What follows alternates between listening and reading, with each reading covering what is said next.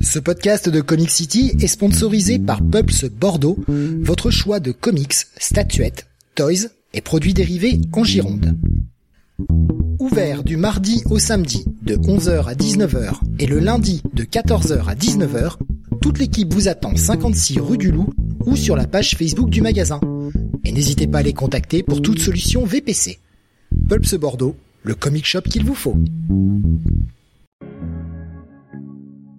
Bonsoir à tous et bienvenue sur le 569e Comics Weekly. Nous sommes aujourd'hui le jeudi 27 janvier 2022 et au programme de ce soir les sorties comics VO de la semaine. Nous parlerons notamment ce soir, eh bien, chez DC de pas mal de titres avec le Action Comics, le Detective Comics, mais aussi euh, le One Shot sur Peacemaker, il y aura du Flash, du Robin et du Destro NC la partie Marvel avec du Thor, la suite de Devil's Reign ainsi qu'à Tsetaïn, la fin de Death of Doctor Strange, le début de Ten Deaths of Wolverine ainsi que Black Panther, et dans la partie 1 des Once and Future, Power Rangers Universe, Stray Dogs, Ice Cream Man, Gunslinger Spawn, sans oublier notre rétro-review de la semaine, qui sera The Lost Years 1 à 3. Je suis Steve et vous écoutez le Comics Weekly.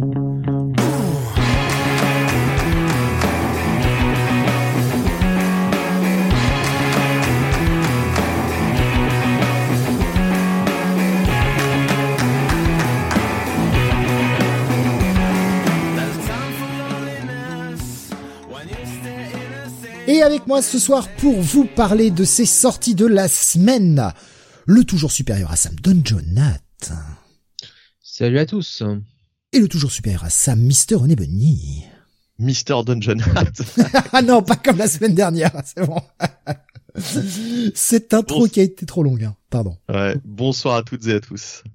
Euh, l'intro qui a, qui a, débordé de partout, euh, j'ai pas eu le temps de finir. Euh, bref, vous avez tout entendu, il y a la rétro review. Je n'ai pas oublié d'annoncer la rétro review cette semaine dans euh, dans le l'intro. Donc euh, gros programme, 17 euh, lectures, 17 reviews. On fait des, on fait des, on, fait des semaines chargées en ce moment, mais en même temps il y a plein de choses qui sortent aussi.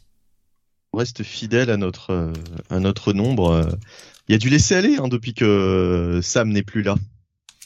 Bah, fidèle à notre nombre, euh, enfin, j'avais fait des émissions aussi chargées, quoi. la semaine dernière, on a battu tout le record avec 19 reviews. On n'avait jamais fait autant de reviews dans une émission, et cette semaine, on a 17 quand même. Bah, hein, tu sais, d'habitude, avec Sam, euh, vu que c'était simplement les titres de Grant Morrison, euh, Warren Ellis et, et Garcenis qui étaient reviewés, ça faisait pas beaucoup de reviews au final, hein. Que des Charlots. Que des Charlots. des Charlottes même.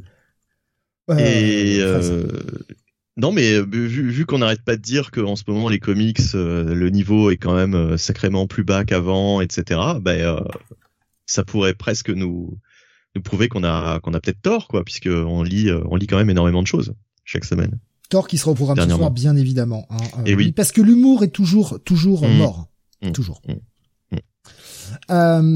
Tiens, un petit un petit point édito. Bah, je juste sans dévoiler euh, tout, tout l'ensemble de la semaine, mais qu'avez-vous pensé de votre semaine de lecture? Pas mal. Il y a, il y a, enfin, moi, la, la, semaine dernière, paradoxalement, j'avais lu pas mal de choses, mais j'étais assez euh, mitigé euh, sur mes lectures. J'avais quand même pas mal de check-it. Là, cette semaine, j'en ai quand même aussi. Ouais, enfin, sur, sur, semaine assez surprenante. Il y, a, il y, a quand même des bonnes surprises. Ouais, ouais. Et toi, Jonathan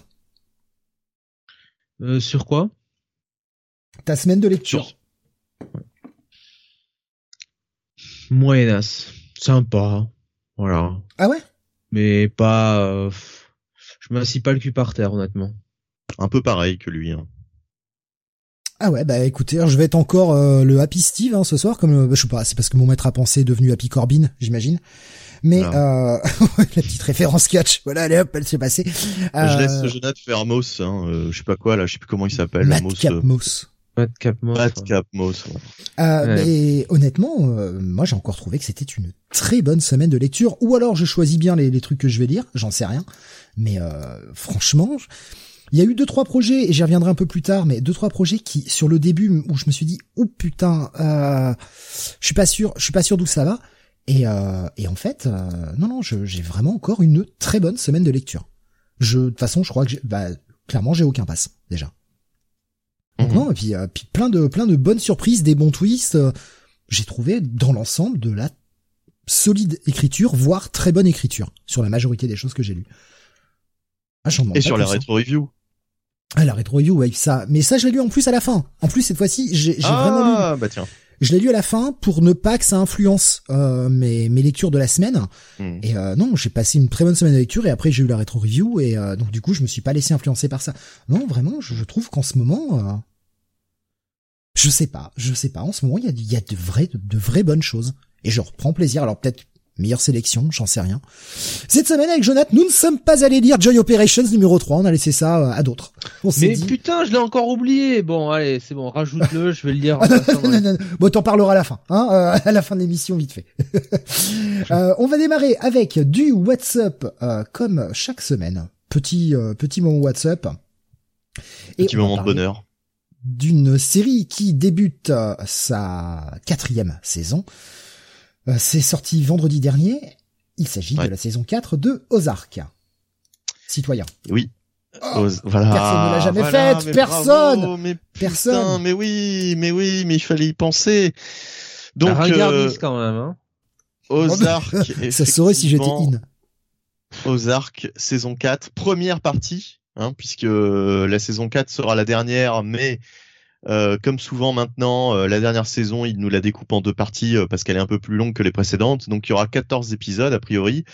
Et là, on a les sept premiers disponibles sur Netflix depuis vendredi dernier. Et je pensais effectivement, comme d'habitude, prendre mon temps et regarder un épisode par jour, quelque chose comme ça. Donc éventuellement avoir terminé pour aujourd'hui. Eh bien non, même pas en fait. J'ai euh, re- regardé les sept euh, épisodes euh, durant le week-end. Et euh, je les ai pas vus passer, honnêtement. très très très très bonne première partie de saison 4. Euh, c'est vraiment vraiment vraiment très très prenant. Il y a de, il y a, enfin il y a notamment un nouveau protagoniste qui, qui, qui, qui est très intéressant. Deux, nouveaux protagonistes d'ailleurs. Deux nouveaux protagonistes qui vont mettre euh, un petit peu leur grain de sable dans toute cette histoire. Alors euh, pour rappel, hein, euh, c'est une famille qui s'installe dans les Ozarks, euh, donc ces espèces de, enfin ces, ces, ces espèces de montagnes, forêts. D'ailleurs, c'est où exactement? C'est à la frontière, je crois, avec le, Canada? C'est au, au nord, hein, j'imagine? Euh, Steve, toi qui es meilleur que moi en géographie américaine, euh, Oui, par là, ouais, c'est ça. Je Oui, sais pas, j'ai pas regardé, je vais chercher. d'accord. C'est à côté d'Hawaï. Hein. je, je sens la connerie encore une fois. Bon, bref, euh, mais euh, donc euh, donc voilà, donc euh, euh, cette famille qui va s'installer là pour en fait euh, C'est juste au du- sud de Springfield, en fait. Donc euh, pas Ah du ouais tout dans le nord, en fait. C'est dans, c'est dans le Missouri. D'accord. ok, ok. J'imaginais ça. Je sais pas pourquoi. À chaque fois que je regarde cette euh, série, j'imagine que c'est dans le nord, plutôt des États-Unis. Ok, ok. Bah écoute, euh, comme ça au moins, on sera au courant hein, que les Ozarks sont sont sont, sont là-bas, quoi. Euh, donc, euh, ok.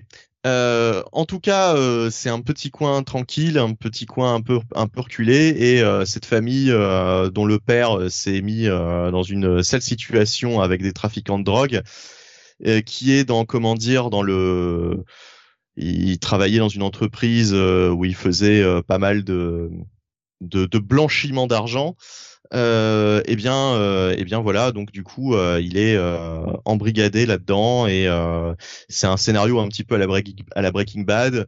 Et puis bon bah voilà. Donc du coup là on a eu quatre saisons qui enfin trois saisons précédemment qui étaient vraiment vraiment très très bien. Moi c'est une série que je conseille énormément avec Jason Bateman dans le rôle principal hein, qui est vraiment excellent toute la galerie d'ailleurs de, personnages, euh, enfin c'est des personnages hauts en couleur qui sont euh, tous euh, plus excellents les uns que les autres avec de très bons acteurs et actrices.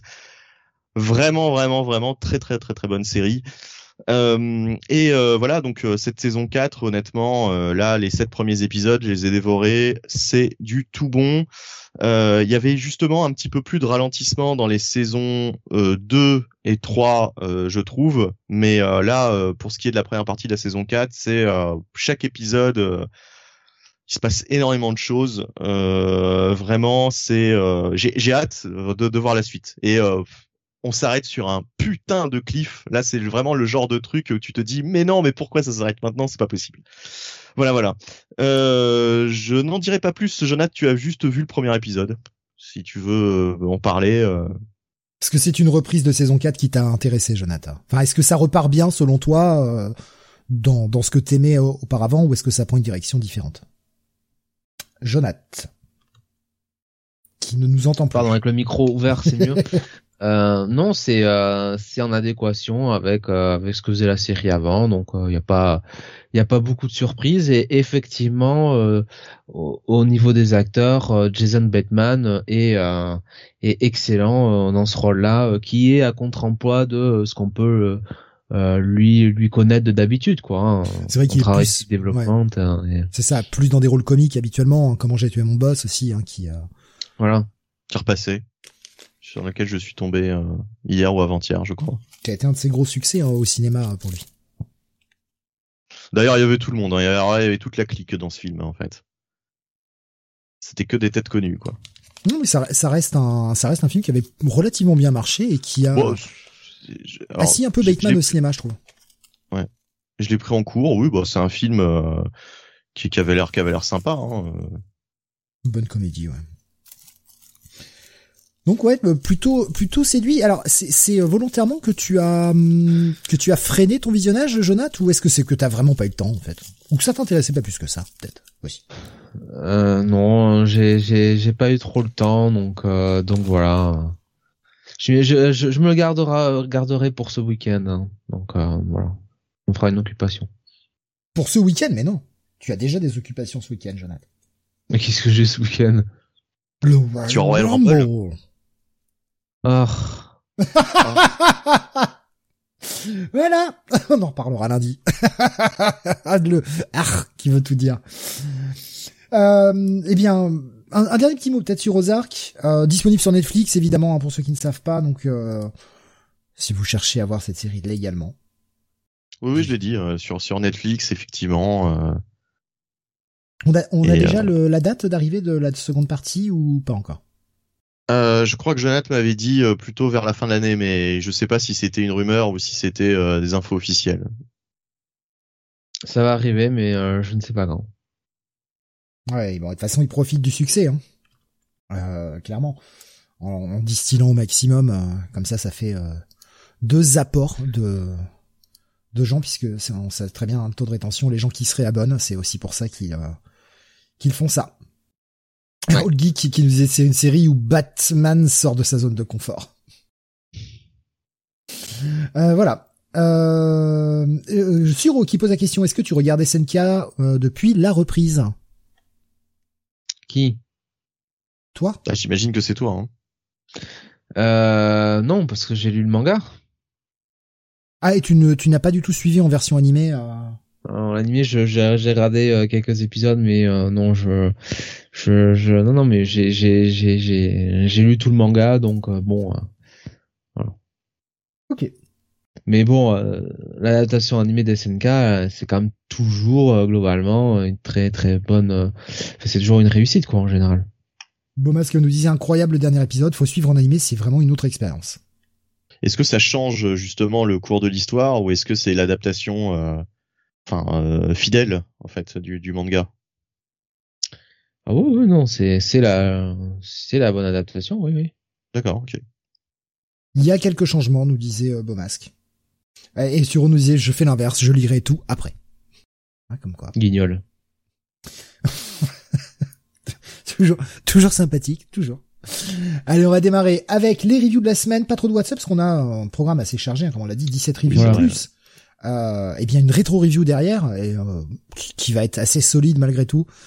Euh, donc euh, on démarre les sorties de la semaine avec eh bien euh, la série sœur, la série jumelle, la série peut-être jumelle maléfique. Benny qui va nous en parler de ce de cette espèce d'event pour les séries Wolverine.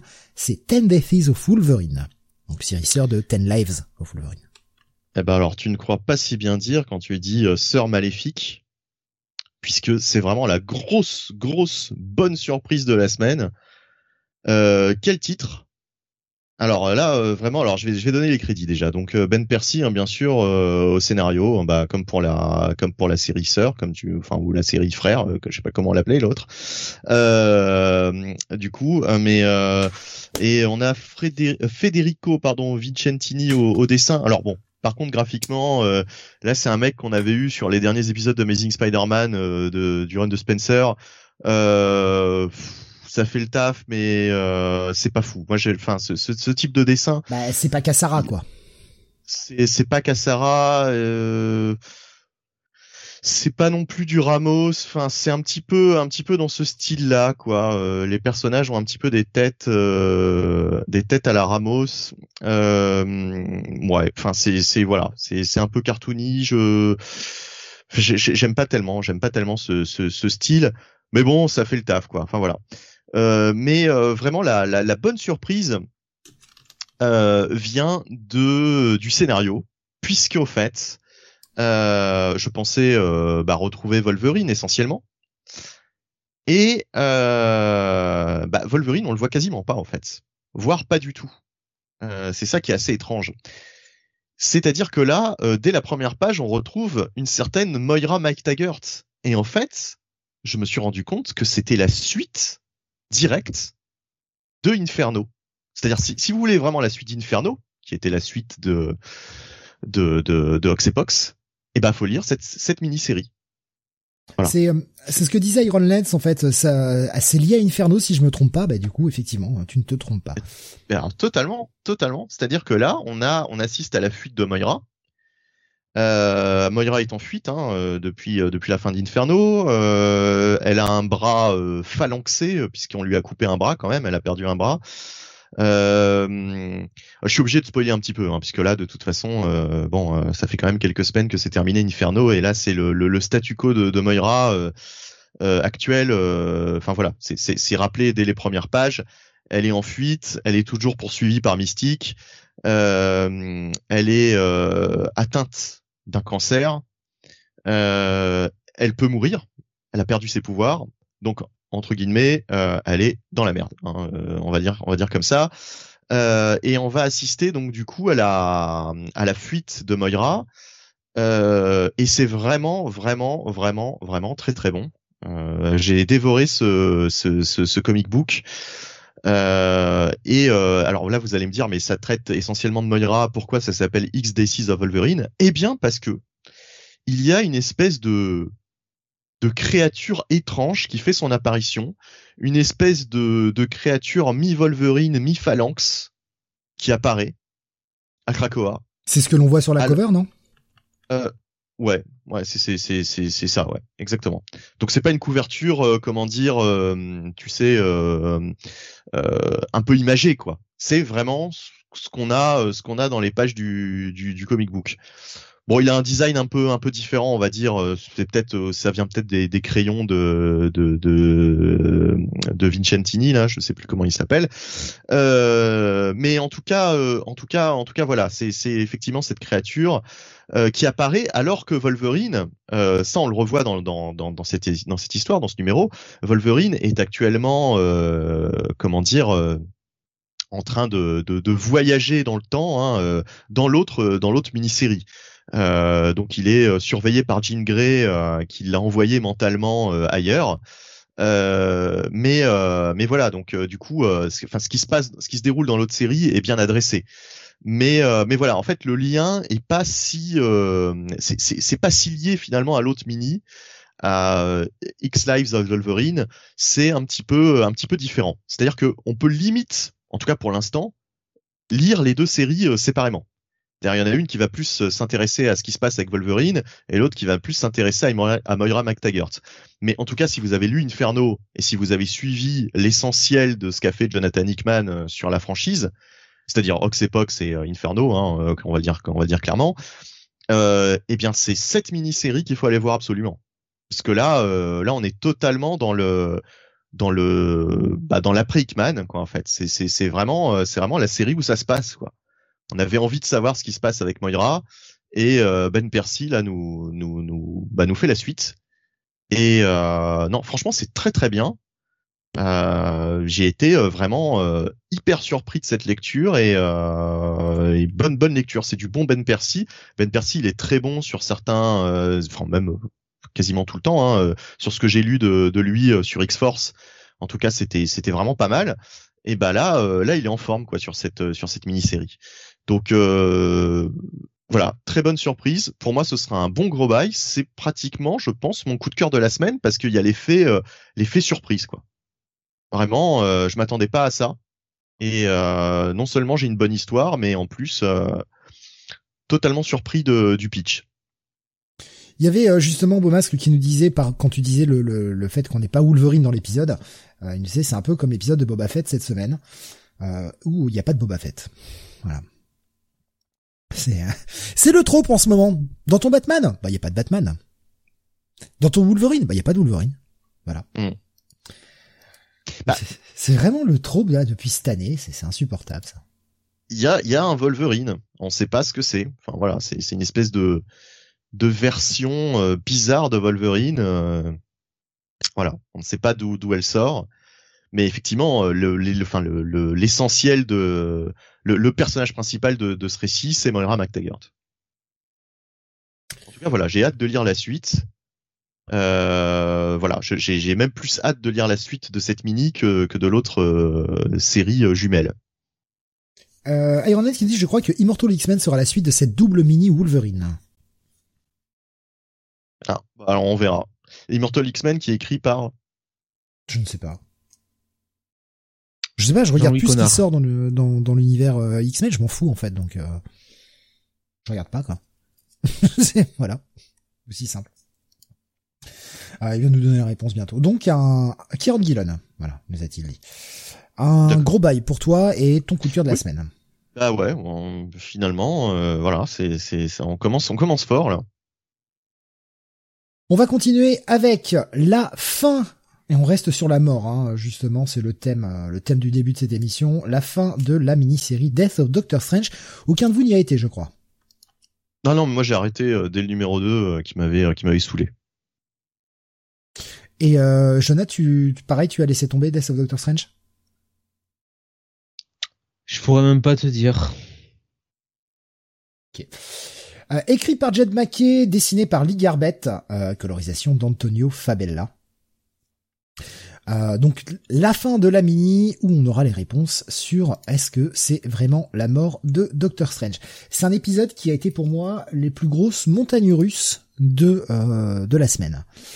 C'est un épisode sur lequel j'étais prêt à mettre un pass quasiment jusqu'à la fin et qui va se retrouver être un bail étonnamment. le coup de cœur, le coup de cœur de la semaine. Non, non, ce sera pas mon coup de cœur, mais euh, c'est euh, c'est très très bon. C'est-à-dire que bon, le pitch au départ, Dr Strange se fait buter et euh, il y a une partie de lui-même qu'il avait euh, ôté avec un sort magique il y a de ça pas mal d'années, qu'il avait mis en place de manière à ce que s'il se faisait tuer, eh bien un morceau de lui-même un peu non corrompu vraiment au début de sa carrière revenait pour sept jours afin d'essayer de euh, bah, de régler les affaires courantes s'il devait mourir euh, prématurément. Et euh, bah là, il s'est fait buter. On a pas d'autre sorcier suprême qui va être choisi à la place du Docteur Strange, puisqu'il est mort avant d'avoir pu trouver un remplaçant. Ce qui fait que toute la magie est vraiment fucked up sur la Terre, et on apprend qu'il y avait un espèce de bouclier en fait hein, qui protégeait la Terre que Doctor Strange alimentait en fait et c'était ça aussi la fonction du, du sorcier suprême c'est d'avoir cette espèce de bouclier qui protégeait la Terre et d'empêcher les invasions magiques et on va avoir trois euh, personnages qui sont euh, les trois mères de je sais plus quoi euh, les trois mères de la merde surtout avec un espèce d'enfant mutant qui vient pour dévorer toute source de magie et tous les personnages magiques se sont réfugiés sur Terre et réfugiés dans des endroits où il y a très peu de monde pour essayer de se cacher de cette espèce d'invasion et cette fin inéluctable qui les attend. Les trois les trois trucs là, les trois mers, euh, justement, c'est peut-être pour ça que je m'étais arrêté. Euh, il y en a une qui ressemble à un tartare géant là, euh, une espèce de d'amalgame de, de de de chair ou je sais pas quoi là. Oui, bah il y a, y a un petit, enfin il y a, y a vraiment des designs assez qui sont pas qui sont pas mauvais, qui sont pas non plus incroyables, mais voilà, c'est des designs qui sont efficaces, on va dire. Hein, et puis l'espèce de, de bébé gigantesque tout noir là, bon, voilà. Ça fait le job. Franchement, ça fait le job. Et euh, donc, ce Doctor Strange du passé, en tout cas cette espèce de plus ou moins projection fantomatique euh, du passé, va finir par trouver qui a tué Doctor Strange. Et c'est là, c'était la, découverte hein, de, l'épisode 4, on avait la révélation de qui avait tué Doctor Strange. Mais il y avait un twist.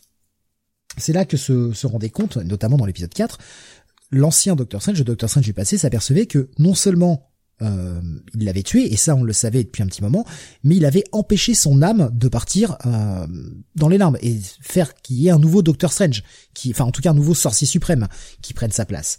Son âme était capturée.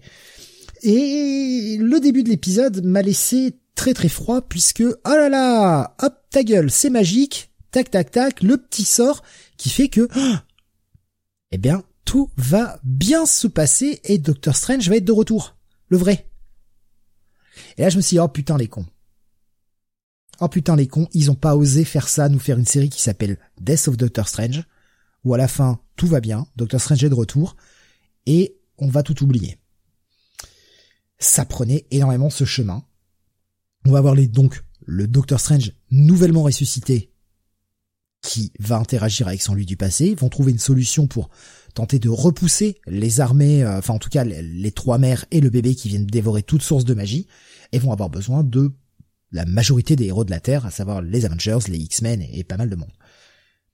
Mais, mais,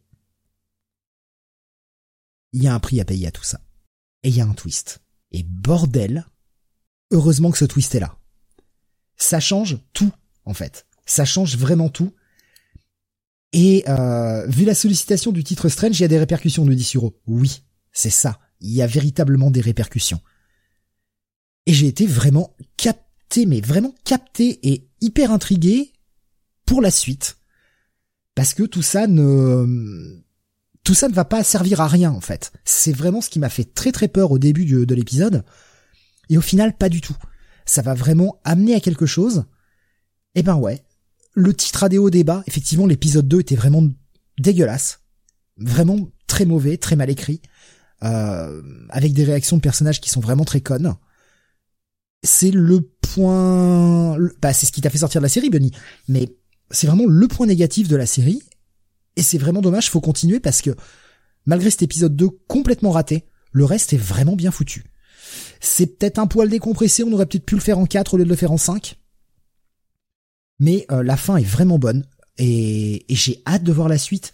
Donc bah bonne surprise en fait. Et comme je dis, véritablement les montagnes russes, euh, émotionnellement et en termes d'intérêt on a vraiment un début qui, je me suis dit, c'est vraiment, c'est vraiment nul à chier de, nous avoir fait, euh, nous avoir emmerdé en fait avec cette espèce de micro-event euh, avec des tie partout qui va finalement servir à rien et pas du tout. Il y a vraiment le twist final qui change tout et qui lance pour la suite. Bah ouais, bah écoute, ça va être un bon gros bail cet épisode 5 euh, de, Doctor, de Death of Doctor Strange.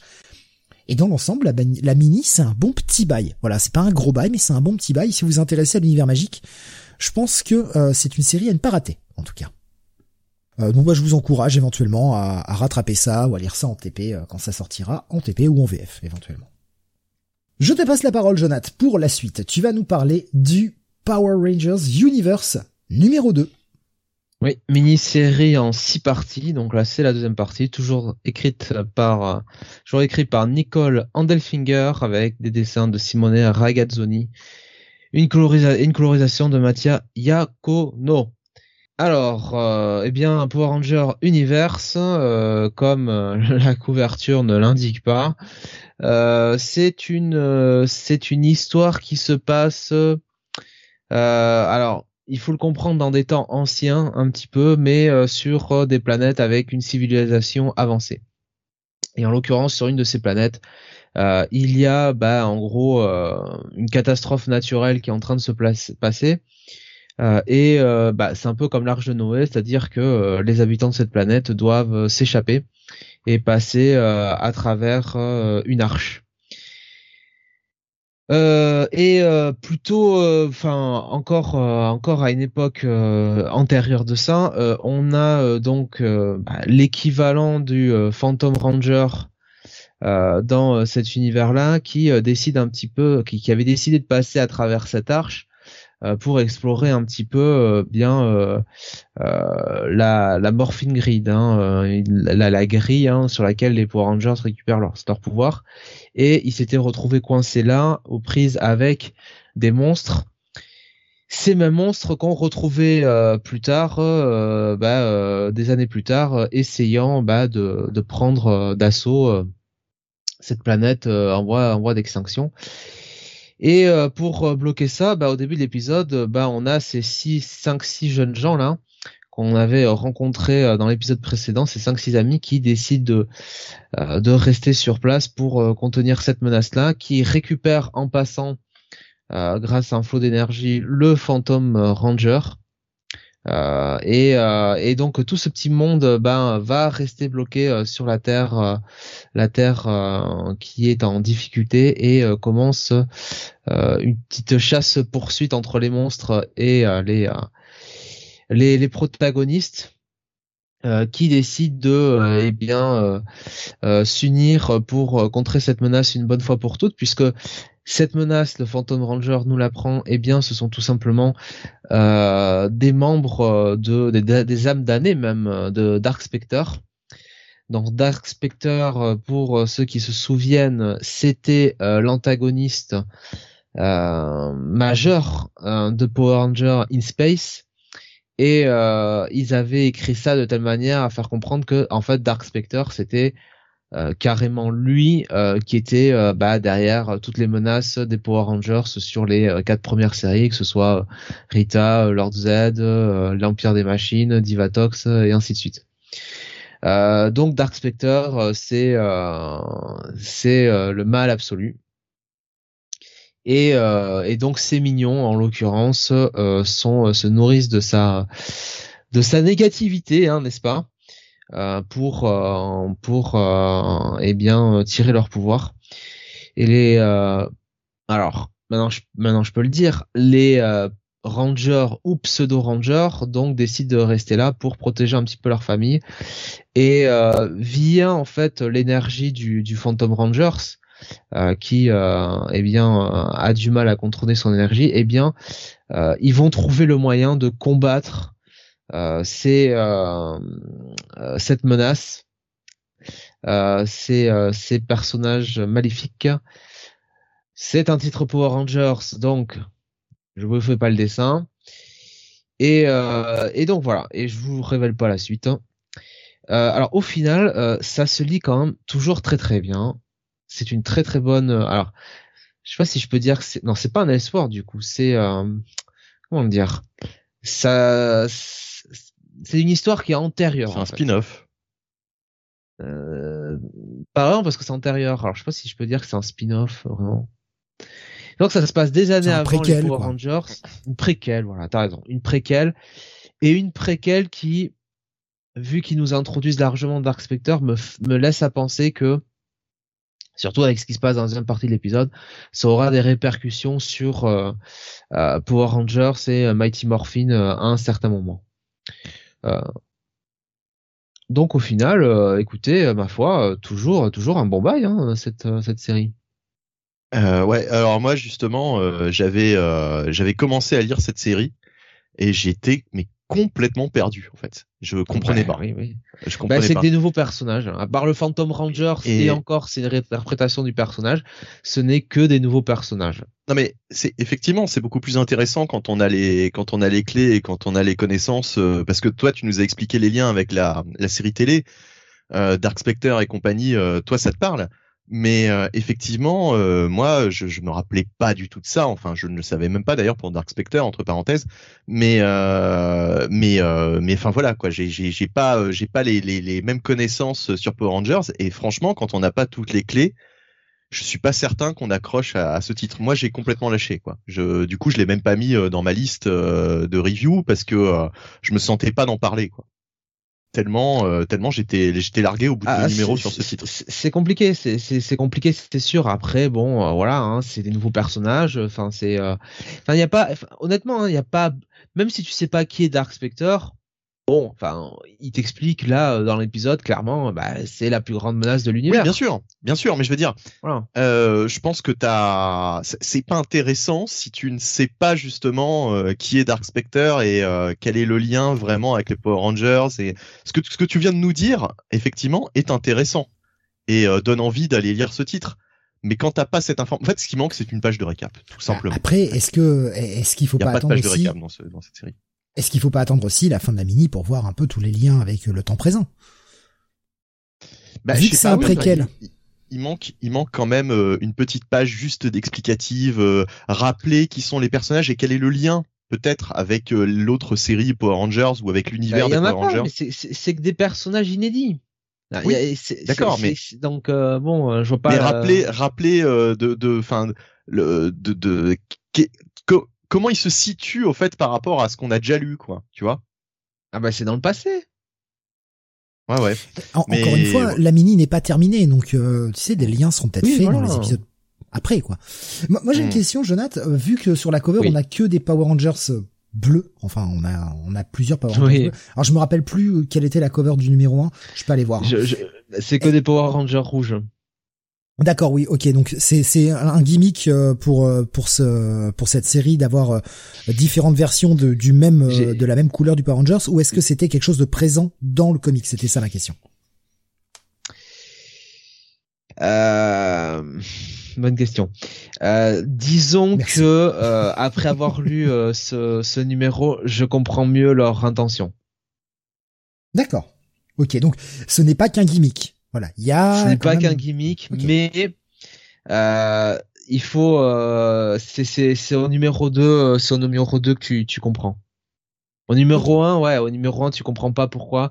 Au numéro 2, tu, tu comprends pourquoi ils ont fait ça. Et effectivement, bah, vu que c'est une mini-série, euh, bon, en fait, oui, non, c'est un, euh, c'est, c'est, voilà, c'est, c'est, c'est le numéro 2 qui vraiment te, euh, te fait euh, te fait comprendre pourquoi la, la couve euh, la couve est comme ça. Ok. En tout cas, ça a l'air de bien te plaire toujours cette cette mini quoi. Oui, après, est-ce que c'est meilleur que Mighty Morphin pour Rangers? Non, je pense quand même que les séries mères sont meilleures, mais c'est une bonne réinterprétation. C'est une bonne, c'est une très bonne réinterprétation. Ils ils réutilisent les codes, voilà. Donc bah un, bail alors, si j'ai bien compris. Un bail, mon cher Steve. Hmm. On va continuer avec du DC, la sortie d'un one-shot dans le Black Label, et un personnage qui a le vent en poupe actuellement puisque sa série vient de débuter. Il s'agit de Peacemaker, Disturbing the Peace, c'est le nom de ce de ce one-shot. Benny, euh, tu as été le lire. Je, l'avais mis dans ma liste et j'ai pas eu le temps. Ouais, alors euh, effectivement, euh, je crois que tu l'as précisé, c'est du Black Label. Euh, faut bien le, faut bien le que ça rentre dans la tête des gens parce que euh, ce one shot de Garcenis et euh, de Gary Brown au dessin euh, est extrêmement violent. Euh, c'est c'est même de la surenchère là. Garcenis, euh, bon, on, le sait, hein, quelquefois nous fait de la surenchère de violence. Je t'avoue que moi c'était l'intérêt seul du parce que le Peacemaker, je m'en fous. Honnêtement, c'est pas un personnage avec lequel j'ai la bah, moindre infinité mais c'est vraiment parce qu'il y avait le nom de Garcenis que j'avais envie d'aller lire le truc, quoi. Hmm.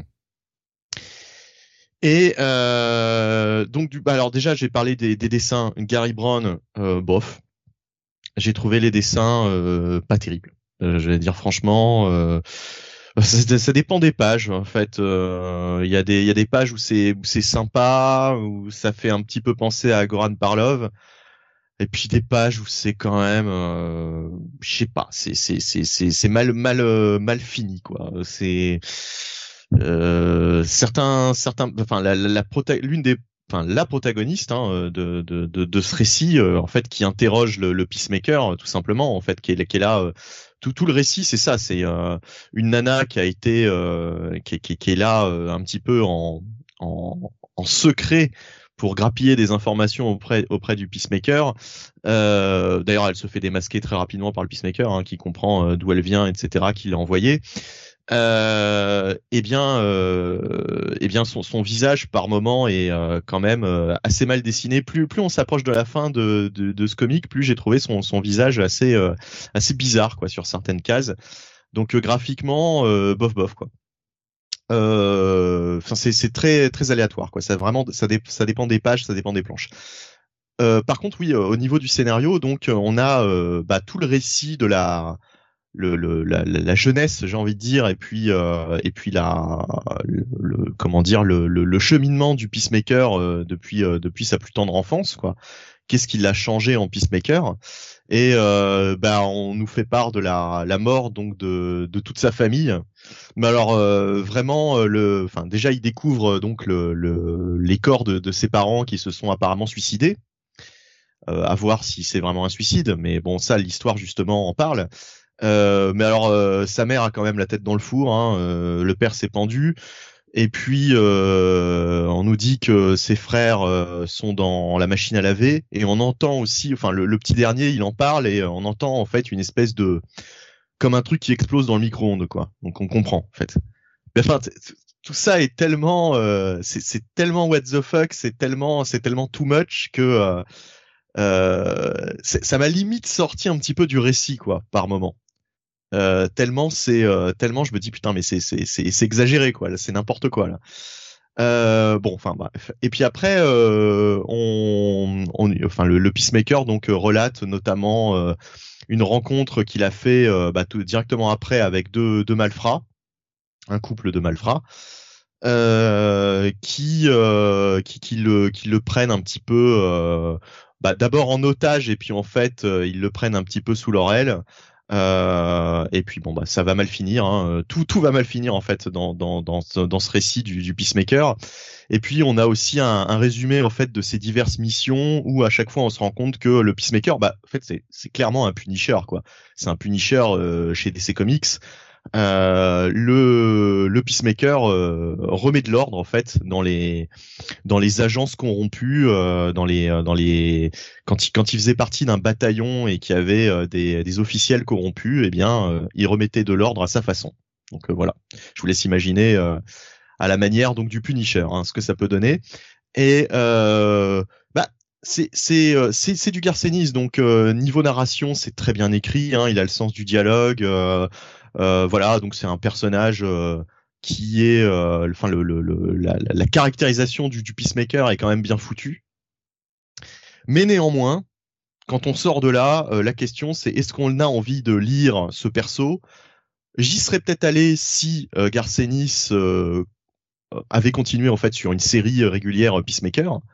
Mais là, honnêtement, euh, juste avec ce one shot, ça me donne pas spécialement envie de suivre ce personnage de Peacemaker. Quoi. Donc euh, bon, est-ce que la mission est réussite? Bof, j'ai envie de te dire en, demi-teinte quoi. Le, one shot est pas mal parce que c'est du Nice, mais euh, est-ce que ça m'a vendu le personnage? Bah pas tellement quoi. Donc euh, je vais te laisser, je vais te laisser dire ce que t'en as pensé du coup, Steve. Allez, moi je l'ai pas lu moi.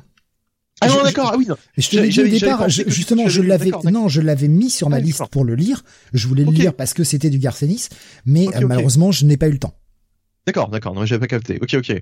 Euh, donc, euh, donc voilà. Bah alors, écoute, euh, du coup, je suis le seul à avoir lu ça. Euh... Pas, pas envie d'y aller, Jonathan? Ça t'intéressait pas ou là aussi manque de temps pour toi? Euh, Non, le temps, le temps. Le temps, le temps. Mais ça t'intéressait quand même au départ d'aller voir ce que ça donnait, quoi. Pas vraiment. C'est toujours la logique jusqu'au bout. Et euh, bref. Euh, ouais, donc du coup, euh, bah ouais, euh, que dire, que dire.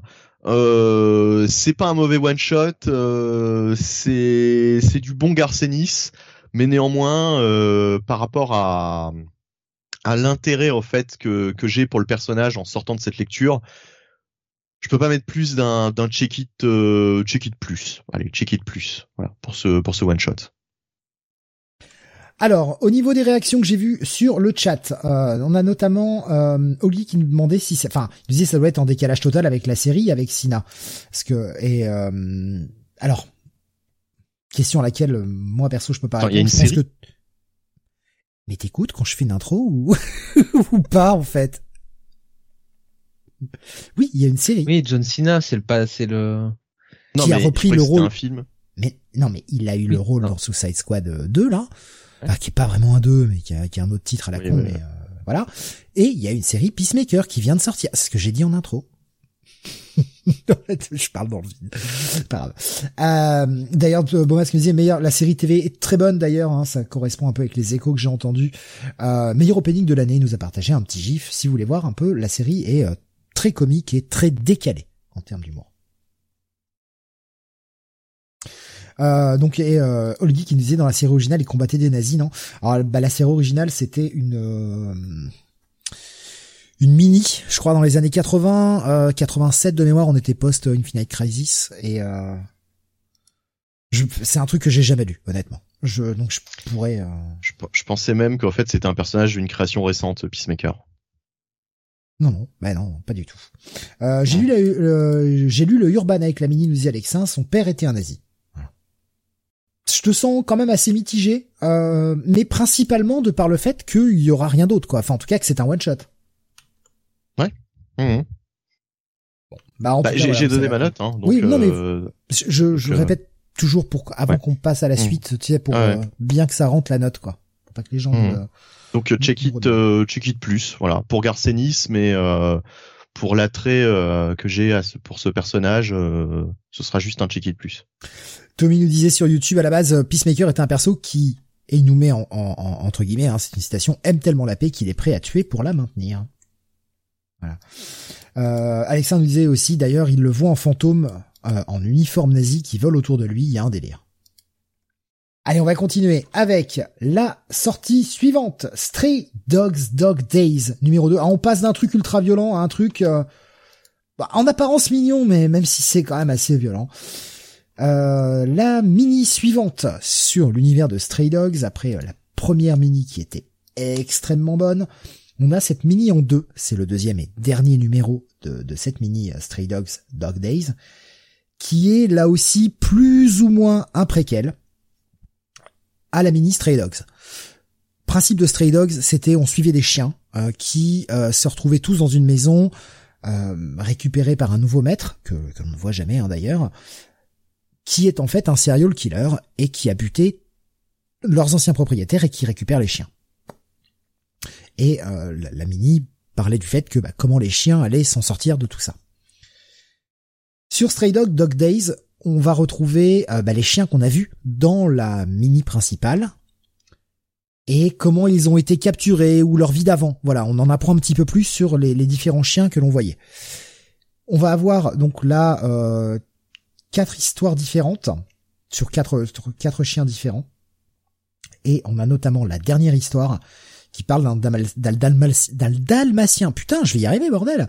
D'un dalmatien à trois pattes qui était euh, un, euh, qui était Victor, hein, qui était un, un chien d'une caserne qui a atterri euh, dans le dans la maison du serial killer. Mais on va voir aussi l'après.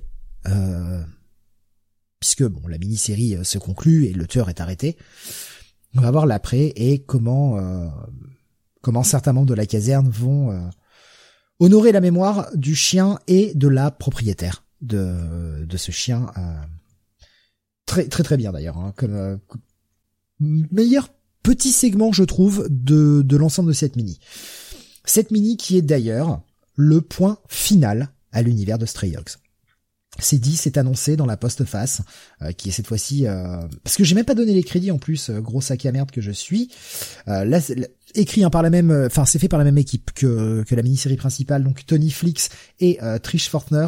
Euh, Tony Flix s'occupe de la partie scénar, Trish Fortner s'occupe des dessins, et cette fois-ci c'est Trish Fortner qui va écrire la postface, donc la dessinatrice, et qui le dit bien que c'est le dernier moment où ils reviendront sur cet univers.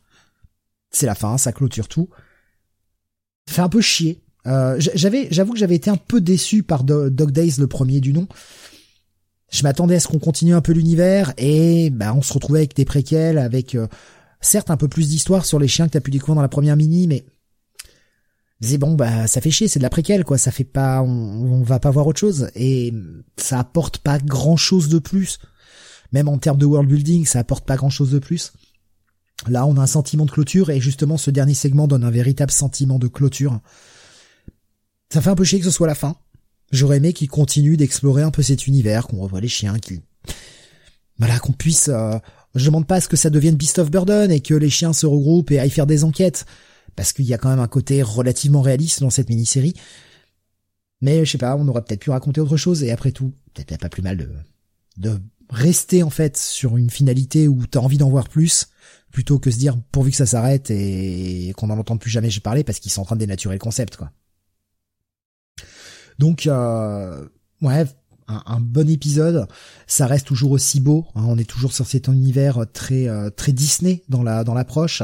Euh, Disney des années 70-80, un peu le l'ambiance qu'on avait dans La Belle et le Clochard par exemple, dans du Roxy Rookie, avec bah, des animaux qui sont très bien campés, un dessin très presque très enfantin parfois qui contrebalance avec des fois l'horreur hein, que l'on a dans, dans, dans les situations, et puis des humains que l'on ne voit jamais. On, les voit, on voit le corps, mais on voit jamais leur visage, donc il y a un côté très Disney dans cette approche que j'aime beaucoup. Bref, Stray c'est une vraie réussite. J'espère que ça sortira en français, euh, parce que parce que ça mérite une bonne édition VF.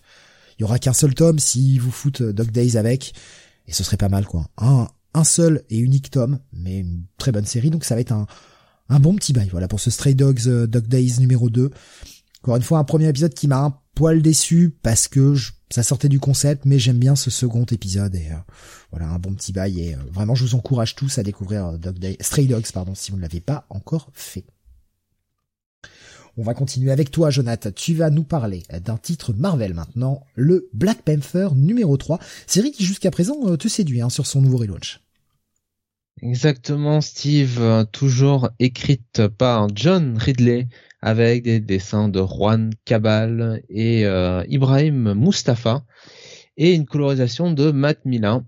Donc euh, on est toujours sur ce plot de eh bien Chala qui est est parti bien en comment dire euh, à la poursuite de cette milice qui euh, bah, s'en est pris à ses agents dormants, puisque souvenez-vous, T'Challa, euh, ce cher décidé de, avait décidé de placer un agent dormant de, de du Wakanda, donc dans chacun des pays finalement, à travers le monde, en tout cas dans une bonne partie des, pays du globe, et ces agents-là étaient attaqués les uns après les autres par une milice et, euh, ben, euh, partait en enquête euh, face à eux. Et donc, euh, bien, on avait le cliffhanger de la semaine dernière où T'Challa accompagné de Homolola, qui est un petit peu sa sidekick hein, sur ce run. Hein, Homolola qui est ben, l'ancienne compagne de l'un des euh, des, euh, des agents dormants de Wakanda, du Wakanda qui a été assassiné.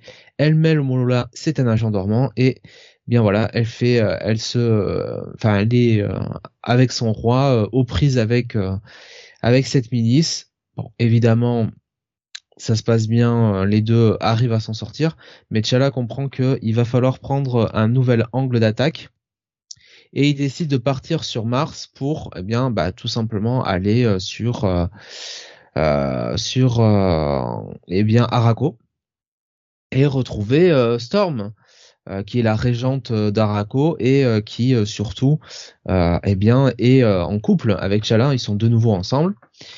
Euh, et alors, c'est là qui c'est intéressant puisque Gentle, qui est un, un des, bah, des, des X-Men présents sur euh, Araco avec euh, avec Storm, Gambit et euh, et Malicia et Rogue, eh bien on apprend que Gentle en réalité eh bien il n'a pas été plus ou moins exclu du Wakanda et T'Challa ne lui a pas interdit de revenir au Wakanda pour euh, pour une raison, euh, enfin juste juste comme ça. Il y avait une raison derrière tout ça, donc c'est intéressant. Je vous laisserai découvrir. Je pense vous avez une petite idée. Euh, et, et derrière ça, quand même, bon bah c'est un, un, un, numéro qui permet à Chala de renouer un peu avec Storm. et surtout de se reposer par rapport à tous les événements qui lui sont qui sont arrivés ces derniers temps. Et pendant ce temps, on a quand même, euh, on a quand même Churi qui euh, euh, qui continue de de de mener de mener son enquête de son côté pour aider un petit peu son frère.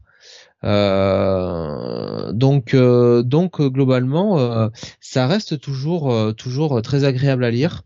je pense que c'est quand même le numéro le plus faible jusqu'à présent. C'est euh, un peu con. Parce que sur la cover, on a quand même le, Legacy Number numéro 200, quoi. Oui, mais en même temps, c'est un peu un numéro de, transition euh, quelque part, tu vois. Enfin, c'est moins un numéro d'action que vraiment de euh, d'un peu de développement de, de personnages. Alors oui, j'entends bien qu'il y a le Legacy 200, mais bon, après tout, je vais pas en vouloir à John Ridley si bon, il se dit, écoute, c'est pas parce que c'est un 200 que je vais forcément euh, tu vois, sortir euh, l'artillerie lourde, quoi. Là, il développe. Ah, moi, je trouve ça très bien. Je trouve ça très bien qu'ils aient pas joué sur ça, en fait. Non, non, là, euh, bon après la, la couverture n'est pas mensongère du tout, hein, puisque tu as effectivement Chala hein, qui, qui retrouve les X-Men et Chala qui discute avec Storm, donc ça c'est bien. non, mais après voilà, c'est il, il, il continue d'écrire son histoire, il continue un petit peu d'avancer ses pions voilà, c'est peut-être le numéro le plus faible, mais ça reste un numéro de transition. Ça reste un, ça reste quand même un bon check-it, un, un check-it plus, hein, honnêtement. Peut-être pas forcément un bail, mais un bon, un, ouais, un check-it plus. Et les euh, dessins de Juan Cabal sont très bons, hein, quand même, faut le dire. Ça store, mais ça mais sublime, hein, ça, c'est évident. Pas vu de réaction particulière sur cette série? Je sais pas si beaucoup de gens la lisent, euh, la, la, série euh, Black Panther. Non, je pense que c'est le seul lecteur, Jonathan. Bah en même temps, tu t'adresses aux gens de, aux gens du chat sur Discord, donc euh, t'attends pas à avoir beaucoup de pertinence euh, venant d'eux. Hein. Toujours dans la gentillesse, donc. Euh, allez, on va continuer avec toi, Mister Nebony. On revient sur du DC, une série que tu t'es remise à lire depuis, bah, depuis notamment la mini-série Superman and the Authority. Et eh bien, c'est la suite de cet arc sur le, le War World je crois que c'est comme ça. Euh, mm. Donc le Action Comics 1039, une cover que je trouve très très belle, sincèrement. Cette espèce de gros bord blanc comme ça. Je sais pas, j'aime beaucoup la composition de cette cover. Oui, puis, puis l'intérieur est du même euh, du même tonneau. Euh, alors on a au scénario donc Philippe Kennedy Johnson et au dessin c'est Riccardo Federici et avec une colorisation de Lee Lothridge. Et euh, Federici, eh bien effectivement, nous fait des dessins euh, euh, un petit peu qu'on pourrait voir dans un dans un Conan le barbare. Là, on est totalement dans le dans le dans le même dans le même genre, dans le même style, dans le même sujet, puisque sur ce World World, d'ailleurs, ça s'appelle la World World Saga, hein, c'est la partie 4. Euh, eh bien, euh, sur ce World World, euh, Superman et les membres de l'Authority qui, qui, qui, restent, hein, puisqu'il y a eu des pertes. Il y a eu des pertes dans les précédents épisodes. il y a eu certains, certains morts, en tout cas, semble-t-il. bah, en fait, les, les, les, survivants et Superman donc sont obligés de de, de, de, devenir des combattants dans des arènes, affronter des espèces de créatures extraterrestres. Euh, pour le pour divertir eh bien euh, ce peuple du War World euh, qui, qui, est tenu donc par Mongul et toute sa toute sa clique de, de dégénérés. D'ailleurs, on parlait des designs des, des trois sœurs là dans dans Death of Doctor Strange. Il y avait des designs qui étaient vraiment très réussis. Euh, en ce qui concerne les, les sbires de, de Mangoul euh, qui ont été introduits à quelques épisodes, là franchement euh, niveau design, ça se, c'était, c'était vraiment très très bien. donc oui, pour la partie graphique, effectivement, on a du, du, du, des combats dans des arènes un peu à la Conan le barbare avec d'énormes créatures un Superman qui est qui est diminué physiquement hein, par rapport à, à ce qu'il a à ce qu'on à ce qu'on à ce qu'on lui connaît déjà par la maladie, mais aussi parce que effectivement ils l'ont, euh, ils l'ont, euh, comment dire, ils ont réussi à le, comment dire, à le, rendre moins fort. Je sais pas comment comment trouver un, défaut de meilleurs de termes, mais enfin vous voyez ce que je veux dire. Euh, Et dans un second temps, bah, Superman va enquêter justement sur le fonctionnement de, cette planète et euh, de ses habitants et euh, de comment fonctionne en fait cette, cette société. Quoi. On a vraiment toute une toute une description de la de la société euh, euh sur le World World, euh, comment euh, comment en fait ils, vont conquérir des planètes, réduire les les peuples en esclavage, qui, qui survit, qui, euh, qui est maintenu en, en, vie et pourquoi, euh, à quoi ils servent en fait les, les, les survivants.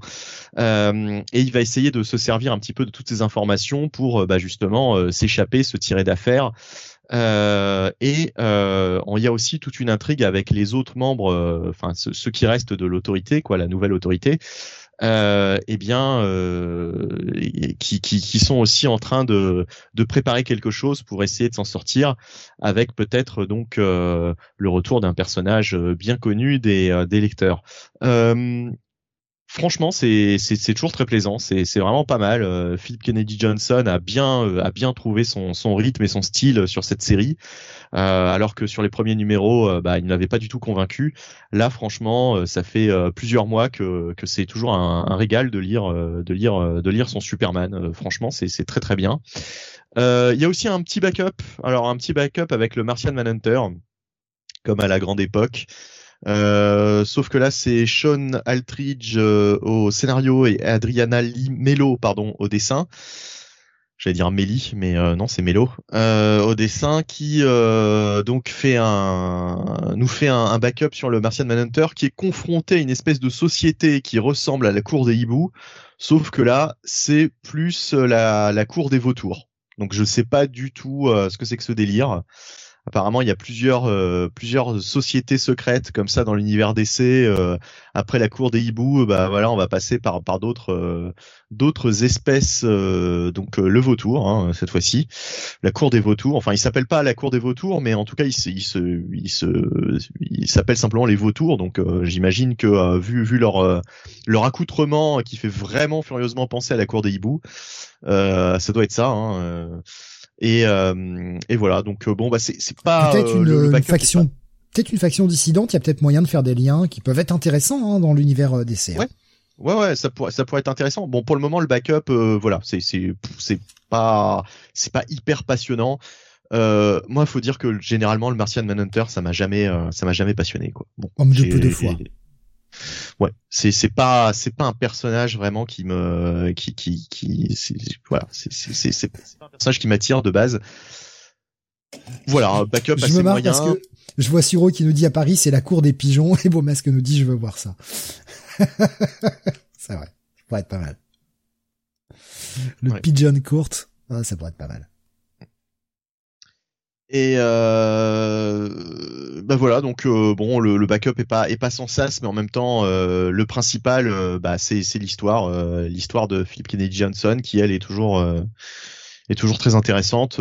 Pour moi, ça reste un, un bon petit bail ce titre. Voilà, ça fait partie des, des titres en ce moment chez DC que j'aime que j'aime à suivre. Anne Hidalgo, la Pigeon Queen, nous disait Beaumasque. euh, concernant la cover, il y avait euh, Anata qui nous disait sur YouTube, la cover fait affiche de vieux films. Ouais, c'est ça. Mais je pense que c'est ça mmh. qui fait que je trouve la cover euh, très très jolie. En tout cas, j'aime beaucoup sa composition et euh, je sais pas, elle me parle. ça m'a pas forcément attiré parce que le, run de, de Philippe Kennedy Johnson m'a pas Ouais, mais là, ce serait compliqué en plus. mais euh, bah, je rattraperai peut-être un jour. à partir du moment où déjà il y a plus son putain de gosse qui est qui est censé le remplacer, euh, qui est plus présent que lui dans les pages, ça m'attirera peut-être un peu plus, mais je sais pas, Superman The Authority, j'ai lâché, ça m'a saoulé, et euh, bon, pourquoi pas, si un peu plus d'action, mais bon. En tout cas, les reviews que t'en font me donnent déjà un peu plus envie euh, d'aller voir le titre, c'est déjà mieux, quoi. Ah bah ça fait des mois que effectivement c'est du Superman. Le fils on ne le voit plus du tout. Il est dans sa dans son dans son propre titre. C'est comme toutes les séries quoi. Ça devient bien euh, quand je les arrête quoi on, sait très bien que Superman, son temps, euh, enfin Kal-El, son, son, temps est compté. Hein, visiblement, euh, on sait qu'il est malade, euh, on sait que ses jours sont comptés, et visiblement, vu ce qui est tombé la semaine dernière ou cette semaine, je ne sais plus, sur les previews d'essais prochaines, va y avoir des morts, va y avoir des disparitions. On a le droit de dire que c'est une idée de merde. On a le droit de dire que c'est une idée de merde? On a le droit de dire que la 5G, ça fait deux ans qu'on chie dessus, qu'on a vraiment pas envie de l'avoir et qu'ils y vont quand même? Ouais, ouais, ouais, bah, on verra, euh, on verra, on verra, on verra, on verra, on verra. Mots Est-ce que, est-ce que, est-ce que c'est pas, est-ce que c'est pas une, euh, comment dire, une fausse piste pour un event et, euh, Bah, enfin, est-ce que, est-ce que c'est, une Crisis hein, qui arrive euh, normalement cette année. Mhm. Mhm. On verra, on verra les, on verra les résultats en fait de, de cette crise. euh. De toute façon, c'est simple. Hein, euh, si, si les, si les gens n'accrochent pas, ils ne liront pas et euh, je veux dire, c'est, c'est, c'est là, euh, c'est là où, euh, où de toute façon ils devront, ils devront euh, faire du rétropédalage quoi. Ils le savent très bien. Hein, c'est, c'est quand même vachement risqué quoi. On l'a tellement vu la Justice League au complet en plus, bordel, nous disait Alexin. Euh, All Geek nous disait Dandy Dio se marre en ce moment. Bomas nous disait Dandy Dio doit être heureux depuis sa maison de retraite. C'est ça. Ah. mais, Depuis sa maison de retraite, à mon avis, le mec est plutôt parti euh, sous le soleil. Ouais, mais il avait, il avait tenté de faire un truc là avec Image vite fait, mais ça n'a pas été suivi vraiment de grand chose derrière. Bon, en Oh, le mec, temps, se fait, le mec Covid se et fait que un peu oublier, puis il reviendra. Il reviendra. Il reviendra pour mettre fin à la, à la 5G justement en héros. Tu sais quoi? Le pire, c'est que c'est fortement possible. Le mec a poussé pour ce truc-là, ça va se casser la gueule. Il va, il va revenir en disant oh, on arrête nos conneries, on arrête ces conneries là. En fait, s'ils m'ont viré, c'est parce que je voulais pas le faire. Il reviendra avec Bob Arras. Mais oui. ah putain. Non, enfin bon, non, on verra. Mais euh, je... ouais, si c'est le plan, euh, non, ça, ça me plaît pas quoi. Ça me plaît vraiment pas. Je trouve que c'est vraiment une très mauvaise idée. Et pourtant on y va. Et pourtant ils nous ont dit qu'ils le feraient pas. Et pourtant on y va. C'est quand même fou. Hein. Il revient et tue Wally, nous dit Alexin. Ouais, bah il en est capable. hein. Il tue Wally et Dick. Ils meurent tous les deux ensemble. Vu qu'il les aime pas, dit Dio. Bon allez, on va continuer avec du euh, Marvel maintenant. On va passer sur l'event. j'aime pas les chauves. Oula, on t'entend de très loin, euh, Jonathan. Ouais, ouais, je sais pas T'as ce dû qui se remonter- passe. t'as dû remonter, euh, t'es en train de, t'es en train de pisser. euh. T'as dû remonter ton micro. Je Euh, disais que ça tombait bien, j'aime pas les chauves non plus. Non, non, non, mais mais on ton son pas, est hein. toujours dégueulasse en fait. Euh, t'as dû, t'as dû relever ton, ton micro. Ça tombe bien, j'aime pas les chauves. Ah bah voilà, Ouais. bah voilà, bah voilà. On te comprenait. On te comprenait. C'était juste le son était Attends, qu'est-ce que t'as dit? Ça tombe bien, j'aime pas les chauves.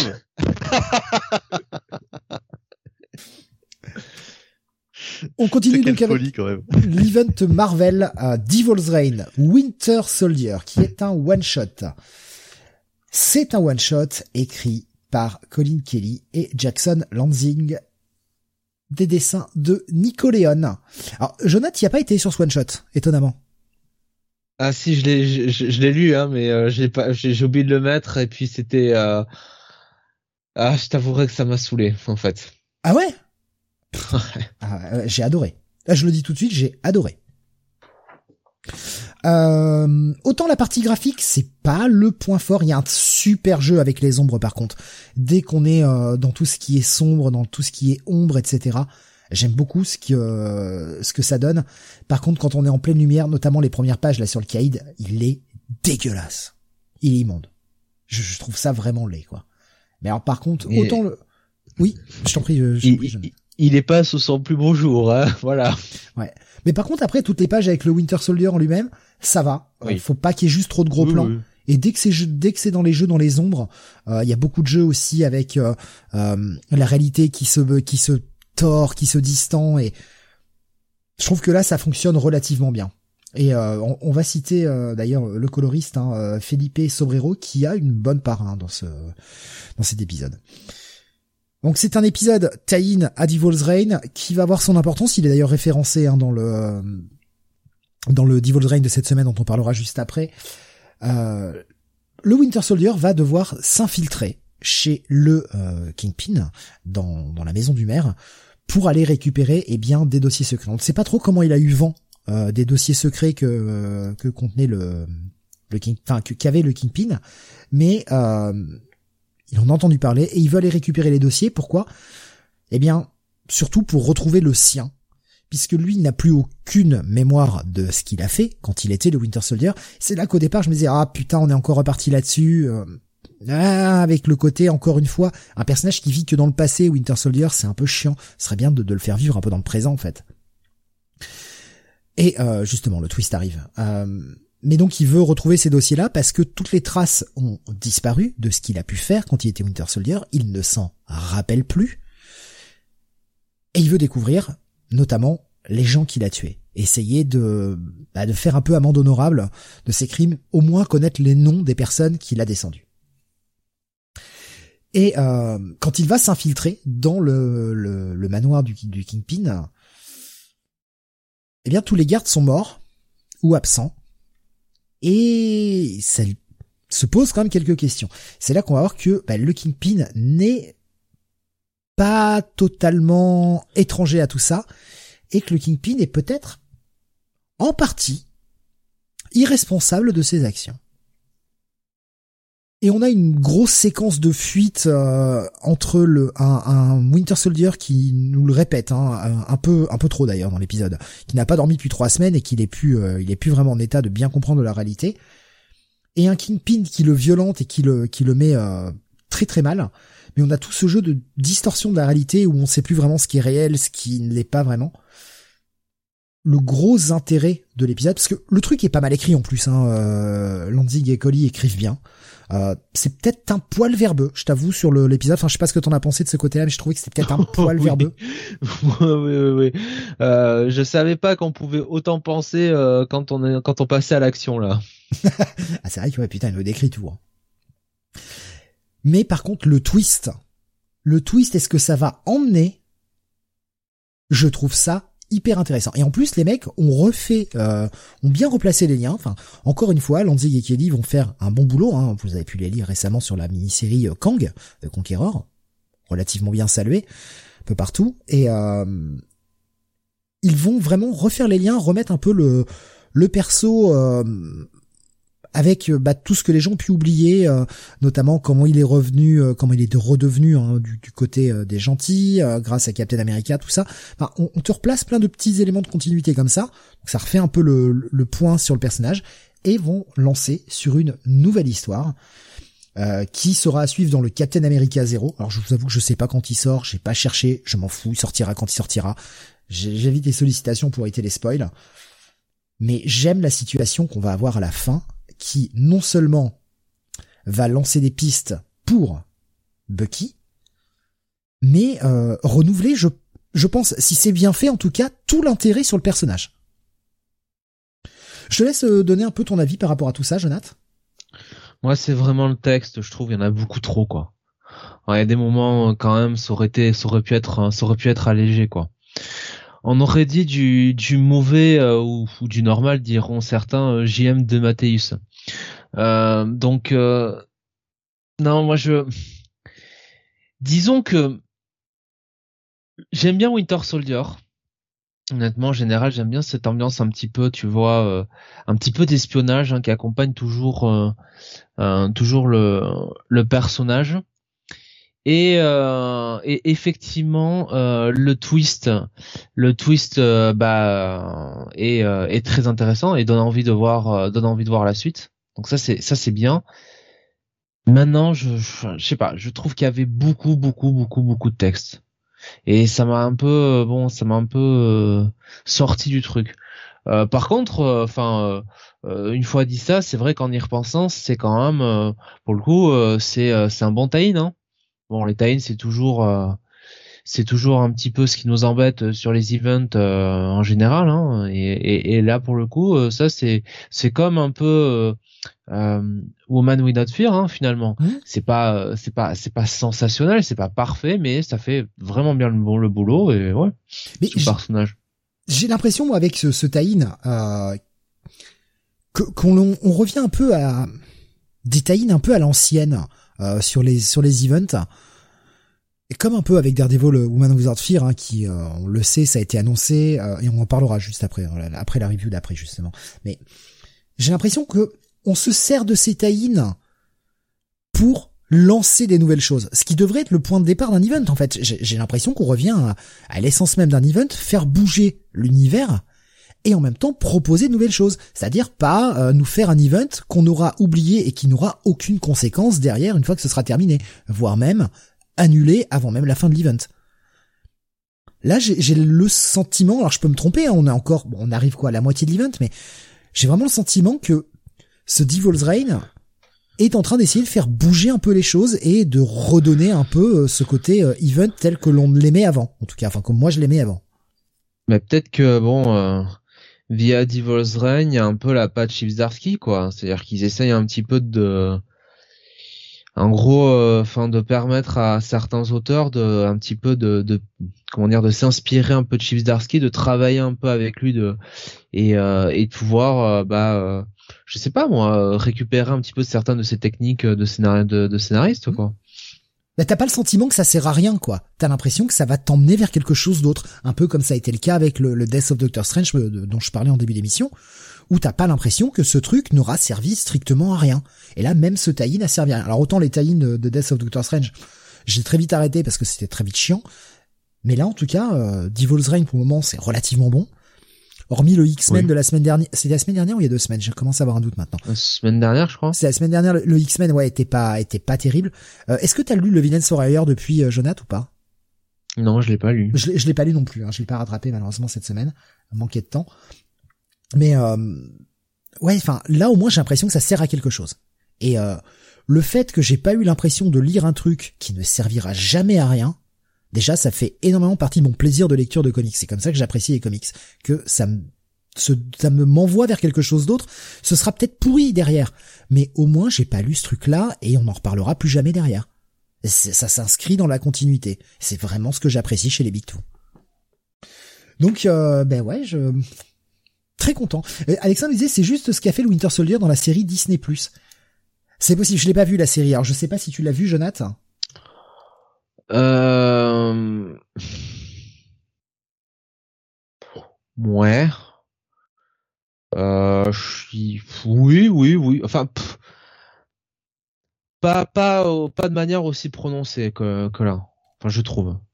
Si, si ça, on pense, on pense à la même chose, quoi. Parce qu'après, euh, dans la série, euh, bon, euh, il s'est vite aussi attaché avec Falcon à euh, bon, euh, un, un, autre truc quoi. je, je peux pas, euh, je pas, je pas spoiler Alexandre nous disait, allez, allez voir ses anciennes victimes, enfin leur famille.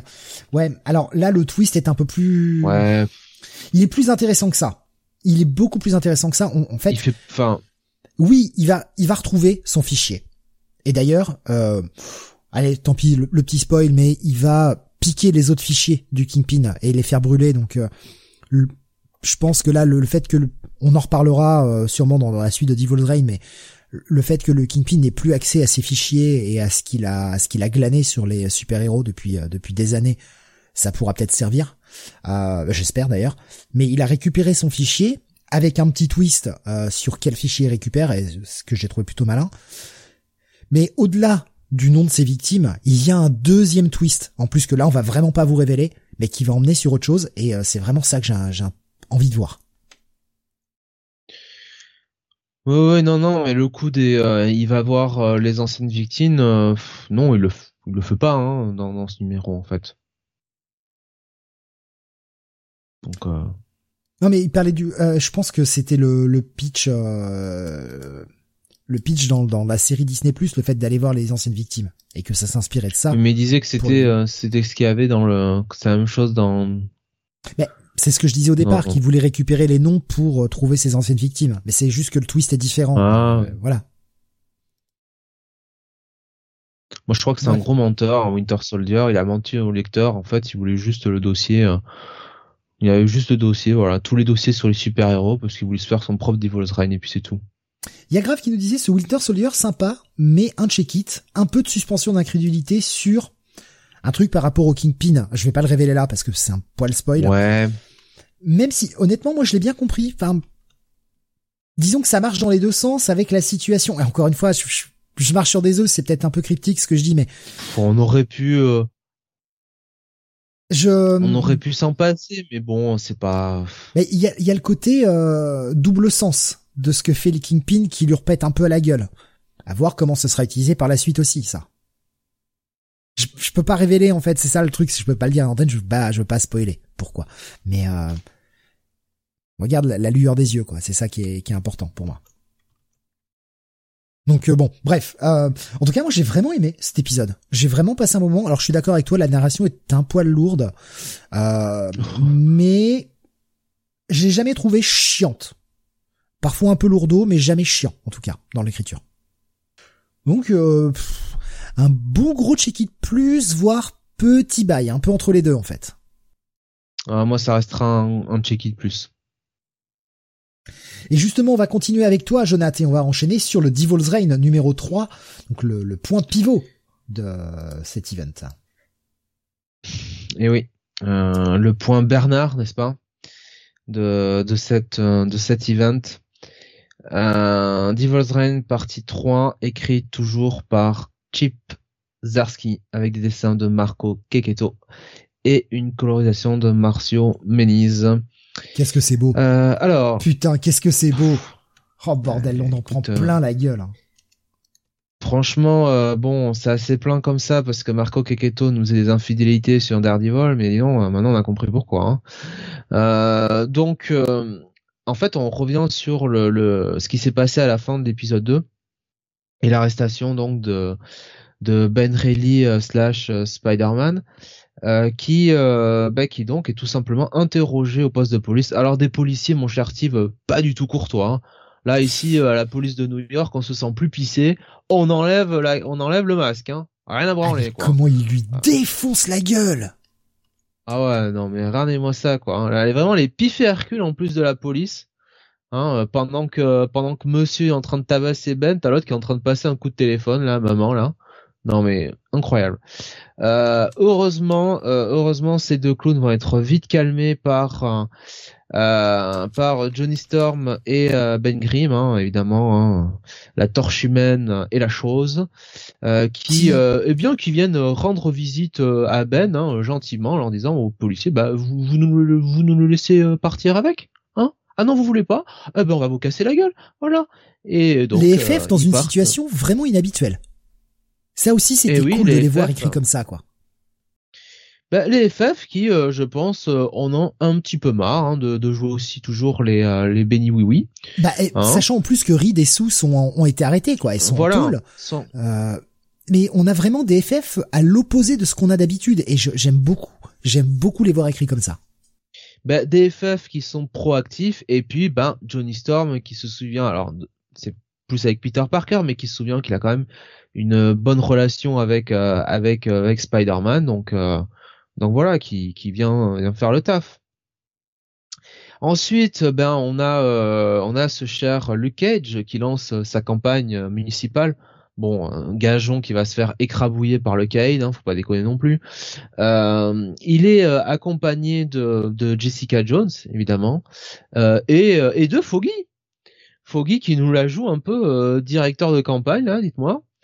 Euh, donc, donc voilà. Alors, donc c'est c'est intéressant euh, de voir que bah, Luke Cage finalement euh, bah, prend, enfin, comment dirais-je, euh, parce qu'on le sentait un petit peu réservé, quoi. Enfin, pas réservé, mais euh, il avait envie d'y aller hein, par rapport à Tony Stark, mais en même temps, euh, bon, il avait quand même, un, il avait quand même un petit, il, un- il avait un petit peu de mal, quoi. Et là, là, il, il y va, il fait son discours, ça se passe bien avec avec Foggy.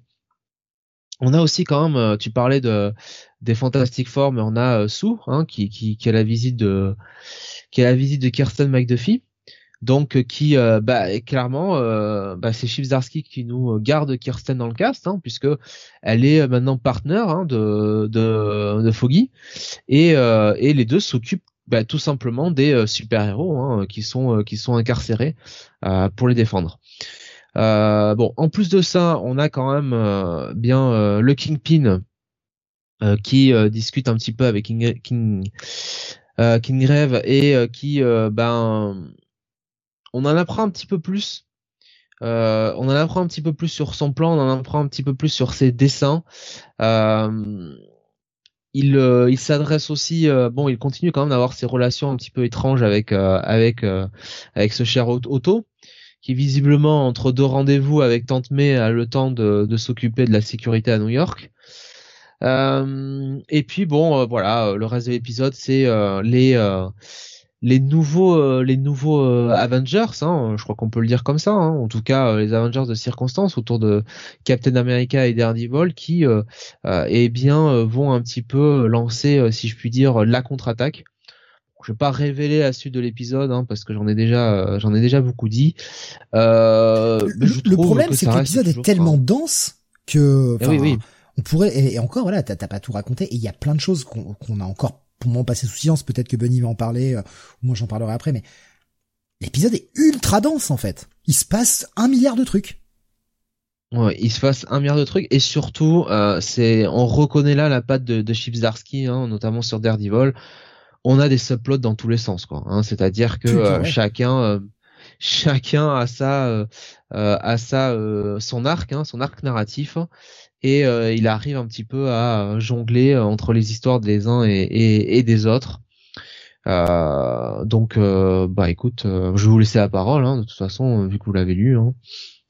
Benny, Ouais, bah euh, moi je vais sans doute avoir un avis un petit peu différent du vôtre, c'est-à-dire que euh, j'ai trouvé que par rapport à l'épisode précédent, euh, justement, là c'était, on n'en apprenait pas beaucoup plus en fait par rapport à par rapport à tout ce qui peut se passer. oui, ça suit les intrigues qu'il a mis en place, mais ces intrigues finalement avancent très peu dans cet épisode, quoi.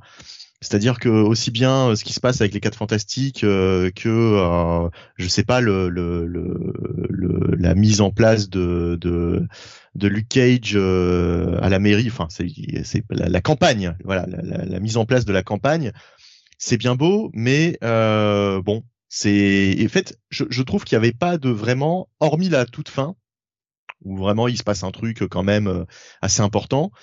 voilà sur la dernière page j'ai trouvé que c'était euh, c'était sympathique, mais euh, il n'y avait pas de twist ou il n'y avait pas de de choses euh, spécialement nouvelles, ce qui fait que putain, j'ai pas l'impression qu'on a lu le même épisode. lorsque Jonathan, bah, ouais, bah, lorsque Jonathan a résumé, euh, je me disais oui, bah effectivement, j'avais j'avais oublié ce, ce truc-là parce que c'est enfin c'est un petit peu de l'ordre de l'anecdotique quoi. Enfin, tout, tout, tout ce qui se passe, on l'avait déjà vu quoi je veux dire, ça, ça, ça continue, mais il euh, n'y a pas de, il y a pas de, il y a pas vraiment de nouvelles révélations, il n'y a pas de, il y a pas de, il y a pas de choses euh, vraiment, euh, euh, vraiment ouais nouvelles quoi dans dans ce, dans, dans cette partie 3 quoi. Putain, bah pourtant. Euh... Alors bah là, c'est là que je contrebalance du coup, mais euh, entre donc la véritable mise en place du de la campagne de Cage, entre le fait que les héros commencent à comprendre quel est le plan du Kingpin, parce que jusqu'à présent, ils avaient aucune idée de quel était son plan. Oui, il a banni les super-héros, d'accord. Mais dans quel but? Non mais là, ça y est, nous, on commence à comprendre. Mais nous, on le savait, mais, à un moment, l'histoire, faut qu'elle avance aussi. C'est pas parce que nous, on le sait. Enfin.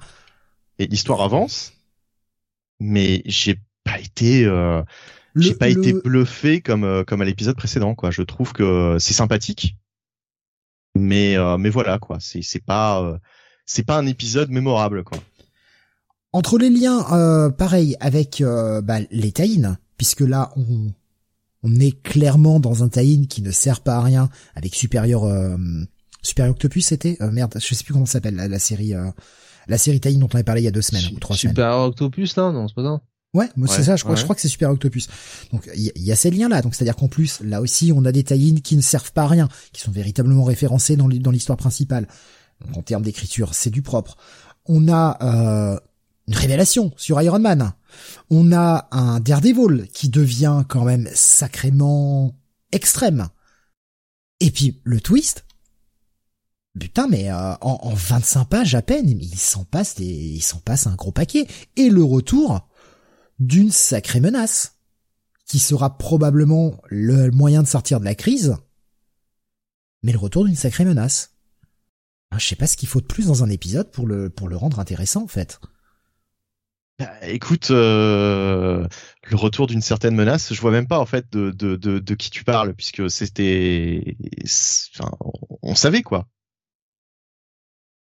je, je sais pas. non, je, coupe mon micro, je coupe mon micro, mais au moment de parler, je suis en train de te le mettre sur euh, sur Skype, mais euh, parce que je vais pas le dire à l'antenne évidemment, parce que ça, ça, ça sera spoiler.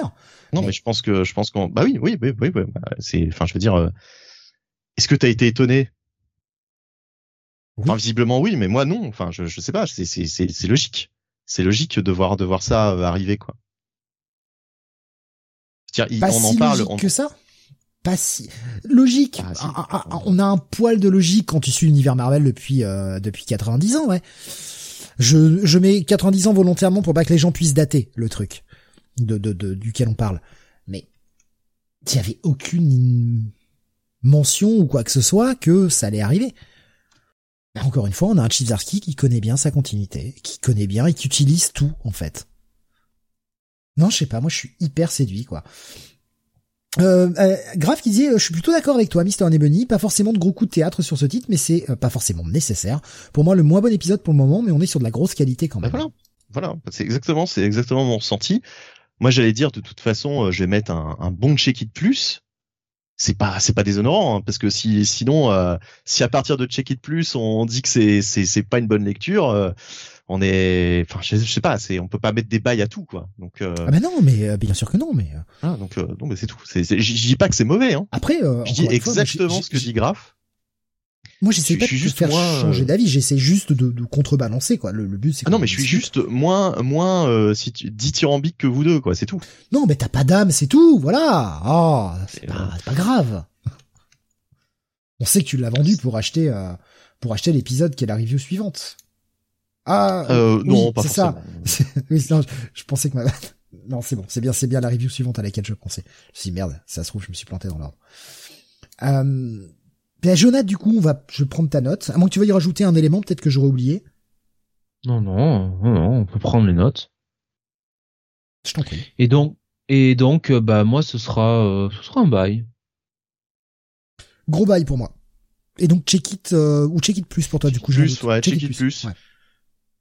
Ah oui, bah, il y a aussi un truc aussi euh, sur lequel euh, bon euh, Zdarsky met le doigt dessus euh, par l'intermédiaire de Sue Storm quand elle dit euh, on va pas revivre Civil War et c'est un petit peu le problème que j'ai avec cette intrigue depuis le début, c'est-à-dire que Zdarsky admet lui-même que son scénario ressemble quand même à, un truc qu'on a déjà vu quoi. Quand vous dites les, les Fantastic Four, on n'a pas l'habitude de les voir comme ça, bah ils étaient plus ou moins dans un dans un rôle dans un rôle comme ça déjà durant Civil War quoi. Oui, enfin, on les a vus une fois, quoi. Oui, d'accord. 60 mais ans d'histoire. Bien sûr, bien sûr. Enfin, c'est quand même un, un événement qui a marqué, quoi. C'est, c'est l'un des gros events Marvel. euh, Enfin, Ouais. concrètement, en quoi ça a, ça a un rapport avec Civil War? On n'a pas des super-héros qui se foutent la gueule euh, les uns sur les autres, là, concrètement. Bah, c'est un rapport. Star, même Starsky lui-même le, le fait dire à son personnage. Ouais, donc, de si toute tu vois pas le façon, rapport. enfin, enfin, Oui, je pense que c'est un moyen d'adresser la situation. Surtout qu'en plus, là, il te lit ça avec des implications légales et qui pourraient avoir des répercussions sur l'ensemble des, des USA. Puisque cette décision de bannir les super-héros, c'est que pour New York. Mhm. Mais il te, il te l'écrit en, en deux phrases, comment ça pourrait avoir de grosses répercussions sur l'ensemble des USA. Non, Mais encore une fois, c'est bien. Mais c'est pas. euh, c'est- c'est- je vous explique pourquoi. J'essaie de vous expliquer pourquoi ça m'a pas euh, assis le cul par terre, quoi. Tu vois, c'est ça que je veux dire, c'est tout. Mhm. Grave qui nous dit, n'empêche, ni Tifoïd ni Electra dans l'épisode, je me rétracte, un gros pass. Zarsky fait n'importe quoi sur DD, bring back the Flying Ninjas. Ah oui. Faudrait qu'ils reviennent, hein. Quand est-ce qu'ils reviennent? Euh, Beaumasque qui nous dit, Bah, euh, maintenant... Ah, pardon, je t'en prie, je t'en prie. Bah, à mon avis, ils sont liés avec euh, Butch et Matt Murdock, Mike Murdock, hein. Oh, mais ce serait tellement bien. Ce serait génial. Putain, t'imagines? Oh. Butch et Mike Murdock qui commandent les Flying Ninjas. Oh là là, les Flying, les Flying Priests là. Oh là là. Champagne. Zersky, meilleur run ever. euh, Beaumasque disait maintenant je veux voir les FF faire comme les X-Men, quitter les USA, faire un coup d'état en Latvérie pour fonder un état scientifique. Je rappelle hein, que Reckoning War sortira la semaine prochaine, qui est censé être le, le début de, de cet event euh, des 4 fantastiques. On en parlera la semaine prochaine, hein. perso je le lirai. Donc euh, deux bails et un check-it plus, et on continue avec toi Bunny, donc l'épisode pour lequel tu as vendu ton âme, Gunslinger Spawn numéro 4. Ouais, alors là, euh, Non mais c'est pour continuer dire. la vanne, c'est pour continuer la vanne. Ouais, ouais. Euh, Gunslinger Spawn numéro 4. Alors, euh, j'y suis allé parce qu'en ce moment Spawn, euh, bah c'est c'est c'est c'est bien sympa. J'avais bien aimé King Spawn la semaine dernière. Euh, là, hélas, j'avais oublié que c'était encore Todd McFarlane au scénario. Je pensais qu'il avait laissé la main euh, à d'autres euh, à d'autres personnes euh, sur chacun de ses titres. Non, non, il est toujours au scénario de Gunslinger Spawn. Euh, il s'est récupéré ce personnage parce qu'à mon avis, euh, bah c'est l'un des personnages euh, les plus euh, comment dire merchandisingment parlant, euh, Gunslinger Spawn, à mon avis, ça va vendre, ça va vendre des caisses de figurines. Hein. Euh, c'est vraiment, je pense que c'est, euh, il y a un truc à faire. Euh, McFarlane l'a bien compris, donc à mon avis, il veut garder la main sur ce personnage. on a du Brett Booth au dessin, donc franchement, franchement, au niveau graphique, c'est très sympa. Moi, j'aime beaucoup Brett Booth. Donc on est vraiment dans le image des années 90. ça dépend. Est-ce est-ce qu'on a les, les, traditionnels trucs de, de Brett Booth avec des pages blanches, des mecs qui sortent un peu des cases et souvent des pages où il y a presque plus de blanc que de cases? Non, non, là ça va. Euh, là, c'est quand même de la grosse baston entre euh, Gunslinger Spawn. C'est simple hein, cet épisode. C'est la baston entre Gunslinger Spawn et le clown. Alors le clown qui depuis l'épisode 301 s'est séparé en deux en deux entités. C'est-à-dire qu'on a le clown d'un côté et Violator de l'autre. C'est plus la même euh, la même personne. Donc le clown le clown se balade avec Violator et euh, donc là, il fait face au, Gunslinger Spawn. Il a plein de, mini clowns hein, qui sont un petit peu ses, ses, ses, ses mignons, hein, voilà, euh, sa, petite, sa petite bande. Euh, et on a un rappel aussi des origines de Gunslinger Spawn. Alors, ce qui est intéressant, c'est que Gog, le personnage euh, que vous connaissez bien euh, si vous lisez Spawn depuis depuis bah, depuis le début, quoi, le fameux le fameux mentor initialement de Spawn qui avait de sombres secrets, eh bien est lié aux origines de Gunslinger Spawn. Et donc on nous rappelle ça. Hein, et bon, c'est franchement, c'est un épisode efficace, mais c'est un épisode euh, totalement euh, dans ce qui se faisait euh, dans les années 90, surtout avec du Brett Booth au dessin. c'est essentiellement de la baston, c'est voilà, c'est du image comics, on va dire popcorn. voilà, bah c'est ce que sait faire McFarlane, hein, toujours très bien. là, il est pas trop verbeux, donc c'est pas plus mal. Voilà, ça fait le taf c'est tout ce qu'on va rechercher d'un épisode hein, de Gunslinger Spawn même si j'avais beaucoup aimé euh, le premier épisode beaucoup plus euh, parce qu'il posait un cast il posait une situation qui était euh, qui était plus intéressante là c'est vraiment un épisode de, de, de baston donc c'est pas forcément ce qu'il y a de plus passionnant ça fait le taf, je vais juste mettre un check-it. voilà, c'est les, les, les, fans de la franchise pourront y aller sans problème. Euh, voilà, c'est sympa. Spawn euh, toutes les semaines, on a on a sa petite dose. Bon, on verra. On verra si, si McFarlane continue euh, très longtemps sur ce titre. Ce serait bien qu'il laisse la main à d'autres d'autres auteurs sur chaque chaque titre de sa franchise pour qu'enfin Spawn évolue. bah, j'ai envie de dire coupe le cordon quoi puisque c'est toujours un petit peu le problème le sempiternel problème avec Spawn c'est que il a jamais coupé le cordon complètement et à chaque fois qu'il y a des auteurs qui essayent de faire des choses et parfois des choses très intéressantes, eh bien, il remet son nez dedans et il rechange les trucs et il revient au début et puis et puis voilà. Donc c'est un petit un petit peu dommage. Donc euh, bon, mais euh, mais voilà, euh, numéro simple, efficace. voilà, check it. On va continuer avec du décès maintenant. On va passer au 778e épisode de Flash. on n'avait pas parlé du 777. Euh, je, me suis rappelé qu'on n'en avait pas parlé parce tout simplement parce que j'ai oublié de lire. Donc euh, euh, je sais qu'on n'en avait pas parlé quand il était sorti. C'était la, la, fameuse semaine où on avait fait deux semaines de comics d'un coup et bon celui-ci était passé à la trappe. Donc rattrapé pour l'occasion et lu ce 778. Bon je dis tout de suite quel épisode incroyable. Toujours Jeremy Adams au scénario. On a Fernando Pazarin et Matt Ryan sur une partie des dessins et on a Brent Peoples euh, pour l'autre partie. Euh, une colorisation à la fois de Jeremy Cox, de Peter Pantasis et de Matt Herms. Euh, c'est un peu moins présent dans cet épisode-là, ça l'était beaucoup plus dans l'épisode précédent, je dois bien l'avouer. Incroyable, le, la colorisation qui a fait vraiment le taf sur l'épisode précédent, toutes les parties dans Gemworld, il y a un travail de colorisation qui est complètement dingue. Ça a dû être un véritable bordel à faire. De quoi parle cet arc? Euh, On avait eu un, épisode qu'on avait pas tant aimé que ça, Bunny, hein, le 775, où on avait le retour d'Eclipso. Ouais, bah Eclipso, c'est un personnage chiant, je trouve. Enfin, c'est toujours le même principe. Et j'aurais espéré que euh, Eclipso il soit éclipsé euh, beaucoup plus rapidement.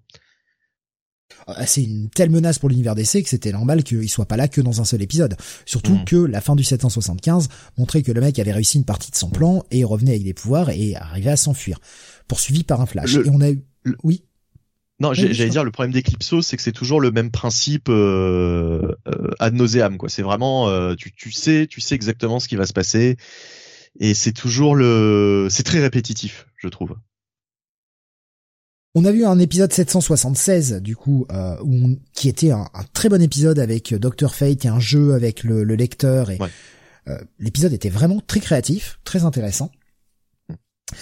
Et dans cet épisode 77, on commençait un nouvel arc, nouvel arc qui s'appelle euh, Vengeance is Mine, où on continue cette aventure avec Eclipso. Euh, à la fin de l'épisode 776, euh, Dr Fate et Flash arrivaient dans le World pour euh, bah, essayer d'empêcher euh, qu'Eclipso contrôle tout l'univers.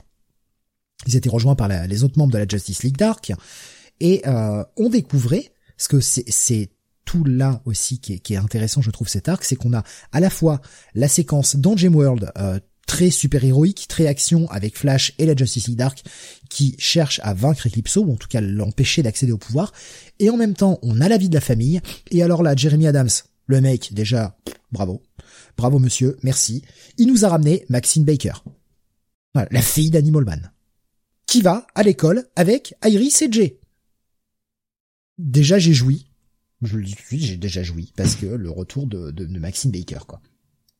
Mais par contre, euh, graphiquement, euh, précisons que ces, pages-là, justement, sont pas sont pas du même dessinateur et c'est beaucoup moins beau. Enfin, ça ça alterne entre des pages vraiment euh, spectaculaires dans le Gem World et puis des pages, on va dire, beaucoup moins bien dessinées. Hein, faut, faut, faut être honnête.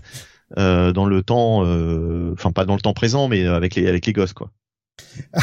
Beaumasque et Alexin qui disent ah je joue sur des je jouis sur des gamines non non pas ça c'est que c'est le retour bah, c'est ce que t'as dit. Hein. Content de voir la gamine. non c'est- en fait c'est que c'est le retour de, de Maxine déjà fait que c'est pas un personnage qui ne qui est complètement oublié depuis euh, la fin des New 52 heureusement ce qui est cool et que on a Buddy Baker dans le coin grosso modo Wally et euh, Buddy Baker donc Animal Man vivent pas si loin puisqu'ils vont les gamines vont à la même école eh, peut-être un petit fit non pas longtemps Peut-être qu'on nous ramène sur le devant de la scène, peut-être que Jérémy Adams est en train de nous dire "Eh les gars, j'aimerais bien écrire Animal Man." Donc je replace un peu le truc. Oui, ramenez Animal Man, putain, s'il vous plaît, quoi, ramenez-le, ça, c'est un bon personnage, il y a de quoi écrire avec lui, putain. Bref. Donc euh, très content de, de, revoir ce retour. Et on a un J et qui est et c'est ça qui est bien, c'est que Jeremy Adams a vraiment été bossé la continuité Flash aussi.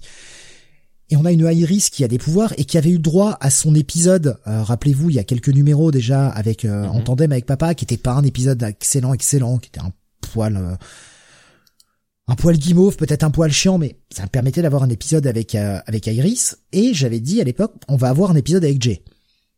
Ouais, ben clairement, là c'est Jay qui est la star dans cet épisode-là, Euh, puisque Maxine et Iris vont faire le mur, vont aller voir des animaux pendant la nuit, sauf qu'elles vont se faire kidnapper par deux super vilains qui les enlèvent à la demande d'un autre super vilain qu'on découvrira tout à l'heure, euh, j'en parlerai un petit peu après, pour être vendus en fait.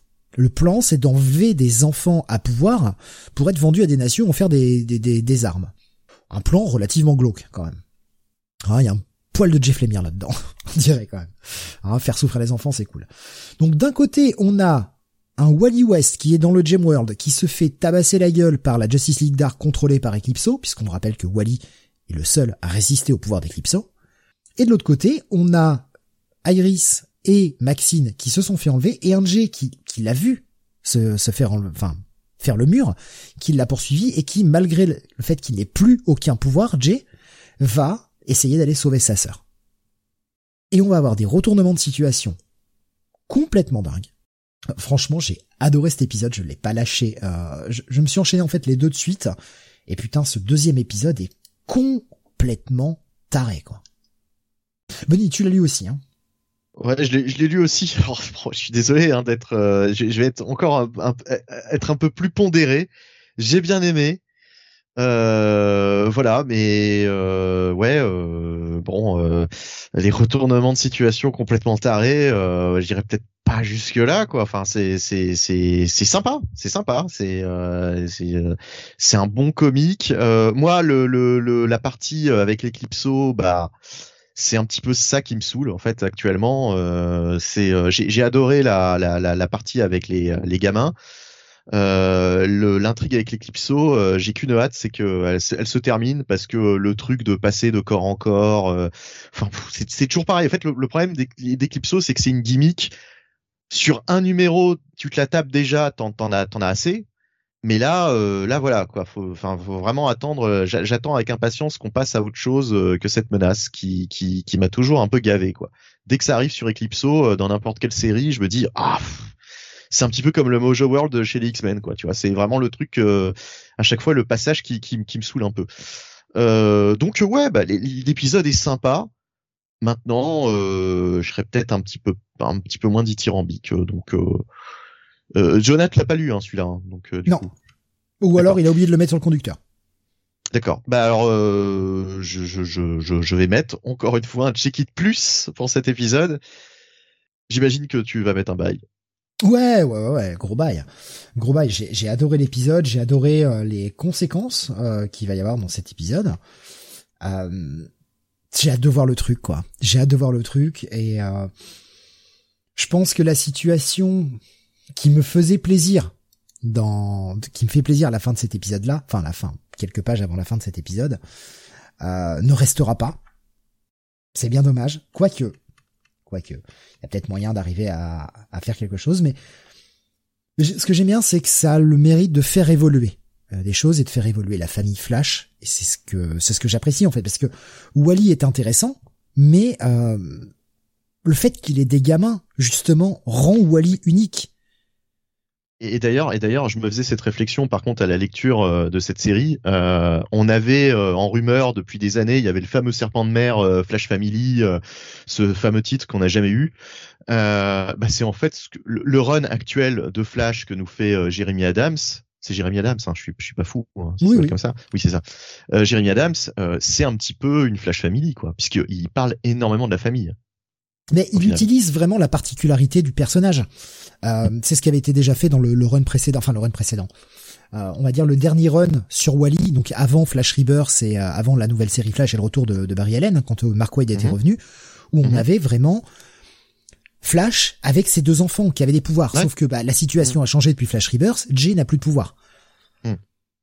Et... Mais justement, c'est plus intéressant, je trouve je, je, sais pas, je, je, vois plusieurs trucs à faire, quoi, des, des pouvoirs qui se passent de l'un à l'autre, ou, enfin, je sais pas, il y a des possibilités, et euh, mmh. le fait qu'on ait des possibilités, que je, que je puisse être surpris, c'est ce qui m'intéresse.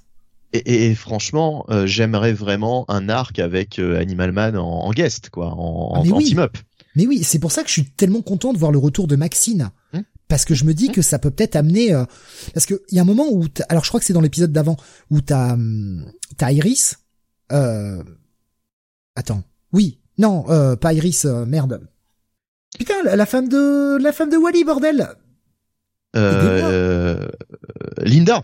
Linda, merci. Excusez-moi. Euh, Linda qui, qui dit euh, non mais euh, tu vas pas jouer avec elle. Je connais pas ses parents. Euh, je sais pas qui sont. Enfin, pour moi ça, ça n'a pas été placé au hasard. Donc tu nous fais un petit épisode barbecue, tu sais, un épisode où il se passe pas grand chose, petit épisode barbecue où les familles se rencontrent. Mmh. Ah putain, je kifferais quoi. Je kifferais. Ouais. Ouais. ouais. Ah grave qui nous dit franchement un Animal Man écrit par Wade, je prends direct. Mais oui, mais oui. Ah qui suis en train de lire là le run de, de Grant Morrison. Putain, oh là là, qu'est-ce que c'est bon. Qu'est-ce que c'est bon, bordel. Euh, j'ai euh, grave qui disait Benny a adoré la partie avec les gamins, mais sortez pédobert les mecs. C'est vrai qu'entre moi qui ai joui et toi qui adoré la partie sur les gamins. Ah bah, bah alors, je préfère, je préfère nettement adorer la partie avec les gamins que jouir dessus hein, quand même. c'est c'est quand même moins problématique. Hein. Pas, on peut adorer Stranger Things euh, sans jouir dessus. ouais, alors là, par contre, moi, ça, ça me fait bander mou, hein, ça, hein, Stranger Things. Euh, non mais non mais voilà, non mais je veux dire, c'est euh, adorer adorer la partie avec les gamins. Moi, je vois pas où est le problème. Hein, c'est avoir l'esprit mal tourné. Par contre, jouir dessus, là, là effectivement, oui, là, c'est un petit peu plus problématique. Eh, c'est de la, c'est c'est de la, de la jouissance, euh, la jouissance oui. abstraite. Voilà. Ah ouais. Des yeux. Euh, non, non, non, c'est mon cœur. C'était voilà, tu sais le l'émotion, le, retour, le oh trop bien.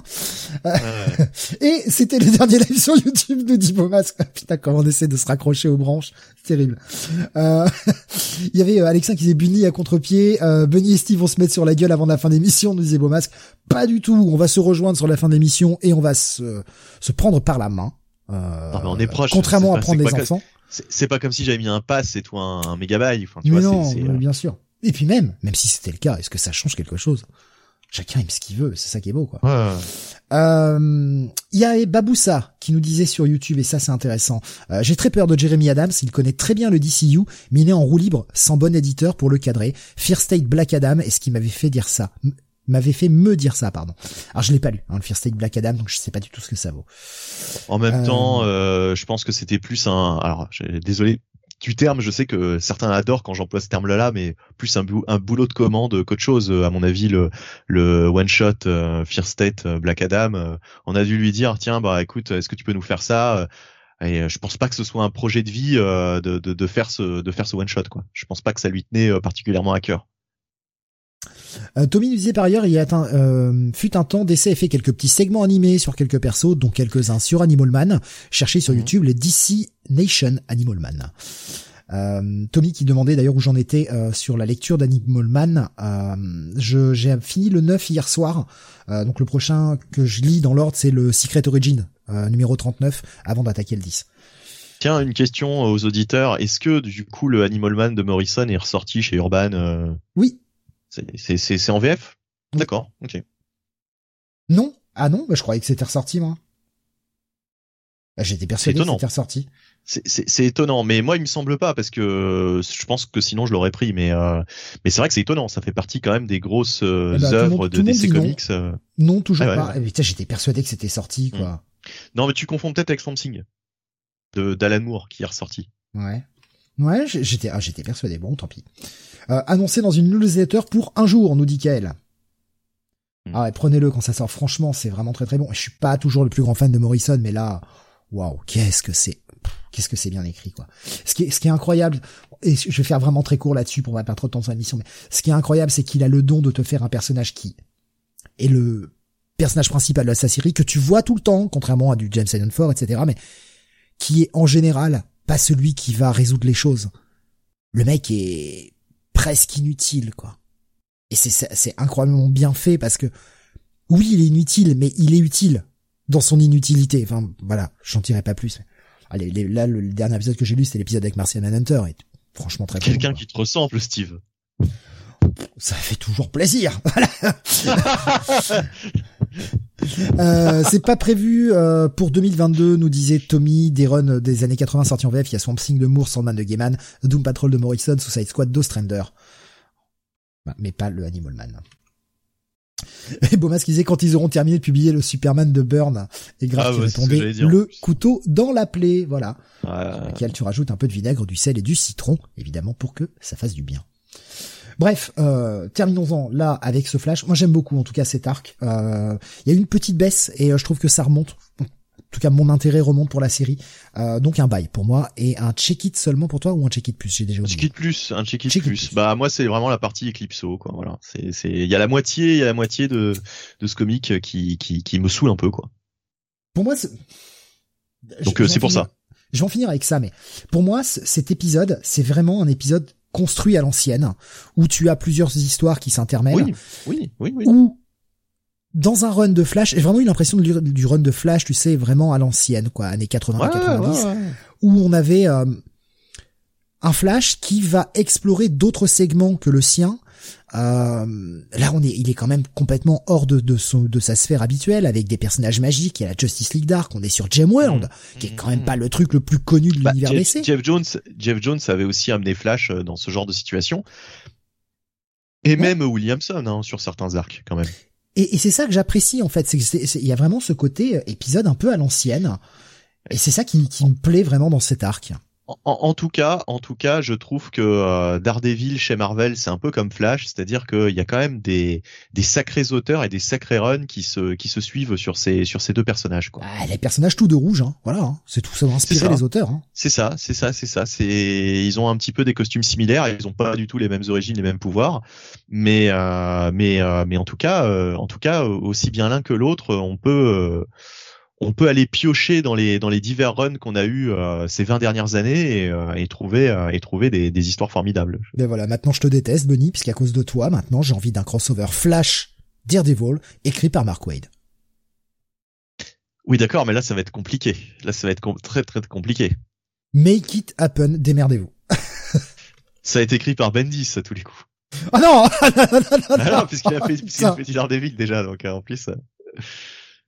Ouais, mais Marco, alors, il a fait les deux. écrit par ouais des ouais des ouais des Bendis. Putain, ouais des Bendis ensemble, ça va être ça, va être particulier. Wade fait le scénar, mais Bendis les dialogues. Au secours. Et Jonathan nous a promis tout à l'heure de nous parler de Joy Operations. Euh... je sais pas s'il a eu le temps de le lire du coup. Enfin, avec vu vu vu, vu le vu depuis le temps qu'on blablate là, euh, peut-être. En fait, il y a peut-être une liberté créatrice accordée aux auteurs de Flash et de DD qui permet d'avoir de la qualité, nous disait Graf. C'est possible, c'est peut-être pas les personnages les plus en vue et du coup ça permet ah de pouvoir se permettre des choses. Ah ouais, totalement, totalement. Ils sont toujours un petit peu en marge. Bon, c'est plus simple d'être en marge, euh, soit dit en passant, chez DC que chez Marvel, quoi. Chez Marvel, euh, chez DC, c'est plus des, familles de titres. Euh, ce qui se passe dans Batman reste en général dans Batman, ce qui se passe dans Superman reste dans Superman, etc. Donc oui, mais c'est bien possible. Hein c'est bien possible. Reste qu'il y a un point euh, de cet épisode, et on en reparlera un peu tout à l'heure, euh, qui fait me dire que hey, ça se place quand dans la continuité? On y reviendra avec un autre titre d'essai tout à l'heure. Voilà. Un titre que t'as pas lu, Bonnie, donc c'est pour ça que tu, tu sais pas. D'accord, non mais ok, ok. Ouais. Et euh, mais c'est un titre qu'a lu Jonath. Mais comme Jonath n'a pas lu ce flash, du coup il ne sait pas non plus de quoi je parle. Putain, ça devient très obscur hein, cette discussion. Euh, on continue avec toi justement, Jonathan. On va aller chez Boom maintenant, ton éditeur préféré, avec la sortie du 24e épisode de Once and Future. Alors déjà, je tiens à corriger mon cher Steve, euh, ce n'est pas mon éditeur préféré, c'est le meilleur éditeur. Voilà. Donc, euh, écrit par Kieron Gillen et dessiné par Dan Morin avec une colorisation de Tamra Bonvillain. Eh bien, on reprend sur euh, les événements euh, du dernier épisode et notamment le cliffhanger où on avait cette chère grand-mère euh, ainsi que Duncan et Rose qui essayaient tout simplement de bien réveiller le roi Lear, King Lear donc euh, de la fameuse pièce de Shakespeare. De Molière, comme chacun sait, de Molière. Je connais de Jean-Baptiste. De Jean-Baptiste, évidemment. C'est ça. Et euh, et alors le King Lear, euh, il est quand même dans un sale état, hein, autant autant vous le dire. Et euh, et bien en fait, on se rend compte que la grand-mère, bon, joue un petit peu avec le feu. C'est-à-dire, c'est un peu la technique de l'ennemi de mon ennemi et mon ami. Vous voyez ce que je veux dire?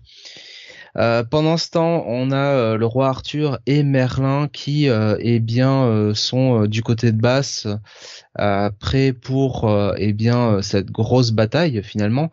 avec cette autre version du roi Arthur. Alors c'est intéressant parce que Kieron Gillen finalement et Dan Mora nous font un petit flashback sur eh bien la fameuse bataille hein, de toute façon de de Basse euh, donc à la fin du, euh, la fin du, donc c'est, je crois que c'est la fin du 6 siècle, il me semble, vers autour de 500 et quelques.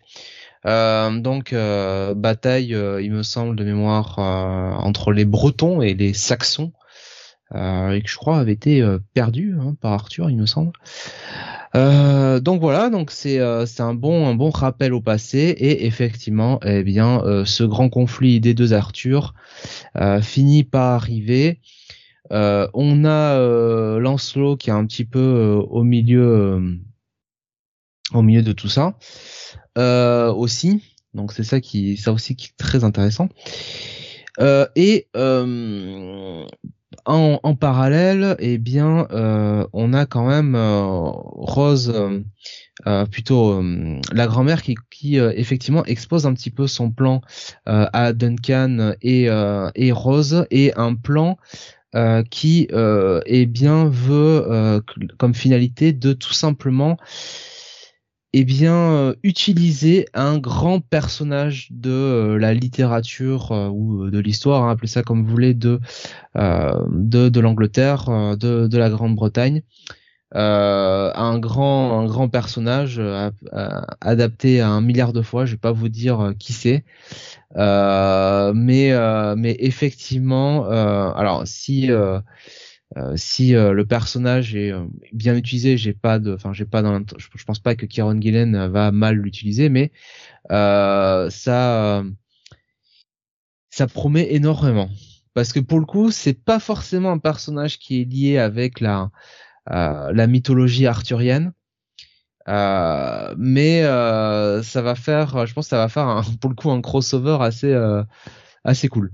Donc voilà. et puis bon, on a on a sur le sur le cliffhanger, on a encore un, un rebondissement de dernière minute. Donc voilà, euh, Kieron Gillen continue un petit peu de, nous euh, déplacer les pièces euh, les unes après les autres, de réinterpréter les mythes, l'histoire euh, de la de la Grande-Bretagne. C'est toujours aussi vivant, c'est toujours aussi dynamique, c'est toujours aussi jouissif euh, et c'est toujours merveilleusement mis en scène et dessiné par Dan Morin. La colorisation de Tamra Bonvillain, on ne le redira jamais assez, marche toujours autant. Ah, écoutez, c'est un gros bail. Hein. Euh, c'est un, c'est un très très gros bail. Alors, il y avait, une question. Future numéro 24 et je dirais même que c'est en fait, bah oui, ça pourrait être mon coup de cœur de la semaine en fait. Il y avait une question de Beaumasque justement concernant la série. Il nous disait, je n'ai lu que les deux premiers tomes. Mais est-ce que la série ne se perd pas un peu À entendre les reviews, j'ai l'impression que l'intrigue s'étire un peu trop à enchaîner les réinterprétations de figures littéraires anglo-saxonnes. Alors, je vois ce qu'il veut dire. Est-ce qu'il n'y a pas le, côté un petit peu de euh, Dan, euh, Dan Moran, n'importe quoi, de Kieron Gillen qui est un petit peu, euh, un petit peu euh, délie un petit peu l'intrigue, qui est un petit peu artificiellement, comment dirais-je, continuerait son récit. Sur le papier, on peut le penser, mais en fait, l'épisode est tellement riche, les épisodes sont tellement riches que en fait non. Euh, et puis de toute façon, euh, il est certain que bon, euh, il y aura fatalement une, une lutte contre Arthur un petit peu plus prononcée que ce qu'elle est à, l'heure actuelle. Donc non, je pense simplement que bah écoute, Kieron Gillen, il a un plan, voilà, il déroule. il a un plan. Je t'avouerai que je, je suis pas, je suis pas certain sur l'idée de ce plan parce que on se rappelle, un hein, Once and Future, c'était censé être en 12 au départ. Puis euh, finalement, vu, vu le succès de la série, ça a été euh, prolongé. Donc est-ce qu'il avait ce plan-là au départ? Je sais pas, tu vois. Ben, le manga euh, le plus vendu de, de l'histoire, au départ, il devait faire 25 tomes. Ouais. Au final, il en fera peut-être 125. Hein. One Piece? Oui. Oui. Non mais d'accord, oui, non, je, je, je si c'était bien ça, parce que j'en sais rien. Je, je, ok, d'accord. Je savais pas que c'était le manga le plus vendu de l'histoire, en fait.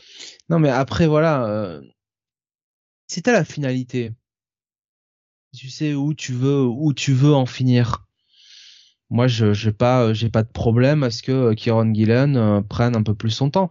Puis en même temps, euh, bon, quand je vous dis quand quand il réinterprète, si tu veux, les mythes les mythes de la de, l'histoire de l'histoire britannique, déjà c'est quelque chose qui lui touche. À, bah, il est il est anglais, donc bon déjà ça lui parle.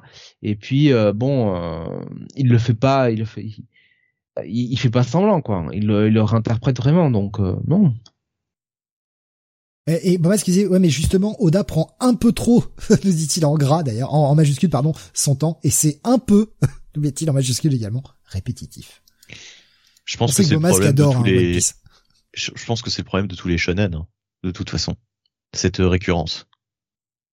Certains s'arrêtent, euh, savent s'arrêter assez tôt, surtout ces derniers temps.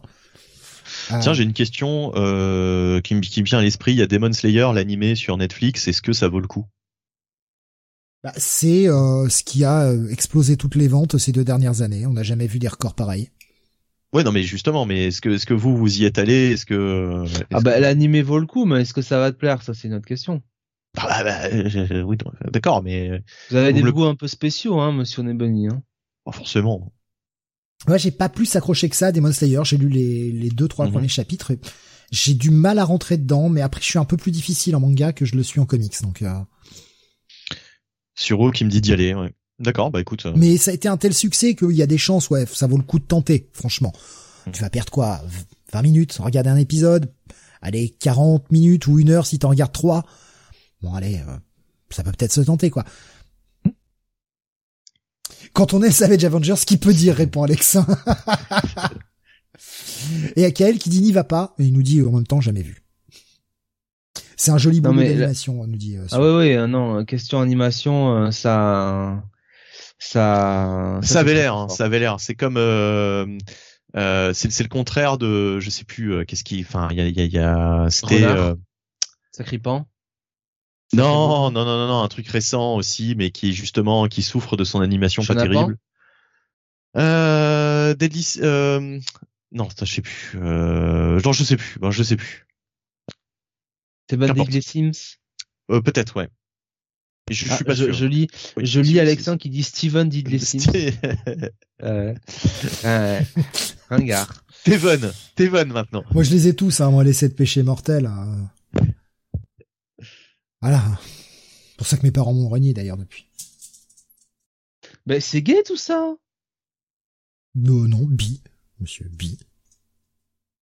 Alors, euh, Graf qui dit. euh, Oui, j'enchaîne les vannes merde, je suis désolé. Il n'y aura que deux mots pour le shonen cette année, Shenzoman. J'ai lu le premier volume. J'ai eu du mal. Franchement, j'ai eu du mal à accrocher. Je, je, je, voilà. Je- Bon, je- allez, je- on va pas y je- passer la nuit, hein, parce que je vous signale quand même qu'on a une rétro review à faire. Hein. Allez, hop. Dès qu'on dit du mal de Chainsaw Man, il s'énerve. Ah, non, je suis mais d'accord, Benny, moi j'ai lu deux quelqu'un- chapitres, j'ai arrêté, quoi. J'ai arrêté, je Il y trouve a quelqu'un, il y a une mettre- Eh, les gars, on est à 15 reviews là déjà, on est en avance là. voilà, moi je le, moi je le vois le lore qui tourne là, Monsieur Steve. Hein. Euh, Bomas que dit c'est très sympathique et différent de ce qu'on a d'habitude hein, pour euh, pour Demon Slayer, mais rien de transcendant malgré une belle anime. Et euh, Suro disait faut pas chercher le scénario révolutionnaire, c'est euh, c'est bien aussi un divertissement bien léché. Donc un bail, ce Once and Future, Jonathan, est ton coup de cœur de la semaine. Exactement. On continue avec Batman, euh, Détective Comics, pardon, euh, ce qui a écrit Batman sur la cover, le 1050. Ouais. Bah, le 1050 qui est effectivement donc un épisode anniversaire qui n'est pas plus anniversaire que ça. Enfin, il y a, y a, allez, il y a, un, petit truc en plus par rapport aux autres, petite backup en plus.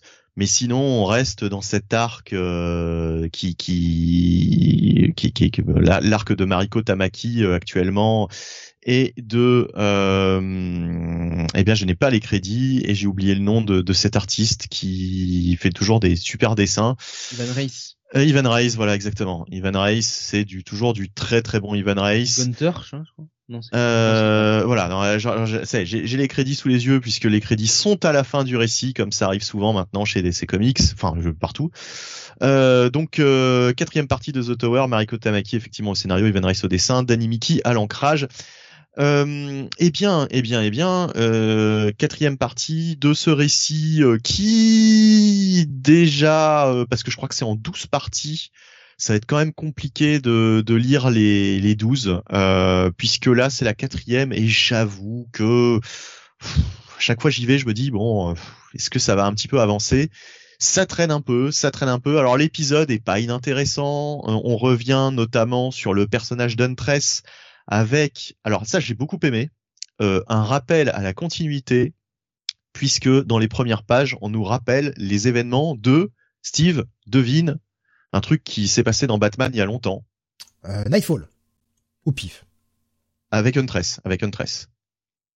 Euh, Untress Year One. Bon, je sais plus comment ça s'appelle. Non, alors non, alors en fait, euh, bon, c'est simple, un rappel à No Man's Land.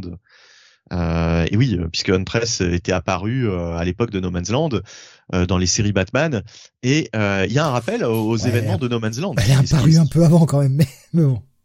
Euh, je, alors je suis, je suis pas sûr. Cette, cette version d'Huntress. Euh, Ouais, cette version-là, ouais, d'accord, ok. ouais. Voilà.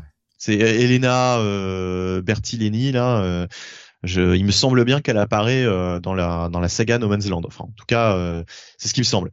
Après, je peux me tromper, euh, je ne sais plus. Mais en tout cas, euh, en tout cas, il y a un rappel à No Man's Land. Donc euh, ça, c'est quand même rare de voir des rappels à la continuité de Batman, puisque dans Batman, il n'y a pas vraiment de continuité. En général, les auteurs ne s'embarrassent pas de la continuité. Ils rappellent simplement les origines du héros et puis c'est assez intemporel.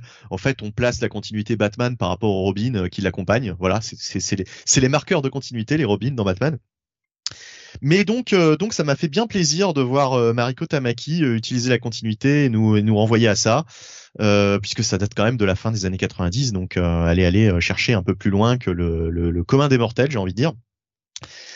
Euh, on en apprend un peu plus sur ce qui s'est passé euh, à Arkham, puisque Arkham, donc, euh, c'est cette tour maintenant en plein centre-ville de Gotham. Il y a une mutinerie. On comprend un petit peu. Il y, y, a un personnage qui fait son apparition sur la fin, et on y voit un peu plus clair sur ce qui a pu se passer. En fait, voilà. Euh, qu'est-ce qui a dégénéré? Euh, Ça commence à prendre du sens, donc il y a quand même des révélations un petit peu intéressantes. L'épisode est pas mal, l'épisode est pas mal, il est quand même meilleur que, l'épisode précédent, même si bon, euh, ça, tire un peu en longueur. Il, y a, pas mal de dialogues. On, aimerait bien que ça avance un peu plus vite. On aimerait bien qu'on repasse à un petit peu d'action. Ce serait, pas mal. Voilà, c'est surtout ça. Le backup, enfin là il y a deux backups dans ce numéro, donc il y a toujours ce backup de Matthew Rosenberg qui était pas mal jusque-là et qui reste qui reste sympathique avec Scarecrow euh, qui euh, attaque le manoir Wayne. Donc c'est euh, c'est un comment dire c'est ça se déroule dans le passé, hein, euh, à l'époque de Dick Grayson quand il était Robin et il était un jeune Robin. donc on retrouve Alfred, etc. et c'est toute cette intrigue où Bruce avait pris sous son aile un jeune orphelin dont les parents avaient été tués par le Joker, qui se retrouve à Arkham et qui se retrouve embrigadé avec tous les enfants d'Arkham euh, par le par le Scarecrow. Euh, donc euh, l'épisode l'épisode est sympathique. Voilà, l'épisode est sympathique, un peu moins surprenant peut-être que les que les épisodes précédents. Euh, mais néanmoins, ça reste, ça reste du bon boulot donc de Rosenberg et de Fernando Blanco euh, pour ce qui est des dessins. Euh, et puis on a surtout donc là puisque numéro 1150 oblige un backup supplémentaire. Et non, non, juste, juste 1050 Bunny. Oh, juste 1050. 1050, oui. J'ai dit 1150 peut-être. Ouais, euh, 1050. C'est quand même un, un, véritable achievement. Hein. C'est mm. la série comics US, avec le, le comic euh, tel qu'on l'imagine, qui atteint le plus gros chiffre. Hein. Même Action Comics, on l'a dit tout à l'heure, c'est 1039. C'est euh, la série qui a le, le plus de numéros, quoi ce qui m'a étonné d'ailleurs puisque euh, Action Comics je me rappelle par exemple que dans les années au début 90 je crois euh, était sortait toutes les semaines à un moment donné euh, cela dit, Detective Comics est euh, à un moment donné aussi sorti toutes les semaines, me semble-t-il. C'est le cas là aussi. Hein. Oui, bah oui, oui, oui, d'accord, oui, bien sûr. Mais, oui, ce que je veux après, dire, après le 600 euh, jusqu'au 637 ou 639, quelque chose comme ça, Action Comics hmm. était était hebdo, mais ne contenait plus Superman. C'était quatre histoires à l'intérieur. D'accord. Euh, donc on a ce backup qui est en fait une introduction et là Steve ça va, ça te plaire à Batman Superman World's Finest par Mark Wade et Dan Mora. Ah j'ai hâte de lire avec euh, une colorisation de Tamra euh, bon vilain justement on le retrouve. et bon c'est sympathique hein. c'est sympathique mais c'est pas non plus c'est pas non plus hyper transcendant bon voilà ça ça fait ça fait le job c'est censé introduire introduire cette série, donc euh, je pense qu'il y aura simplement un rappel au, backup, euh, puisque euh, il se passe quand même un truc assez important dans ce backup, mais je pense qu'on te le rappellera. on te le rappellera quand, quand le titre principal commencera d'ici mars. Hein, je crois que ça commence en mars. Eh, c'est pas certain, hein, parce que faut se rappeler des backups de Robin. quand la série Robin a été lancée, on n'est pas revenu dessus. Hein en tout cas, euh, là, c'est annoncé pour mars. C'est marqué on sale on March. Euh, donc. Hmm. Oui, bien sûr, mais il y a eu des backups de Robin dans Detective Comics ou c'était dans Batman, je ne sais plus, ah. l'un des deux titres. Et quand la série Robin a été lancée, on n'est pas revenu sur ces backups et ce qui s'est passé dedans. Ah bah là en fait il se passe un truc euh, tellement euh, tellement énorme, j'ai envie de dire que c'est ils vont forcément revenir dessus. Enfin je je vois pas comment ils peuvent ils peuvent éluder ça. Ben, euh... ce qui se passait dans le backup, et enfin Jonathan les avait lus hein, et il lit la série Robin et on n'est pas revenu dessus. Et pourtant je veux dire ça lance vraiment l'histoire. Mais les backups lancent vraiment l'histoire et ne sont jamais repris dans la série principale. Mmh. Un moyen peut-être de forcer l'achat, mais au moins les backups là aussi servent à quelque chose. Ce que disait euh, Grave justement, un peu chiche pour fêter le 1050 quand même, d'autant que le teaser fera peut-être partie du premier numéro de World's Finest. Je sais pas s'ils vont euh, reprinter euh, ça dans le premier numéro. Je, ne pense pas, honnêtement. Je pense pas, mais je pense que ils, rappelleront, ils rappelleront ce qui se passe, ce qui se passe dans ces quelques pages oui, c'est un peu cheap pour un numéro 1050. En même temps, euh, je préfère lire ça qu'un numéro avec euh, des petites histoires de plein d'auteurs euh, qui, qui n'amènent rien aux, personnages. Moi, les, les, numéros anthologiques anniversaires, j'en ai, j'en ai soupé. Ça me, en général, ça me, ça m'intéresse pas tellement, quoi. Euh, donc euh, là, euh, de toute façon, Mariko Tamaki était en plein milieu de son arc en 12 parties qui, qui, sort, qui sort de, de, manière hebdo. Donc elle pouvait pas, elle pouvait pas d'un seul coup faire un un peu comme le 200 du, du, Black Panther dont nous a parlé Jonathan tout à l'heure quoi. Mm. Justement Jonathan, ton avis sur ce détective oui. comics? Oui, enfin euh, eh bien, euh, eh bien, euh, moi j'ai effectivement plutôt apprécié ce numéro hein, sur l'histoire principale, qui était vraiment centré sur Huntress. Je me souviens que, alors c'était peut-être sur le, premier, la première, la première partie. Hein, je crois il y a deux semaines, un auditeur nous avait demandé est-ce que, est-ce que vraiment il y avait un focus sur Huntress. Bah là pour le coup c'est le cas. Et euh, je trouve que l'écriture du personnage est assez intéressante, hein, de vraiment la mettre en parallèle hein, finalement de Batman. Hein. C'est pas quelqu'un qui, euh, euh, qui comment dirais-je, a été inspiré de Batman. C'est quelqu'un qui s'est fait toute seule. Et puis alors Bunny, bon, tu dis qu'il n'y a peut-être pas beaucoup d'action. Bon, il y a quand même des choses qui se passent hein, dans cette tour, hein, malgré tout. Euh, non, franchement, moi j'ai bien aimé, j'ai bien aimé la l'écriture de, ce numéro. J'avoue que le numéro 2, enfin, le, bon, ça tournait, ça tournait, ça commençait un petit peu en tourner en rond. Là, euh, non, là, ça a été euh, c'était euh, c'était plutôt euh, plutôt plutôt bien quoi. J'ai bien aimé. Surtout voilà le focus sur sur Huntress. La présence quand même en protagoniste aussi de Nightwing hein, quand même de Dick Grayson. Ça fait toujours plaisir. Et puis pas de Batman hein, c'est quand même toujours une bonne nouvelle. Ah bah de toute façon il sera pas là mais c'est très bien qu'il reste qu'il reste très loin là, euh, très très loin là, qu'il aille faire des enquêtes en Indonésie. C'est raccord avec ce qui se passe dans Batman justement. Euh, mais voilà, qui, qui reste là-bas. Euh, donc euh, le backup. Alors bon, euh, c'est à vous que cette histoire commence un petit peu. Bon, je vais pas dire me, me courir sur l'haricot, mais j'en ai un petit peu. Bon, bref, c'est sympa parce qu'on voit Alfred qui donne des coups de poil. Bon, ça au moins c'est cool.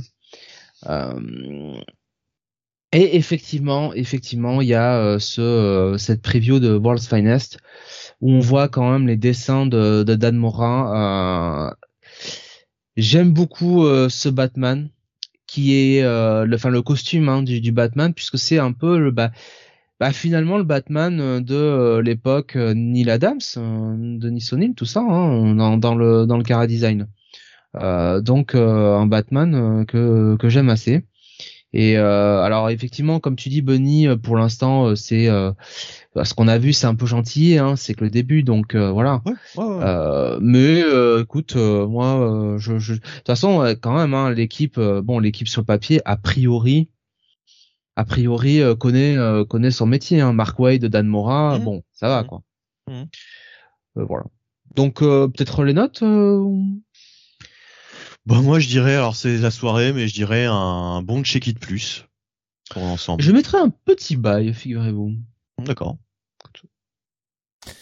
Euh, Qu'est-ce que j'ai vu passer euh, Alors bah Tommy hein, qui, euh, qui disait bah la cover euh, voilà toujours bizarre hein, le, collage du visage réaliste sur le petit corps du bad girl Cassandra Kane ça fait une grosse tête sur un petit corps. Mais ouais, moi je, je trouve ces covers enfin vraiment j'y arrive pas les, les covers de Detective Comics, cette espèce de photo réaliste euh, bizarre, je sais pas, ça marche pas pour moi. Ah, je crois que t'aimais bien euh, justement les premières. Euh, la, la, première, le premier, ouais, ça passait et en fait, dès le deuxième, je trouve ça, en fait, je trouve ça moche. Je, là, ça fait plusieurs que je vois et je, j'accroche pas du tout. après, encore une fois, hein, c'est les goûts, les couleurs hein, en termes d'art. Moi, ça me dérange pas tellement. Je me dis, c'est si c'est juste la gimmick pour cet événement, tu vois. Ah oui, oui, bah c'est juste la vie sur la cover. Après ça, ça va. Encore une fois, la cover et l'intérieur, hein, on a l'habitude maintenant. Non, non, mais je veux dire, si c'est juste, tu sais, le, temps, le temps de de, de, cet arc, euh, pourquoi pas, tu vois, c'est un exercice euh, dans lequel ils se sont engagés pour 12 numéros. Bon, alors c'est peut-être, ça fait peut-être effectivement pas mal de covers comme ça, du coup, euh, mais mais voilà quoi, c'est. c'est vrai que la, la Harley Quinn, je sais pas, c'est assez, assez, assez, assez, assez bizarre. Il y avait euh, Kyle hein, qui disait par rapport à, à Huntress, elle est apparue avant euh, mais Bad Girl au début de No Man's Land pour euh, pour Huntress. Et euh, Graf nous disait épisode un peu raconté par Dick, plutôt une bonne idée. Mmh. Voilà, je prends les, euh, les réactions un petit peu en même temps. Ouais, ouais. On va continuer avec de l'indé maintenant et on va passer à... Euh, bah, je l'annonce tout de suite, hop, je me fais pas chier, mon coup de cœur de la semaine, comme ça c'est fait, je l'annonce, avec cette cover qui est ô combien étrange, euh, la cover du Ice Cream Man numéro 28. Ah bah oui, bah c'est je me demandais de quoi c'est que cette merde. Ah, c'est que cette merde? Mais ouais, mais euh, quel épisode incroyable. De la merde. Oui, bof, vous me laissez faire la review Merci. Alors, c'est écrit par euh, Maxwell Prince, dessiné par Martin Morazzo, colorisé par Chris O'Halloran, comme d'habitude. Elle a toujours la même équipe. Cette fois-ci, on va suivre un étymologiste qui va partir fin fond de je sais pas où. Euh, on sait pas trop où c'est. Ça ressemble vraisemblablement à des montagnes himalayennes, mais on n'en est pas certain.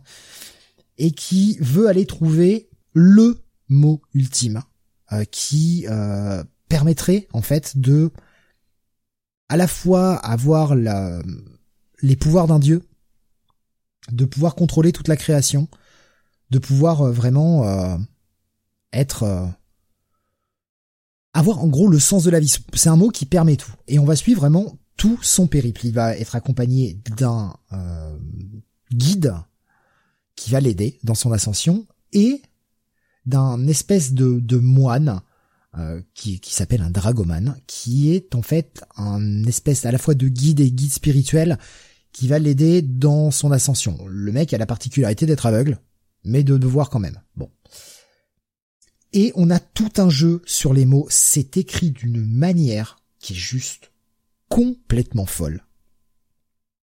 Il y a tout un jeu sur les mots et c'est ça tombe bien vu que le personnage principal est un étymologiste. Et au fur et à mesure de l'ascension, le mec va être assailli par des rêves euh, assez étranges. Il va y avoir des créatures de plus en plus bizarres, euh, notamment une espèce d'araignée géante, un espèce de yeti assez étrange. Et en plus, on revient sur ce qui avait été annoncé déjà dans, je crois que, putain, je sais plus si c'était le 21 ou le 25, j'ai un doute maintenant. On avait vu à la fin, dans un petit backup, un espèce de, de conseil de différentes races qui allait statuer sur le sort du Ice Cream Man. Et il nous replace cette espèce de sous-intrigue. Certes, ce n'est que dans un rêve, ce n'est qu'une vision, mais euh, une vision qui, est là, qui est, réaliste. Donc le plan n'est pas oublié. Euh, le sort du Ice Cream Man est clairement pas oublié, et on a la rencontre avec ce qui vit en haut de cette plus haute montagne, personne qui pourrait euh, donner en fait le pouvoir presque de Dieu, qui est une représentation clairement de d'un espèce de Jésus en haut de la montagne. Un Jésus un peu bizarre. Je j'ai pas assez de mots pour vous décrire ce qui est ce qui est assez euh, un peu paradoxal vis-à-vis de, de l'épisode, mais j'ai pas assez de mots euh, pour vous décrire à quel point cet épisode est fou en fait. On a une aventure vraiment euh, un peu à l'Indiana Jones d'ailleurs les petites références y sont faites hein, euh, vous les verrez euh, très facilement dans le comic. On a un truc hyper profond un truc qui fait avancer le, le mythe général de, de, Ice Cream Man qui était un peu mis de côté depuis longtemps. Mais quel euh, le Yeti c'est la créature qu'on voyait dans le numéro 1 nous dit Beaumasque. Putain. Sans déconner. Alors ça j'ai pas fait gaffe. Je j'ai vraiment pas fait attention à ça faudrait que je revoie le numéro 1 euh, ça fait des années, je pense que cette série a un univers bidon, euh, nous disait Beaumasque, pour que les auteurs s'amusent et au final, il y a vraiment une continuité. Grave qui demande si c'est sortira en VF à un moment, je ne sais pas. Je ne sais pas. Pour le moment, personne n'a acheté cette série en France. Anatak nous dit, je verrais bien cette série euh, par 404 euh, comics en, en VF. C'est con qu'elle n'ait pas le droit à la VF. C'est vraiment dommage. Je, enfin vraiment, l'épisode est incroyable. C'est euh, comme toujours des épisodes qui sont indépendants, mais qui en fait se lient dans un tout. Euh, se lient avec un e, hein, du, du verbe lier, pas du verbe lire. Et toujours une recherche, toujours un jeu, des épisodes qui, vont expérimenter des trucs. Bon voilà, mon coup de cœur, je vais pas rester trois heures là-dessus. Euh, lisez-le, vraiment lisez-le, c'est vraiment un putain de bon épisode quoi. Euh, je m'attendais pas à... La cover était vraiment étrange avec ce, côté page de dictionnaire. Après c'est pas étonnant pour une série qui est très expérimentale. Je m'attendais pas à prendre une aussi belle claque quoi. L'épisode est vraiment excellent. Donc énorme bail, bien évidemment. Jonathan, on en parlait tout à l'heure du Robin qui arrive à son dixième épisode. Oui, Robin numéro 10. Euh, donc euh, c'est toujours écrit par Joshua Williamson avec euh, des dessins de Roger Cruz et une colorisation de Norm Rampum, Norm Rampmoon. Voilà, j'y arriverai jamais. Hein. Oui, bien sûr. Euh, donc, euh, eh bien, on s'était quitté sur euh, l'épisode précédent où euh, littéralement on avait eh bien ce, ce, cliffhanger où Damien était projeté bah, dans le passé, bah, littéralement, et il fallait comprendre à l'époque des débuts de, de Raz Al Ghul, donc dans un pays du Moyen-Orient. et donc, bien finalement, on retrouve Damian, donc comme le dit le titre, perdu dans le temps et dans euh, et dans l'espace, euh, et euh, qui et qui se retrouve à discuter hein, auprès d'une d'une statue d'un démon avec une certaine grand-mère. Et, et en fait, on va vite s'apercevoir que cette grand-mère, eh bien, c'est la mère de de Razal en tout cas de bah, de l'ancien, enfin de la de l'ancien Razal Ghul. Et plus que ça, eh bien, bah, cette grand-mère, c'est tout simplement Aminova. Non, c'est tout simplement euh, la euh, ah, comment la chef de la Ligue des, de Lazarus. Euh, qui avait organisé donc ce tournoi et donc bah du coup on comprend que c'est bah, attends l'arrière-grand-mère de, de Damian euh, et euh, finalement, bah, tout cet épisode nous narre un peu euh, l'histoire. Sa grand-mère? Bah non. Si, si, si, c'est sa grand-mère. C'est, c'est la mère de. Ah oui, si, pardon. Oui, pardon. Non, oui, t'as raison, t'as raison. Excuse-moi. Non, t'as raison. Non mais je te dis ça parce que moi aussi, moi aussi, j'ai lu tout l'épisode en me disant que c'était la grand-mère et puis à la fin de l'épisode, elle dit. c'est la mère de Raz. C'est la mère de Raz, mais c'est vrai que j'ai vu Raz comme le père de. Non, Raz c'est le grand-père de, de, Robin. Donc oui, t'as raison, c'est son arrière-grand-mère. J'ai fait un hein, j'ai je me suis, j'ai réfléchi à la fin de l'épisode. J'ai essayé de retourner la question 86 000 fois. C'est pour ça que j'en étais sûr maintenant. Donc voilà, donc euh, on, on, a un peu cette cette alors cette ce flashback, un petit peu cette genèse hein, de de d'à la fois de Raz, hein, mais aussi de de cette euh, de cette cette mère de Raz. Euh, on nous explique un peu euh, comment un petit peu Raz est venu avec cette idée de euh, la Ligue des Ombres, la Ligue des Assassins, la Ligue de Lazarus, tout ça. Et évidemment, bon, s'ensuit, s'ensuit, comment dirais-je, un conflit intérieur avec avec Damian et puis un cliffhanger qui ma foi, promet, un, promet assez, promet une belle réunion de famille. Euh, Jonathan, la dernière page, en bas à droite. Ouais. La dernière page en bas à droite. Ben je voilà. j'ai fait oh oh. Quand j'ai vu ça, j'ai pensé à toi. J'ai fait ah, enfin en bas, non pas pas en bas, pardon, à droite. En haut à droite, tu en haut à droite. Excuse-moi, oui. Ah oui, très très joli, très joli, hein. Et ça. Et là, je me suis dit oh, Jonathan va être content. Bah bien sûr. C'est pas comme ce Batman Catwoman à chier là de Tom King hein, que j'ai dû m'enfuir cette semaine. Donc euh, voilà. Euh, Maintenant, euh, si je dois être un petit peu honnête euh, sur euh, sur cette lecture, moi, j'ai quand même bien aimé hein, globalement l'épisode. Malgré tout, je trouve ça un petit peu, je vais pas dire jump the shark, mais toute cette histoire du conflit intérieur entre entre Damian et son arrière arrière grand-mère. là, faut quand même, enfin bon, je peux pas, je peux pas dire ce qui se passe exactement, mais disons qu'il faut un petit peu suspendre son incrédulité quand même, quoi. Et euh, c'est ça qui me sort un peu du truc. Après, c'est quand même toujours plaisant à lire, hein, mais euh, bon, euh, il faut, il faut pouvoir accepter, accepter le fait que Damian et son arrière-grand-mère aient ce type de discussion là. Donc Steve, je vais te laisser. je, je, suis assez d'accord avec toi. L'épisode est pas mauvais mais l'idée est un peu bancale, quoi. C'est, je, je, c'est l'épisode où je me sens le plus mitigé cette semaine. Je, j'aime bien et j'aime bien ce que ça annonce. J'aime bien ce que ça prépare. Ça renouvelle un peu le mythe des, de, des, des puits de Lazare, euh, le mythe de Raz, de toute la famille, euh, tout le côté des assassins, machin. Ouais, mais en même temps, cette idée de oh là là, je t'ai mis dans un sommeil profond, euh, je suis rentré dans ta tête et je discute, je te montre le passé, et en même temps, euh, euh t'as un Robin qui fait ah maintenant que j'ai tout compris, mamie, je te montre qu'en fait depuis le départ je pouvais te botter le cul, mais ça y est, je, vais sortir, je vais sortir de ta tête. Hein, je voulais juste avoir toutes les infos. Je sais pas.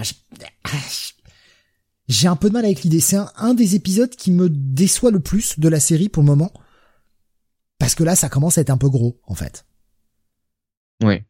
Ça, ça commence à être un peu gros et, et en même temps, ce qui s'annonce et ce qui se prépare m'intéresse, tu vois. C'est pour ça que je suis, je suis, vraiment très partagé. Et puis putain, merde, race sur la dernière page, il classe, quoi. Arras, il est extrêmement. On l'avait déjà retrouvé hein, euh, sur une plage abandonnée, croquillage et crustacés euh, quelques épisodes euh, auparavant, et il avait déjà, il avait déjà ce look-là, hein, très, comment dire, très Robinson Crusoe hein, quelque part. donc il avait déjà cette classe-là, mais oui, j'avoue que bon, là c'est un peu, bon, c'est ça c'est enfin là pour le coup euh, bon euh, c'est Beaumasque qui parlait des tirés en longueur sur euh, sur Once and Future. C'est un peu sur ce numéro là hein, que je sens les tirements en longueur. Et puis bon tu vois le cliffhanger à la fin. Tu me parles de l'élément à droite là. Bon question continuité. Mais justement c'est ça qui m'intéresse tu vois. C'est ça c'est qu'en termes de continuité là ça m'intéresse.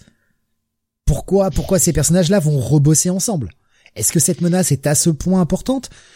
Est-ce que ce personnage était au courant de, des plans de la vieille? Enfin, tu vois, il y a pas mal de choses et je pense que Williamson nous l'expliquera. Jusqu'à présent, il ce, personnage-là était dans une autre euh, une autre grosse série qui s'est euh, qui s'est terminée et disons que bon euh, pas avec des intentions tu vois pas de bonnes intentions quoi. Je vais le dire comme ça quoi. Donc bon. Ouais Ouais, ok. Euh, voir ça, bon, on verra. Hein, comme tu dis, je suis à Williamson, je pense qu'il sait ce qu'il fait. Euh, on peut lui faire confiance euh, là-dessus. Euh, bah écoute, vu qu'on est dessus, euh, bah enfin, on va on va donner les notes. Pas grand chose de plus à en dire. Bon après, je suis content de voir du Roger Cruz. Ça me fait plaisir. C'est pas le meilleur Roger Cruz de, de l'univers, mais je suis moi, je, enfin, comme j'ai dit dans le dernier épisode, je suis très content de revoir Roger Cruz. Moi, ça me rappelle aux grandes heures des années 90 et notamment des X-Men que j'avais adoré. Et J'aimais beaucoup Roger Cruz, donc je suis très content de le voir là. C'est pas ses meilleures planches, mais ça me fait, euh, ça me fait kiffer quoi de le voir. Bon, pour moi, ce sera un check-it celui-ci, tu vois. Un bon check-it, ouais. Tu disais que tu t'étais enfilé le, alors tu l'as pas mis, mais au moins, au moins en dire un petit mot, même s'il y aura pas la cover. Tu t'es enfilé le, le Batman Catwoman spécial là? C'est euh, un, c'est un numéro de la dépression quoi. Euh, franchement, euh, si, euh, enfin euh, si le temps qui passe, ça vous fait, euh, ça vous fait du mal, euh, si si vous avez du mal à vous retourner sur ce que vous avez fait ou pas fait, si vous avez des regrets, si vous avez peur de vivre, enfin toutes ces choses-là, n'allez pas lire ça. c'est c'est dépressif au possible. Enfin je, enfin et puis bon, c'est encore une fois cette merveilleuse relation entre Batwoman, Batwoman, non, entre Batman et Catwoman dont tout se passerait bien quand même. Euh, non, on n'allait pas lire ça. Autant, tu vois, la série Batman Catwoman, jusqu'à présent, bon, elle avait pas que des bons côtés, mais il y avait il y avait des trucs sympas. Il y avait le retour de merde Andrea Beaumont qui était qui était bien utilisé là-dedans. Hein. Donc il y avait des y avait des choses sympas. Mais après, ouais, non, là, c'est un numéro annuel, donc c'est un peu. comment te l'expliquer? C'est un numéro hors série quoi tu vois en fait. Mm. enfin je sais pas comment l'expliquer donc euh. ce que nous disait Graf un Batman Catwoman je vais peut-être me l'acheter rien que pour John Paul Leon que ça, ça, reste un de ses derniers travaux. Et ah, Graf il disait un numéro de la dépression dessiné par un mort c'est raccord. Malheureusement ouais ouais ouais. Il y a je, je, je l'ai feuilleté il y a alors je je l'ai pas lu hein, du coup mais je sais pas si tu as pris le temps de lire cette, partie là Jonathan mais il y a tout un tout un message euh, sur John Paul Leon et sur carrière euh, sur deux pages euh, sur en prose hein, évidemment c'est écrit par Mick Garris je crois. Non Michael Davis pardon. Après après l'épisode? Ouais après l'épisode ouais. Ouais non désolé j'ai pas non je, voilà je, je savais pas si tu l'avais lu c'était pour savoir un peu ce que ça valait. Euh, mais oui, effectivement, il a fait des breakdowns. Bon, c'est pas lui qui a terminé, hein, mais euh, il a fait les 13 premières pages et il a fait les breakdowns des, pages 14 à 20 et, et ce sont d'autres artistes qui ont terminé. Et on a du Mitch Gerhards hein, d'ailleurs, pour ceux qui voudraient retrouver Mitch Gerhards. Donc ouais, pas un numéro que tu recommandes fortement quand même? Pour certains, ça va peut-être être, poétique, euh, mais moi, moi c'est ce genre de truc, non, ça va quoi. Non, non. Eh bien, on va continuer. Euh, avant-dernière euh, sortie de la semaine. Baboussa qui dit la vache, encore de la dépression chez King. c'est un peu le spécialiste de ça quand même. Hein. Euh, on va continuer avec le Thor numéro 21, Benny. Oui. Donny ce scénario, Nick Klein, ou Klein au dessin. Une colorisation de Matt Wilson, c'est la troisième partie sur 5 euh, de God of Hammers. Et euh, bah là, euh, vraiment, Donny Cates attaque les choses sérieuses dans cet arc, puisque Thor fait face à l'incarnation même de Mjolnir. et oui, Mjolnir est une entité depuis le début. On s'en est rendu compte euh, dans cet arc et euh, c'est un, ça va être un combat euh, très difficile. On a une putain de révélation et un vraiment un gros gros cliff à la fin que bien sûr je ne vais pas révéler. Euh, et euh, c'est euh, vraiment bah là un épisode euh, très orienté action. Thor s'en prend plein la gueule. C'est assez gore hein, ce qui lui arrive là. Il y a une il y a une une planche notamment que je vais peut-être d'ailleurs partager sur le chat qui est qui est assez assez violente. Euh, non, franchement, c'est un épisode, euh, un très bon épisode euh, avec Thor et, ses alliés hein, quand même, qui qui essayent de lutter contre contre contre Mjolnir. Et, et, voilà, c'est franchement c'est efficace.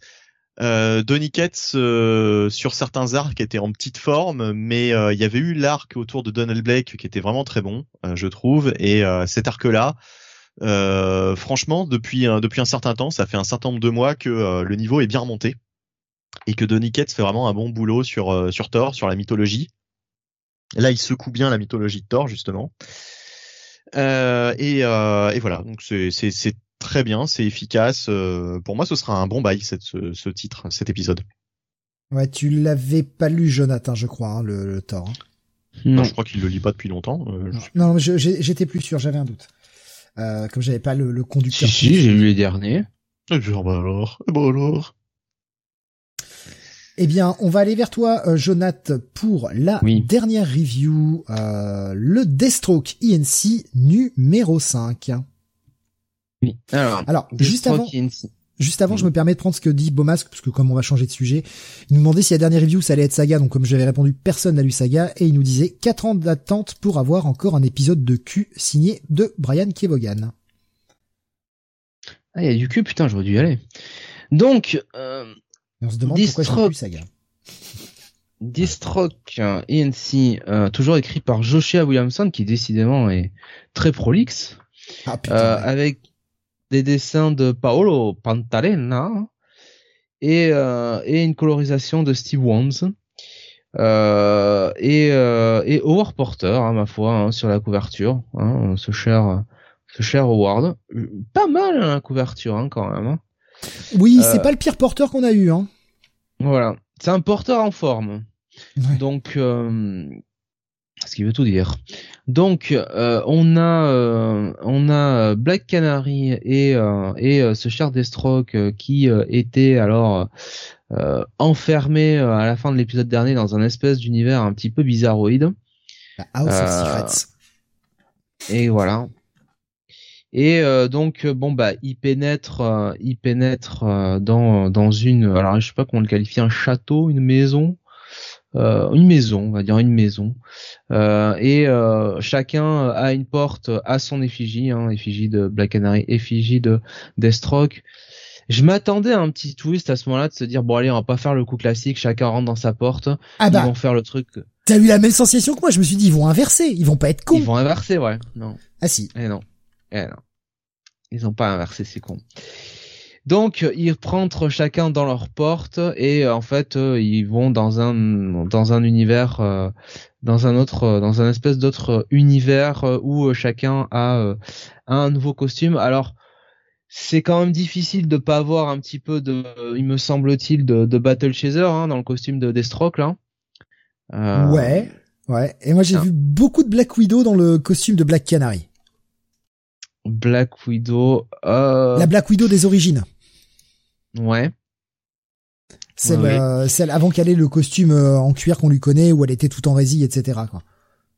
En gros, euh, Bah, comme j'ai relu des épisodes d'Avengers anciens assez récemment, j'ai du coup encore pas mal ce costume en tête. ce sont des costumes un petit peu de, on va dire, de d'heroic fantasy, on va le dire comme ça. Enfin, pas Oui. d'heroic fantasy, comment c'est le le terme un petit peu de jeu de rôle, quoi. Tu vois, un peu de guilde, tout ouais, ça. Là. Enfin, ouais, bah oui, hein, c'est des costumes assez fantasy, ouais, c'est clair.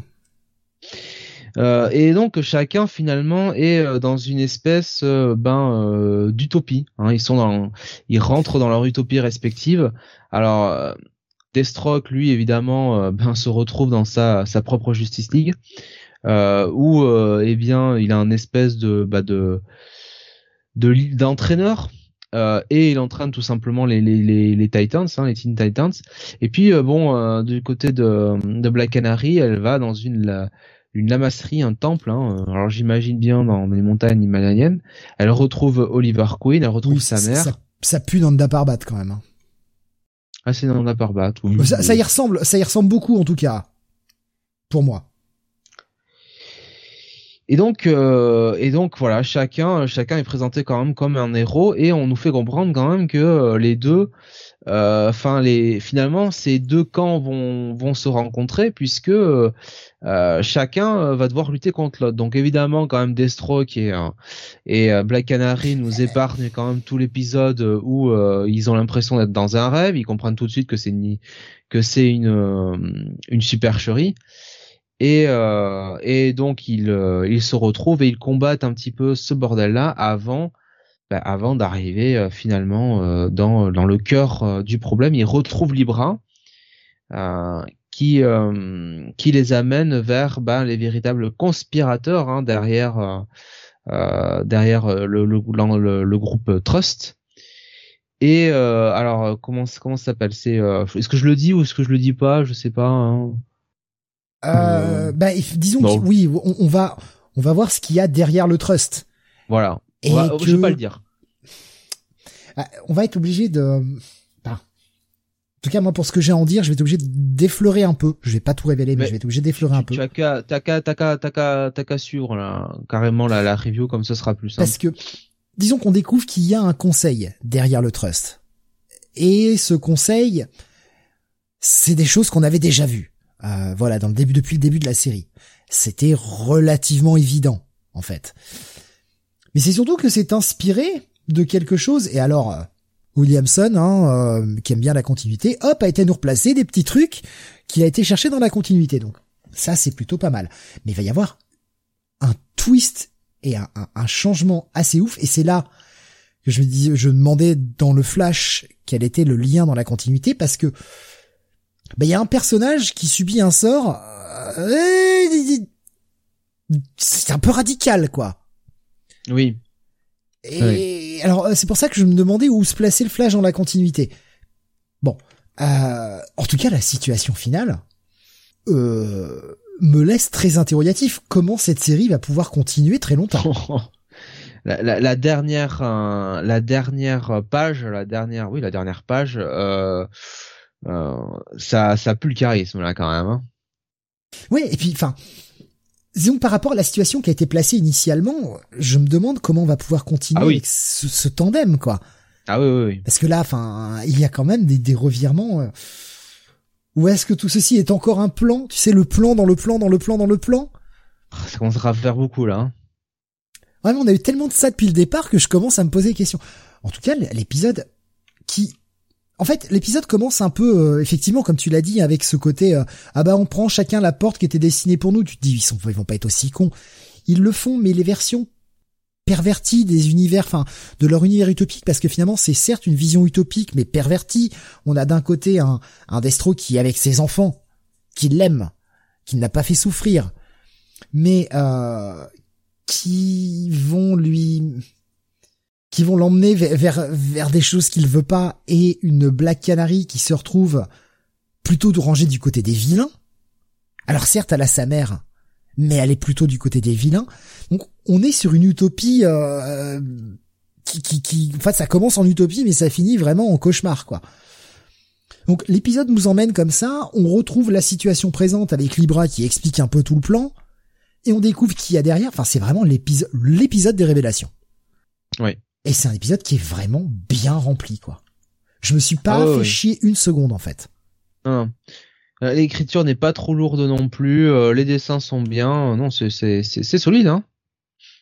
Et, et je préfère euh, nettement. Alors cet auteur dont j'ai oublié le nom déjà, je suis désolé. je reprends son nom. Paolo Pantalena, qui nous fait, en fait, qui nous imite bien le style de Work Porter mais en mieux. Parce que moi, Howard Porter, je suis désolé, mais j'ai vraiment du mal avec le Howard Porter d'aujourd'hui. Les têtes, euh, les, les têtes euh, des personnages euh, humains, tu sais, quand il n'y a pas de masque, que c'est que les personnages humains, c'est très difficile, quoi. Moi, je, moi, j'aime pas, honnêtement. Mais ouais, bonne surprise cet épisode. Euh, C'est la série, la série surprise, pardon, cette série, euh, parce que sur un pitch un peu, un peu casse-gueule, euh, finalement, la série relativement solide, c'était un bon actionneur en fait, un bon, une bonne série B quoi. Et euh, bah là, on est dans des grosses manipulations, il y a des gros twists, il y a des retournements. On s'ennuie pas vraiment en fait. Eh bien, encore une fois, je vais pondérer votre avis. Hein. Moi, je suis pas du tout d'accord. Bon, je l'ai pas lu. Ah oui, non, mais j'ai cru que tu l'avais lu entre temps, en fait. mais t'as cru c'est sur le berlu, toi bah, T'aurais pu, pu avoir le temps de le lire entre temps. Euh, non, non, j'ai, j'ai, même pas, même pas fait cet effort. Non, mais de toute façon, j'avais pas lu, euh, j'ai pas lu, je crois, le, le 3 et le 4. Je, je m'étais arrêté. Je, je, trouvais ça sympa le, début et euh, faute de temps, j'ai jamais continué. Ouais, après, tu peux pas prendre le 5 sans avoir lu les, précédents. Là, vraiment, non, non, bah de toute façon, je. C'est, c'est vraiment, une... on est presque sur une série. Alors, on est sur du super héros, mais on est presque sur une série un peu thriller, un peu à la checkmate. Euh, mmh. Donc euh, non, il faut, enfin, faut vraiment pas rater un épisode parce qu'il y a tellement de twists et euh, tout se bâtit sur les twists précédents. Là, prendre au 5, t'es vraiment paumé, tu comprends plus rien, quoi. Donc bonne surprise pour moi, un, bon petit bail cet épisode. Idem. Jonath. Alors oui, j'ai pas la cover, mais on, c'est pas grave, pas grave, on va faire sans. Est-ce que, est-ce que tu l'as fait? As-tu tenu euh, la promesse du début? As-tu lu le Joy Operations 3 Dis-nous en un mot. Ah bah, j'ai absolument rien compris pour la troisième fois de suite. mais je ne, je ne comprends pas. Je non mais les gens, les gens vont me prendre pour un fou. Hein. Bon, enfin, s'ils avaient besoin de ça. Mais je ne comprends pas cette histoire. Je ne comprends pas ce qu'il veut raconter en fait. C'est euh, c'est infernal. Hein. Et bon, alors les dessins de, de Stephen Byrne, euh, les, les, dessins au demeurant, en demeurant, franchement, les dessins sont pas dégueulasses, sont même plutôt euh, plutôt très bien, sont même plutôt très très corrects. Euh, peut-être qu'il euh, sera recruté pour faire, je ne sais pas moi, un petit spin-off chez Boom Studios, hein, s'ils ont un titre à lui faire faire. mais je ne comprends pas ce que cette série veut raconter. Je, je ne je ne piche pas quoi en fait.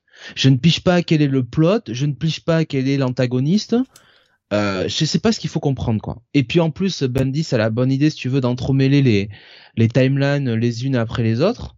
Donc un coup, on est au présent, après le flashback, puis après on repart sur un autre flashback, puis après on repart à une autre époque. Enfin, franchement, je, c'est euh... c'est dur, hein. J'aime pas les choses.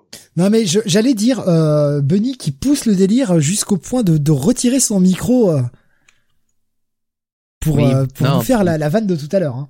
Ouais, mais il assume pas, ouais. Ou plutôt il assume. Ah, le, le, souci du détail. Donc bah, voilà ton, ton, ton coup de cœur de la semaine, finalement, Jonathan, rétrospectivement, si j'ai bien compris. Allez, ouais, on le met, un gros coup de cœur. Stand-by. Ah ouais, bon bah écoute, tu t'es sacrifié pour la cause, moi non, j'ai pas eu la force hein, cette semaine, je me suis dit, oh non, plus jamais ça, c'est bon. Ouais bon, vu que tu l'as fait, peut-être que je le lirai plus tard, euh, un soir où vraiment j'aurai envie de me faire chier. Bah, tu me remercieras. Euh, tu vois, c'est même pas un soir où j'aurai rien à faire, c'est un soir où j'aurai envie de me faire chier. Hein? Je, je sais déjà à quoi m'attendre. Voilà qui conclut euh, les sorties de la semaine. On va passer à la rétro review, rétro review qu'on va essayer de faire assez vite, euh, même s'il y a pas mal de, de screens. Hein. Il y a 39 screens, cover comprise. Euh, on va. Et je, je vous les ai mis en plus. Hein, vous avez le lien, vous pouvez tout voir. Tout est tout est prévu d'avance. Hein. Cette émission est vraiment préparée. Et ouais. la rétro review donc consacrée à Spider-Man The Lost Years. La cover que vous avez, c'est la cover du TPB qui je trouvais était plutôt belle. C'est pour ça que je, voulais, je vous ai mis celle-ci euh, plutôt. Et euh, on va refaire un petit point pour resituer le truc quand même. Il faut, hein, parce que c'est pas la série la plus simple euh, à, à, à, appréhender comme ça. Vous pouvez pas euh, genre euh, tiens, je me mettrais bien Spider-Man si je commençais par The Lost Years. Non, vous allez rien éviter. Donc on va essayer de refaire un petit point pour remettre tout ça. Mais une mini-série, donc en trois épisodes, il y a un épisode zéro, on va en toucher un mot euh, en deux secondes. Euh, et puis c'est oh. surtout une mini-série en trois épisodes, écrite par Monsieur J.M. Desmatteis. Jean-Marc, son prénom? Euh, c'est ça. Ou c'est John Michael, ou, ou c'est Juan. Jean-Michel. Juan Michel. John Marc. Je crois que c'est John Marc Desmatteis. Juan, Juan Michel Desmatteis, hein, sa version espagnole donc. Juan Marco. Juan Marco, Gianmarco, oui. Gianmarco, Gianmarco. Euh, dessiné par John Romita Jr. et ancré par Klaus Jansson. Alors oui, je prononce Jansson, pourquoi? Parce qu'en fait, monsieur est allemand. Je ne savais pas que monsieur était né en Allemagne, donc bah c'est un J, donc c'est Jansson. Jansson voilà. Contrairement à Dan Jurgens, qui n'est pas allemand, mais que je veux toujours parce que Jürgen, j'ai l'habitude du, prénom Jürgen, et donc j'ai toujours la, tendance à le prononcer à l'allemande, alors qu'en fait, non, on devrait dire Dan Jurgens. Je sais. Gunther Stark. oui, lui il est autrichien hein, pourtant. Euh... Enfin, il parle allemand quand même. c'est la même langue. C'est des voisins. C'est des voisins. Va dire, à, va, va, dire un allemand que c'est un autrichien, tu seras bien reçu. Oui, mais la langue est la même. Enfin, c'est comme un belge et un français, quoi. Oui, c'est pas ah, les mêmes. C'est la même langue. Ouais. Bref. Bref. Spider-Man The Lost Years. Euh, Voulez-vous commencer un petit peu à en parler? Alors, Graf nous oh, disait bah. dessiné par un Romita Junior euh, un peu inégal euh, quand même, mais avec quelques belles planches. Ah, moi je lis belle page, hein, mais bon. Euh... Bah, moi j'aime beaucoup euh, John Romita Junior sur cette euh, sur cette mini. Franchement, je trouve que c'était c'était son c'était l'une de ses meilleures périodes et l'une de ses meilleures réussites en tant que en tant qu'artiste. alors là, oui, c'est du c'est du c'est du Romita tel qu'on le tel qu'on le connaît. Euh, certains n'aiment pas euh, son style, mais euh, mais pour moi c'est c'est vraiment du, du bon Romita quoi. Il y a beaucoup de de jeux aussi sur l'émotion qui seront faits tout au tout travers du du bouquin et il le représentait bien à l'époque. Ça marche beaucoup moins bien maintenant, je trouve. alors pas maintenant cette série-là, lui maintenant. Je parle de ce qu'il fait maintenant, où je le trouve vachement moins bon quand il veut faire passer des émotions. Euh, pourtant, il n'y a pas beaucoup d'années de différence. Hein. Il y a que 4-5 ans d'écart, 4 ans, euh, même 3 en fait.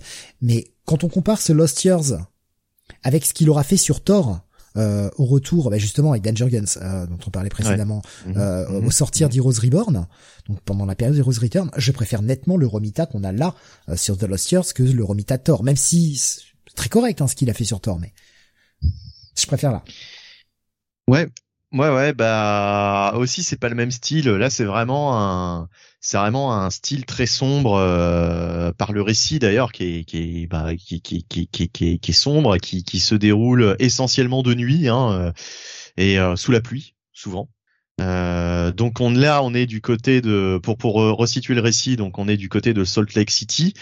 Et ça va nous raconter en fait euh, l'histoire de Ben Reilly, donc le clone de, de Peter Parker, de Spider-Man, euh, lorsqu'il était parti sur la route après sa première rencontre avec euh, Spider-Man, lorsqu'il s'était rendu compte qu'il était euh, un clone et, et, voilà. Donc il y a tout un récit dans les années 70 où il y a la première apparition du clone et nous lecteurs on pense qu'il est mort mais en fait dans l'histoire il part il part sur la route en fait essayer de vivre sa propre vie mais ce qu'il ne sait pas, c'est qu'il a un clone, euh, il y a un clone dégénéré, le, le, premier clone de Peter Parker, qui s'appelle Kane, qui est aussi euh, à sa poursuite. Et euh, là, ça va nous raconter une 148, 149, 150, hein, je crois de mémoire.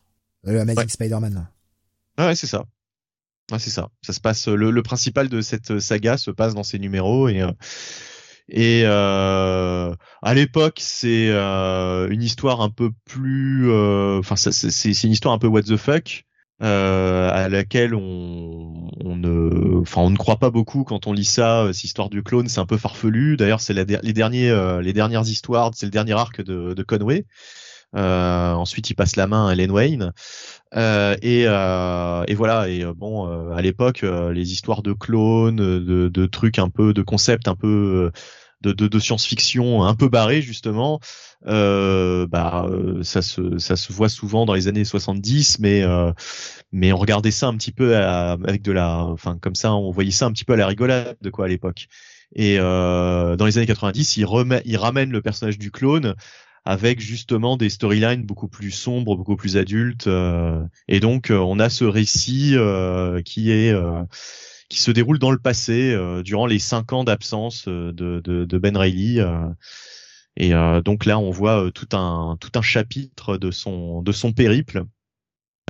Donc oui, tu voulais parler des, des backups fait du numéro 0 qui est un eh ensemble de backups qui, a, qui ont été publiés dans des dans des Amazing Spider-Man. Jonath, Jonath l'a fait, Jonath l'a relu. Ouais, j'ai pas eu le temps, j'ai vraiment pas eu le temps. Oh mais c'était infernal, euh, des bulles de pensée partout. Euh, non, moi, moi vraiment, ça m'a. Là, là, honnêtement, quand j'ai vu, euh, quand j'ai lu ce, numéro 0, je me suis dit, ah ouais, d'accord, ils m'ont, ils m'ont, ils m'ont mis un bon traquenard là, les deux, les deux rigolos là, hein, euh, pour la rétro review euh, cette semaine, quoi. Heureusement, heureusement, euh, que c'était pas du tout ça. Mais vraiment, ce numéro 0, c'est tout ce qu'il faut pas faire, quoi. Hein.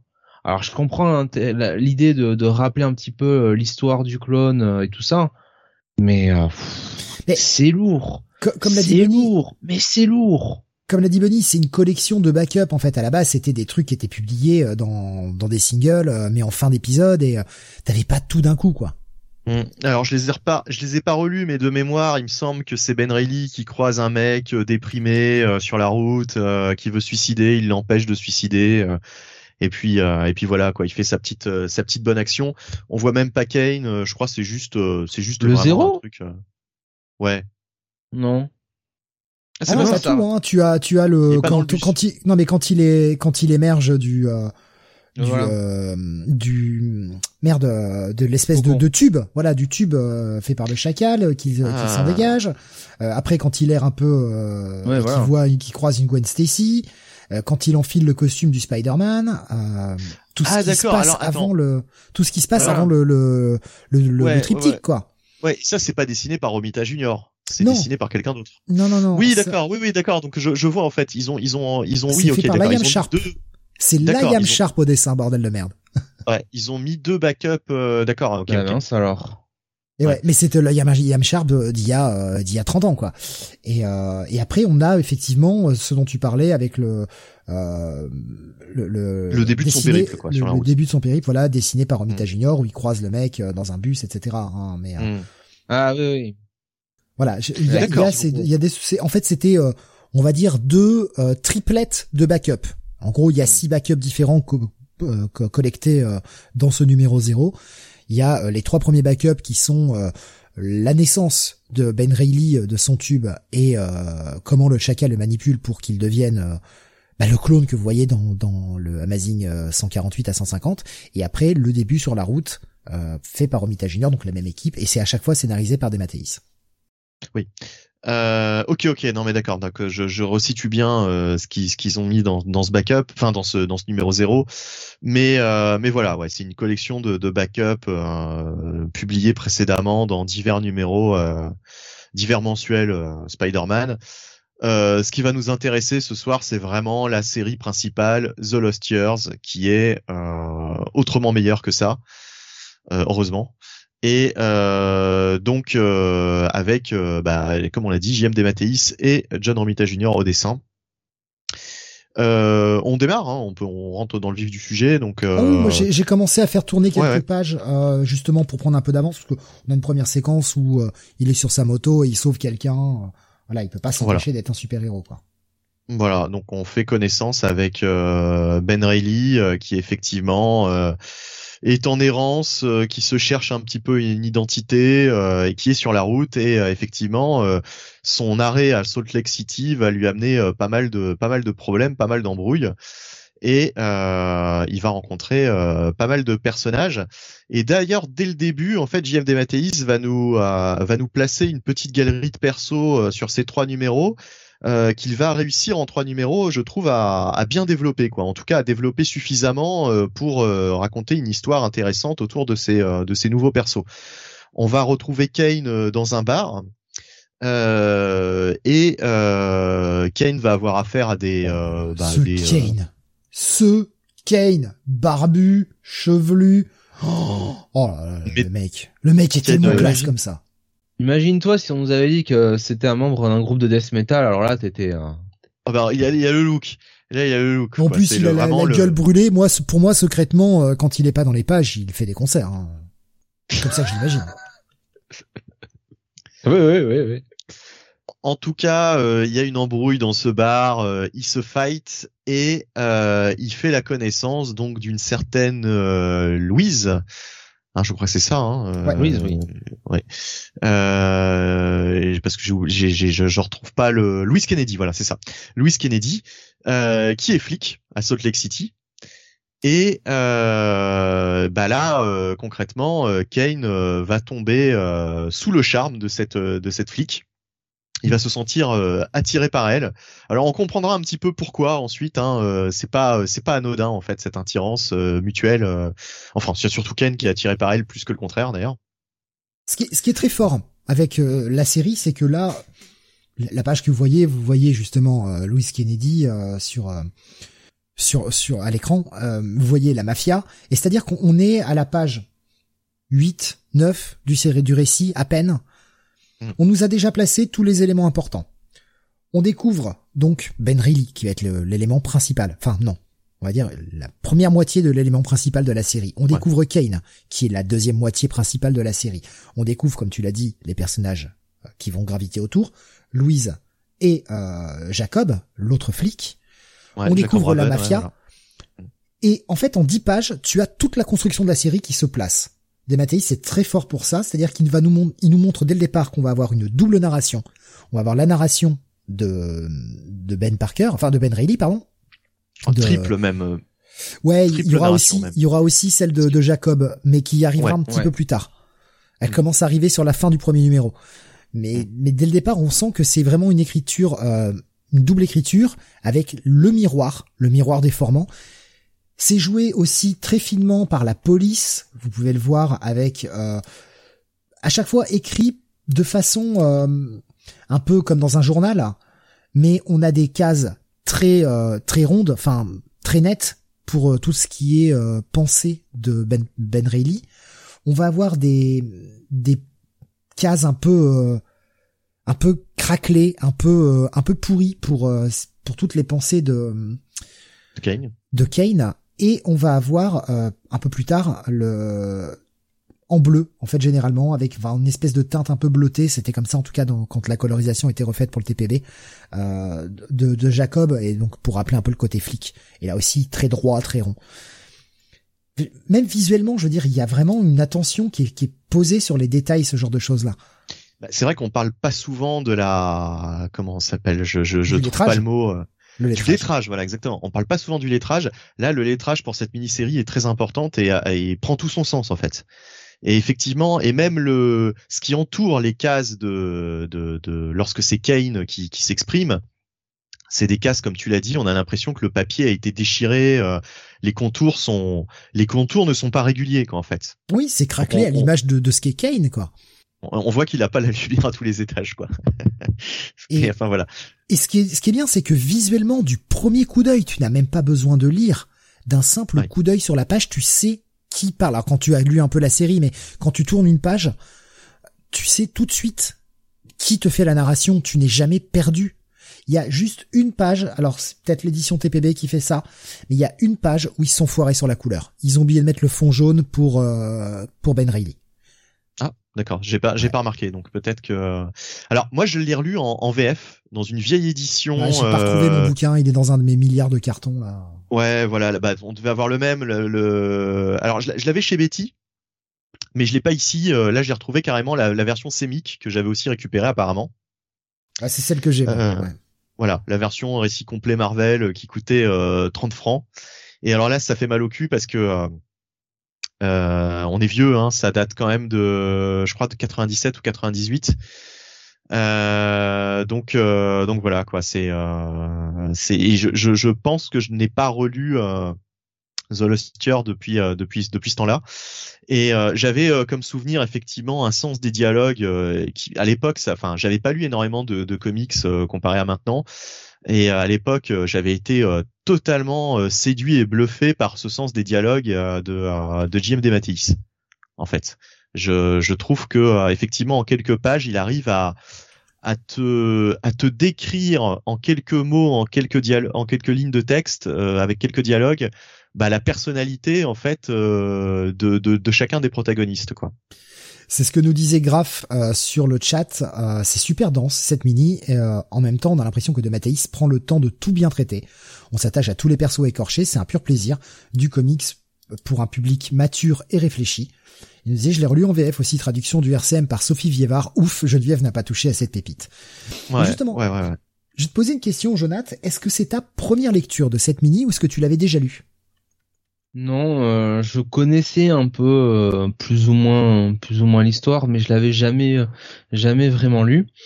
Euh, et effectivement, euh, bon, euh, alors c'est une c'est une très bonne lecture. Maintenant, euh, en essayant de la, la replacer dans le contexte de l'époque, j'essaye de me demander si ils, ils avaient vraiment dans l'idée en fait que Ben Reilly c'était pas le clone quoi, que c'était vraiment lui Peter Parker. C'est ça la question que je me Ah ben c'était ça. c'est même dit. Ouais. C'est c'est même dit à un moment. Oui, mais la- c'est dit, mais si tu veux, est-ce que, est-ce que, euh, est-ce que c'était vraiment le plan ou euh, Ah oui, oui, c'était le plan. C'était le plan dès le départ. Alors quand on quand on relit le, hum, alors justement parce que j'ai j'ai j'ai relu la version TPB euh, US et il y a toute une intro euh, par euh, Dematteis, Euh, une intro qui a été faite en, en juin 2016, euh, 1996, excusez-moi. Je sais pas pourquoi j'ai rajouté 20 ans comme ça. Euh, Peut-être que j'ai pas envie vieillir moi non plus. Je lirai pas lire ton Batman euh, Catwoman spécial, Jonathan. Ouais, Et en fait, il- je te prie de croire, il faut pas, non Ils expliquent euh, que c'était le plan dès le départ. Dès le départ, l'idée du clone, c'était c'était le plan que euh, bah, le clone revient et en fait, euh, c'est lui l'original. D'accord. comme Et ça c'est après, avait- après, Ouais, après qu'ils ont rétro- Ils ont rétropédalé, ouais. Ils ont rétropédalé, ouais. Alors en fait, après The Lost Years, pour pour tout ce qui est euh, éditorial, après The Lost Years, euh, vu le succès de cette mini, on va demander, enfin Marvel va demander à JMD Matisse une autre mini-série qui s'appellera Rédemption. euh, avec euh, Ben Reilly et Kane, enfin c'est le retour de Kane dans le dans la temporalité euh, actuelle quand, quand quand Ben Reilly euh, aura repris le costume de Spider-Man, euh, ce sera le le round 2 quoi on va dire avec le retour justement de, de du, du personnage de Janine dont on va parler là puisqu'on arrive justement à cette scène où euh, Ben rencontre Janine euh, et euh, qu'est-ce que je voulais dire? Et oui et donc il y aura cette euh, seconde mini-série qui est beaucoup moins bien euh, il Mais- faut le dire que ouais. que, que Lost Years euh, en fait, à la base, le pour- plan était même de faire plein de mini-séries sur euh, les années qu'avait vécu Ben Reilly. Ils avaient l'idée d'en faire plein et d'inviter des auteurs différents pour pour raconter un peu ce qu'il avait vécu parce que c'était un terreau complètement fertile d'aventure. Surtout que le mec dès le début et Mathéis est, de Mathéis est très malin pour ça. Il te place dans les premières pensées de, de Ben Reilly que le mec a voyagé partout durant dans tout le monde, qu'il a été à Bombay, qu'il a été à Calcutta, qu'il a été partout quoi. Bah, un peu, un peu comme Wolverine en fait. C'est-à-dire que les auteurs ont joué avec le passé de Wolverine pendant des années euh, par la suite. Là, ils avaient prévu un truc un peu similaire sur sur Ben Reilly quoi. Euh, puisqu'ils avaient cinq ans effectivement d'histoire euh, à raconter, euh, ce qui aurait pu faire un vivier de, de, de, de plein de trucs. Euh, mais euh, oui, donc cette, cette seconde mini-série est beaucoup moins bonne malheureusement que la, la première. Hein. Elle n'est pas dessinée par Romita Junior. Je ne sais plus qui dessine, euh, mais même JMD Mathéis. Voilà, Mike Zek, mais euh, même JMD Mathéis n'est pas aussi bon, je trouve, que, que sur la que sur la première. Et pour la petite histoire, j'ai lu Redemption, donc la seconde mini, avant de lire The Lost Years. Euh, et The Lost Years, euh, j'avais euh, vraiment beaucoup plus aimé et j'avais trouvé ça, j'avais trouvé ça bien plus mémorable en fait. vraiment, c'est une ménie. c'est l'une de mes histoires préférées de Spider-Man, alors que Spider-Man n'est pas dedans à proprement parler. Enfin, je veux dire voilà, c'est une histoire sans Peter Parker, mais qui traite pourtant de Peter Parker, du sens des responsabilités, etc., etc. Quoi. Ah, On retrouve évidemment tout le tout le discours. Beaumasque qui, qui euh, nous partage une réflexion intéressante sur euh, le chat euh, Discord et, et en même temps justement la, réponse donnée elle est apportée dans la série. Il nous disait tant qu'à donner une nana à Ben, ça aurait pas été plus malin de le mettre avec Felicia plutôt qu'une MJ bis, sachant que Peter est pris et que Black Cat a toujours préféré Spider-Man à l'homme sous le masque. Bah, alors là vu qu'il est ailleurs qu'à New York, c'était plus difficile de le mettre avec Felicia, mais ce qui est vraiment très fortement sous-entendu dans cette mini, c'est que malgré tout, il n'y a pas de hasard. Et en sous-texte, alors après, vous, vous avez peut-être pas du tout la même interprétation que moi, mais que génétiquement, Peter Parker et MJ vont sont ensemble, quoi. Euh, ils se retrouvent avec euh, donc euh, Janine, qui est une rousse. Enfin, en gros, c'est MJ, quoi, une rousse aux yeux verts. C'est clairement une MJ, quoi. Il y a aussi eu des problèmes familiaux. Alors MJ, parce que là, on va, on va, en gros, on va apprendre, on va en prendre qu'elle a un sombre passé familial. Euh, MJ a aussi eu un, des, des problèmes, euh, alors moins importants que, que, que, ce personnage, mais elle a eu aussi des problèmes, euh, des problèmes familiaux assez, euh, assez conséquents. Et c'est vrai qu'on peut, on peut faire l'analogie entre les deux personnages. Mais je suis relativement d'accord avec Beaumas que c'est vrai qu'il aurait peut-être été intéressant une fois qu'il était à New York, etc., que MJ et Peter étaient partis vivre à Seattle avec le bébé, etc. Il aurait peut-être été intéressant d'étudier cette relation Félicie bah, Hardy Ben. Quoi il me semble qu'il que, que les personnes, les deux personnages se rencontrent et que euh, et qui et qui y a qui a un tandem dans un au moins dans un arc entre Black Cat et, euh, et Ben Reilly mais euh, mais le problème c'est que de toute façon euh, euh, les, les auteurs ont essayé de développer un cast nouveau autour de Ben Reilly et que euh, bah, du jour au lendemain euh, Marvel a, a rangé les a rangé les jouets puisque puisqu'ils sont revenus au statu quo précédent en l'espace de, de, de, de, quelques mois quoi. C'est vraiment en fait techniquement ils se sont pas connus. Enfin avant qu'ils partent sur la route il a pas connu la Black Cat donc autant elle aurait pu être attirée par lui mais lui ne la connaît pas donc bon et d'ailleurs, Black Cat apparaît, euh, pour, repréciser les choses, apparaît après l'apparition de Ben Reilly dans les comics. C'est-à-dire que dans le 150, quand Ben Reilly euh, se barre, Black Cat n'existe pas. Bah, oui, c'est ce que je viens de dire. Oui, oui. D'accord, non, non, mais ok, ok. voilà, c'est souvent, bon, c'est pas grave. Il disait, j'y ai pensé sur non, non, mais je pensais que tu, je pensais que tu disais qu'il s'était barré avant de pouvoir la, la, la, la croiser, quoi. Ben oui, puisque il n'a pas pu la croiser puisque le personnage est arrivé après. C'est, oui, d'accord, d'accord. Hmm. Qu'il, était parti sur la route avant l'arrivée du hmm. personnage. Ouais, ok, ok. le dialogue de sourd. ok, ok. Non mais.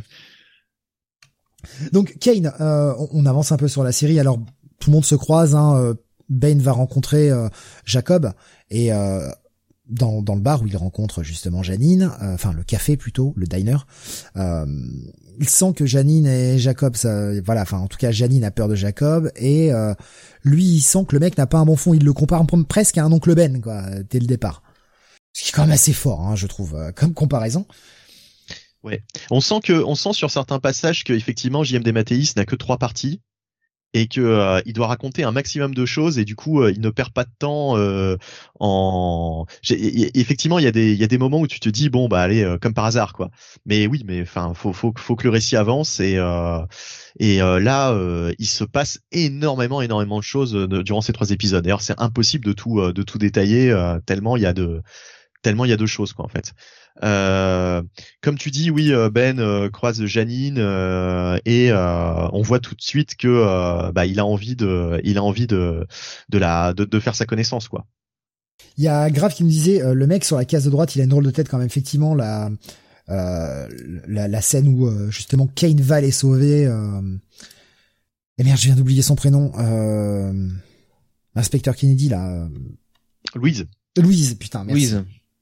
Euh, il va aller la sauver euh, parce qu'elle était en train de s'infiltrer dans la mafia, essayer de faire tomber euh, les gens. On apprend que Jacob Raven a réussi à, faire tomber quasiment lui tout seul un des gros bonnets de la mafia. C'est Louise et sa partenaire, et elle essaie de continuer à faire tomber cette mafia. Oui. et oui, effectivement, Ken va sauver Louise. il va casser des têtes hein, durant cette mini-série. On voit que le mec est enfin il fait pas dans la dans la retenue. Hein, euh, c'est euh, c'est vraiment une espèce de Wolverine, mais euh, comment dire, un Wolverine métalleux. et et bah ensuite, après, après justement cette intervention de, de Kane, on va avoir toute une scène où donc Jacob Raven va se faire enlever par des mafieux et euh, eh bien euh, Ben Reilly va euh, va lui euh, se, se, se retrouver mêlé à, à l'explosion. il, passe devant la maison de, de Jacob involontairement. Enfin, c'est le hasard. Hein, le mec passait en moto. C'est ce que j'allais dire. C'est ce que j'allais dire. J'essayais de retrouver si c'était le hasard ou pas. Mais il avait, il avait aussi. c'est vrai qu'on l'a pas précisé, mais il venait de s'installer à Salt Lake avec on place un steward trainer. Enfin vraiment, Dematteis fait vraiment le job de tout lier en même temps, euh, qui l'aidait à avoir des euh, des boulots euh, pour payer un petit peu, euh, bah, pour bouffer, payer le loyer, puis après se rebarrer sur la route quand il s'est fait un peu de blé au bout d'un mois ou deux. Donc il s'est fait engager comme assistant de laboratoire et conférencier d'ailleurs, je crois également. Et donc là, il rentre, il rentre du boulot, il passe devant la maison, il y a le Spider Sense qui, qui, qui d'un seul coup se déclenche, il comprend pas trop, et la maison explose. Et il va aller sauver la femme et le fils de Jacob, se retrouve mêlé à tout ça avec toujours cette question qui continue de se poser. Pourquoi j'interviens? Pourquoi je suis un connard en fait? Je veux pas je veux pas me mêler de tout ça mais c'est plus fort que moi. Oui. Bah c'est pas c'est pas qu'il veut pas s'en s'en mêler mais euh, bon euh, euh, il a l'impression il a l'impression s'il s'il se comporte un héros comme ça de vivre la vie d'un autre en fait. Hmm? Et, euh, et, et, il veut, il veut euh, éperdument. C'est pour ça hein, qu'il y a tout ce road trip. Hein, finalement, ce côté très, euh, euh très euh, nomade qu'il a dans, dans sa vie, cette crise d'identité qu'il a. Il ne veut pas, il, ne veut pas être ce que le le clone, en l'occurrence. Ah, il ne veut pas être Spider-Man. Ouais. Il veut pas être Spider-Man. Il veut et, être autre chose. Il ne sait pas quoi encore chose importante et qui fait aussi la maturité de ce récit, euh, surtout à l'époque, c'est que il n'y a pas un seul super-héros euh, en costume. En fait, il n'y a pas, il y a pas de costume. Aussi bien Kane que, que Ben Reilly euh, ne porteront pas de costume dans cette dans, dans cette mini. Et, ils cachent leur visage, c'est ce que vous voyez à l'écran, pas plus. C'est tout ce qu'ils font, quoi. Voilà, c'est ça. Et à l'époque, d'ailleurs, c'est assez. je, je, me rappelle que ça m'avait marqué. Je m'étais dit. d'ailleurs, j'avais hésité à acheter ce récit parce que je m'étais dit, bah je sais pas, si ça sort tellement de l'ordinaire, ça a pas l'air d'être un truc vraiment de, de, de super-héros, ça a l'air d'être totalement à part. Euh, enfin, je voyais pas de costume, je voyais pas de. Je me disais, est-ce que c'est pas un peu, est-ce que c'est pas un récit un peu barbant, quoi, tout simplement, quoi? Et en fait, non, pas du tout, quoi. C'est c'est vraiment, euh, c'est vraiment un truc au contraire beaucoup plus mature que ce qu'on lit d'habitude, surtout à l'époque sur le titre, euh, le titre Spider-Man, qui est beaucoup plus, on va dire, action, mainstream, etc. Euh, là, vraiment, JMD Mathéis euh, travaille surtout la, la psychologie des, euh, des, personnages. Il y a énormément effectivement de bulles de pensée. Comme toujours, hein, c'est, je veux dire, c'est, c'est fou. Hein. Il est vraiment très axé psychologie, développement de personnage. J'adore son écriture. Mais là, euh, plus, plus, parce qu'on on, parlait de lui euh, par rapport au, à la semaine dernière là sur la série euh, Ben Reilly, non Scarlet Spider, Spider-Man, je sais plus, non, je sais plus comment ça s'appelle. Ben Reilly, Spider-Man. Ben Reilly, Spider-Man, ouais, pour le, le, le, le miroir de Peter Parker, spectaculaire Spider-Man et enfin Peter Parker, Spider-Man, pardon, la série de l'époque. Et on a Ben Reilly, Spider-Man, cette mini en 5. et d'ailleurs, c'est vrai que je l'ai pas précisé, mais c'est aussi parce qu'il y a eu cette mini la semaine dernière et qu'on n'a pas pu le faire la semaine dernière parce qu'il y avait vraiment trop de sorties qu'on fait cette rétro review. Ouais. Mais justement, tu sais, tu disais que tu avais été, euh, comment dire, séduit par le, style de, de Dematteis. Je trouve que, enfin, c'est personnellement, hein, je trouve qu'il était euh, largement euh, plus inspiré justement à l'époque, en tout cas sur ce sur ce titre, sur cette mini que que actuellement. Ça reste bien, hein, ça reste bien, mais, bon. C'est normal. Je veux dire, là, on était en pleine saga du clone.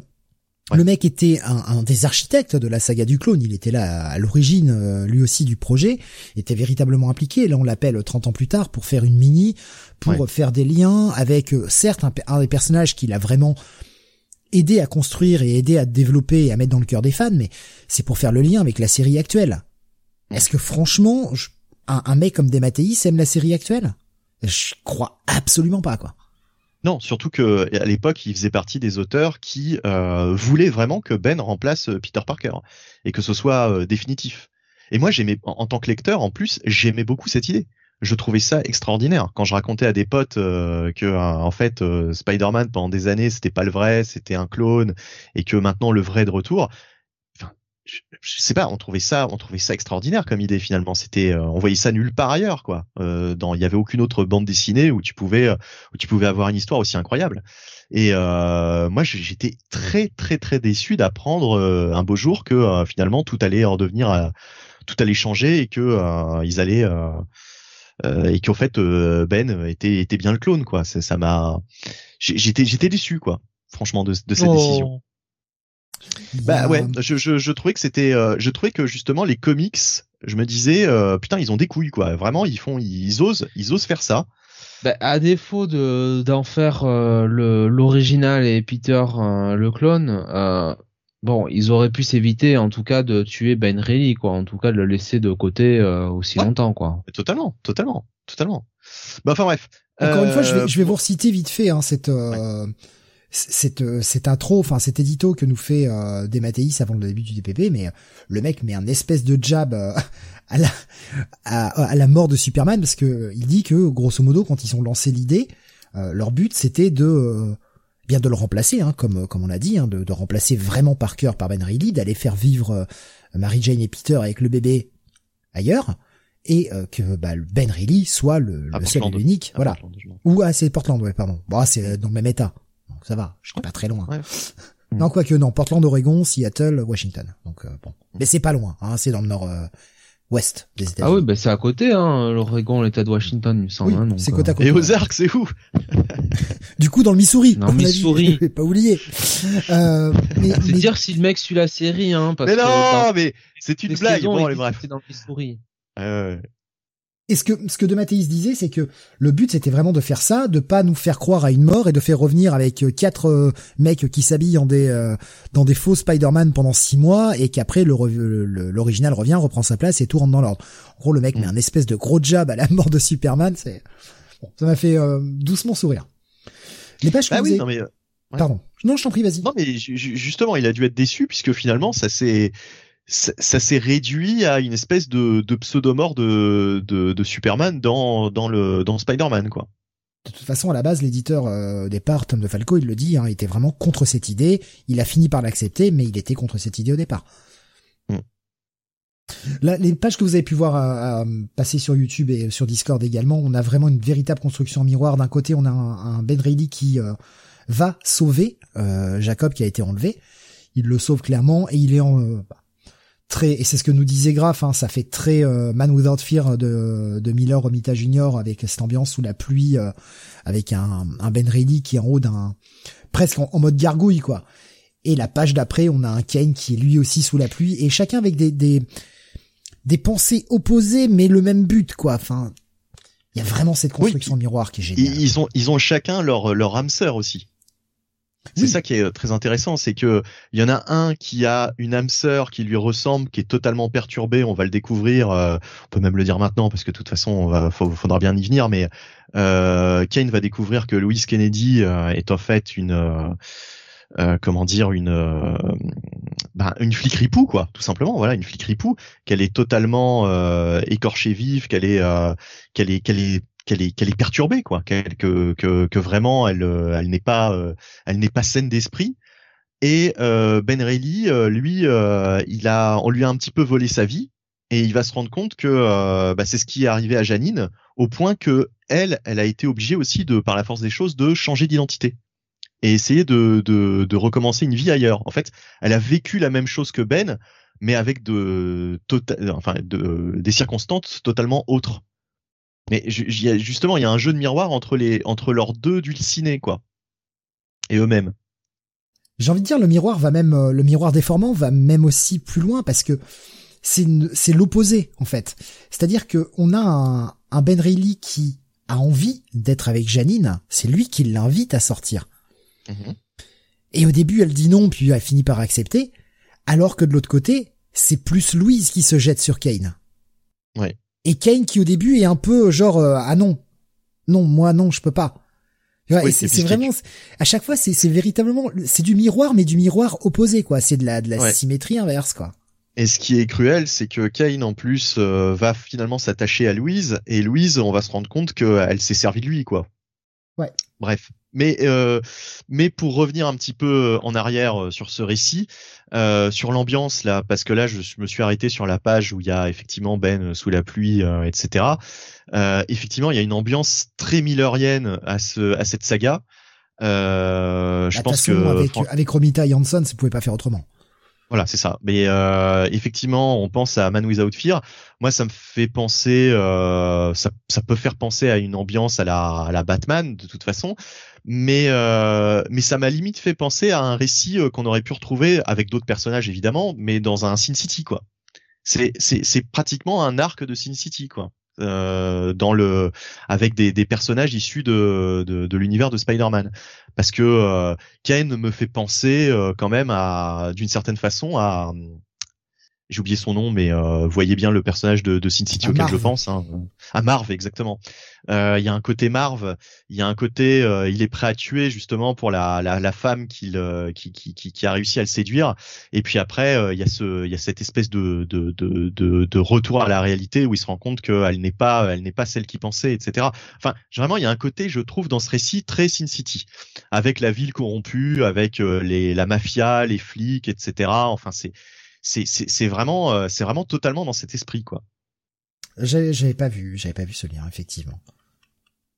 de toute façon, il y a, y, a, y a tellement de choses. Euh, je, trouve ça très riche, moi, ce, ce récit. Euh, justement, c'est ça qui est très fort, c'est qu'en trois épisodes, quand même, il y a quand même énormément de choses. Euh, mais bref, pour... hein, la, violence de Raven qui perd sa femme. Effectivement, la femme de Raven ne va pas survivre à l'explosion. Elle va mourir de ses blessures à l'hôpital. Ouais. Le petit va s'en sortir, mais effectivement, on a un Raven qui perd sa femme, qui perd sa foi en Dieu euh, de par ce côté-là, et qui commence aussi à se détourner un peu de sa partenaire. C'est là que je sens, enfin, pour moi, c'est là qu'on sent qu'il a les premiers doutes, qu'il commence à regarder un petit peu plus loin que ce qu'il y a. Ouais. Bon, cette page euh, assez iconique. Hein. Euh, si vous ne savez pas que c'est Ben Reilly et Janine, vous dites que c'est Peter Parker et Mary Jane. Tout à fait, ouais. C'est volontaire. C'est vrai. C'est vrai, c'est vrai, c'est vrai. Et tandis que Ben vit le parfait amour, eh bien, euh, Kane vit également le parfait amour ou le parfait désir, peut-être. Peut-être c'est juste une passion brûlante et euh, une euh, brûlante, oui, parce qu'il est en train de se, il est en train de se, comment dire, d'avoir le corps rongé par le, le, le, syndrome de dégénérescence des clones. Et euh, d'ailleurs, il y a cette scène assez assez incroyable où il est avec avec justement Louise et il pète totalement les plombs parce qu'il a une crise y. Une crise de douleur, voilà. Et euh, juste, juste d'ailleurs un truc aussi euh, parce qu'on est passé vite fait dessus, mais euh, tu en as parlé tout à l'heure, la nouvelle vie de, Ben Reilly, avec cette idée justement d'être un, prof en fait, de d'enseigner. Et ce qui est assez marrant, c'est que finalement, c'est une idée que, que reprendra plus tard JMS sur sur Spider-Man lorsque Peter Parker deviendra deviendra professeur. Moi, je trouvais que c'était une super idée, mais j'avais totalement oublié qu'en fait Ben Reilly avant Peter Parker avait été avait été prof quoi ça m'était totalement sorti d'esprit et c'est en relisant The Lost Years pour cette émission que je me suis dit ah bah tiens cette idée en fait elle était elle était déjà là quoi Ouais, il était à la fois prof et assistant de recherche, euh, effectivement. Ouais, ouais, ouais. Ouais, non, mais il y avait déjà ce, ce côté euh, pédagogue euh, qui, qui, qui, je trouve, qui va super bien à Peter Parker. Moi, c'est l'un de mes gros regrets, c'est aussi qu'il ne soit pas resté prof plus longtemps. Quoi. Pour moi, c'était une superbe idée hein, que, que, Peter devienne devienne un stit. Et là où bah, Kane et Louise vont consommer, bah Ben, lui, va, il va se prendre un coq-bloc. Et non, Janine ne peut ne peut s'offrir à lui. On comprend pas encore pourquoi, on le saura plus tard. Et tu parlais de cette fameuse crise de douleur. Ouais. Ben Reilly, le ah, supérieur Peter Parker, nous disait Gaff. Eh oui. Ah, on n'est pas loin. Ah bah en tout cas à l'époque il faisait tout pour que effectivement Ben Reilly euh, nous paraisse être un, meilleur Spider-Man que Peter Parker puisque de toute façon c'était censé être l'original et, euh, et très franchement euh, je, je là-dessus j'étais totalement convaincu dans, mon esprit de lecteur à l'époque je trouvais qu'effectivement Ben Reilly était un meilleur Spider-Man que Peter Parker euh, oui, euh, oui, bah euh, crise de douleur, effectivement. Moi, je trouve que ces, pages sont, vraiment très très bien mises en scène par Romita Junior. comme la scène tout à l'heure dont on parlait avec Ben Reilly qui attaquait la voiture des mafieux je trouve qu'il y a vraiment des, des, mises en scène très cinématographiques dans cette dans cette mini et qui sont euh, bah c'est vraiment la très grand Romita Junior je, je trouve. Encore un construction miroir euh, inversée avec euh, d'un côté Janine qui dit non et là certes après avoir consommé un Kane qui s'enfuit. C'est d'un côté Janine qui s'enfuit tandis que de l'autre côté c'est Kane qui s'enfuit. C'est tout est jeu de miroir mais après entre Enfin, c'est évident, mais entre Ben et Kane, il y a clairement euh, le côté euh, et Abel, quoi. Totalement, oui. Ah oui, oui. Certes. Alors, Jonath, tu disais un truc tout à l'heure quand même qui est, qui est, qui est, qui est intéressant. Euh, tu disais, euh, est-ce que à l'époque, dans leur esprit, oui, ça arrive. et tu disais tout à l'heure, est-ce que dans l'esprit des auteurs, Ben Reilly était censé être le, le, le vrai Spider-Man? Euh, oui, effectivement, à l'époque où ça a été écrit, euh, c'était censé être le cas. Mais effectivement, euh, j'ai toujours trouvé qu'il y avait une ambiguïté sur les l'explication en fait de la haine entre Kane et, Peter Parker, parce que dans un premier temps, t'as l'impression que Kane et Ben Reilly parce que justement il est un clone parfait alors que lui est un clone dégénérescent. Et ensuite, quant à la révélation que Ben est le vrai, les motivations de Kane changent forcément et il te dit non en fait je le déteste parce que euh, il a euh, une vie que j'aurais aimé avoir et il, il ne sait pas qu'il est le qu'il est l'original mais je vais pas lui dire parce que euh, parce que j'ai envie qu'il souffre donc euh, on, on, on, sent quelque part que quand même les, les, auteurs ont dû adapter en fait les, les motivations de Kane au fur et à mesure du, que le scénario avançait. Tu allais dire quelque chose? Non, non, euh, non, euh, juste que euh, l'ambiguïté quand tu lis quand tu lis Lost Years et ce, ce, ce, ce, pan-là de savoir est-ce que Ben est le clone ou pas, est-ce que c'est Peter Parker, enfin c'est le vrai Peter Parker ou pas, c'est que c'est pour ça que je posais la question au début, c'est que quand on lit le, le récit, on se demande si en fait c'est pas le c'est pas en réalité le clone scénaristiquement, enfin pour les auteurs, c'est le clone, mais dans le contexte de l'histoire, euh, lui est persuadé quand même d'être le euh, d'être le vrai quoi, d'être l'original quoi. Enfin, je sais pas comment l'exprimer quoi. Bah, à ce stade de l'histoire, euh, on avait déjà dit au lecteur que Ben Reilly était l'original.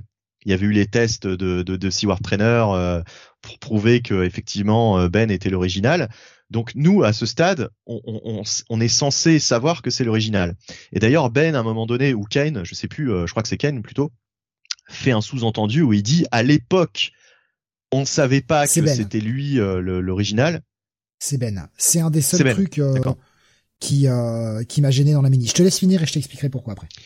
D'accord. Euh, il dit à l'époque, euh, on ne savait pas que, que j'étais que je que j'étais l'original, mais ensuite, enfin, il te fait bien comprendre qu'on a découvert que qu'il était en fait le, le, vrai Peter Parker, quoi. Oui, alors tu disais Steve, qu'est-ce qui qu'est-ce qui t'a gêné justement?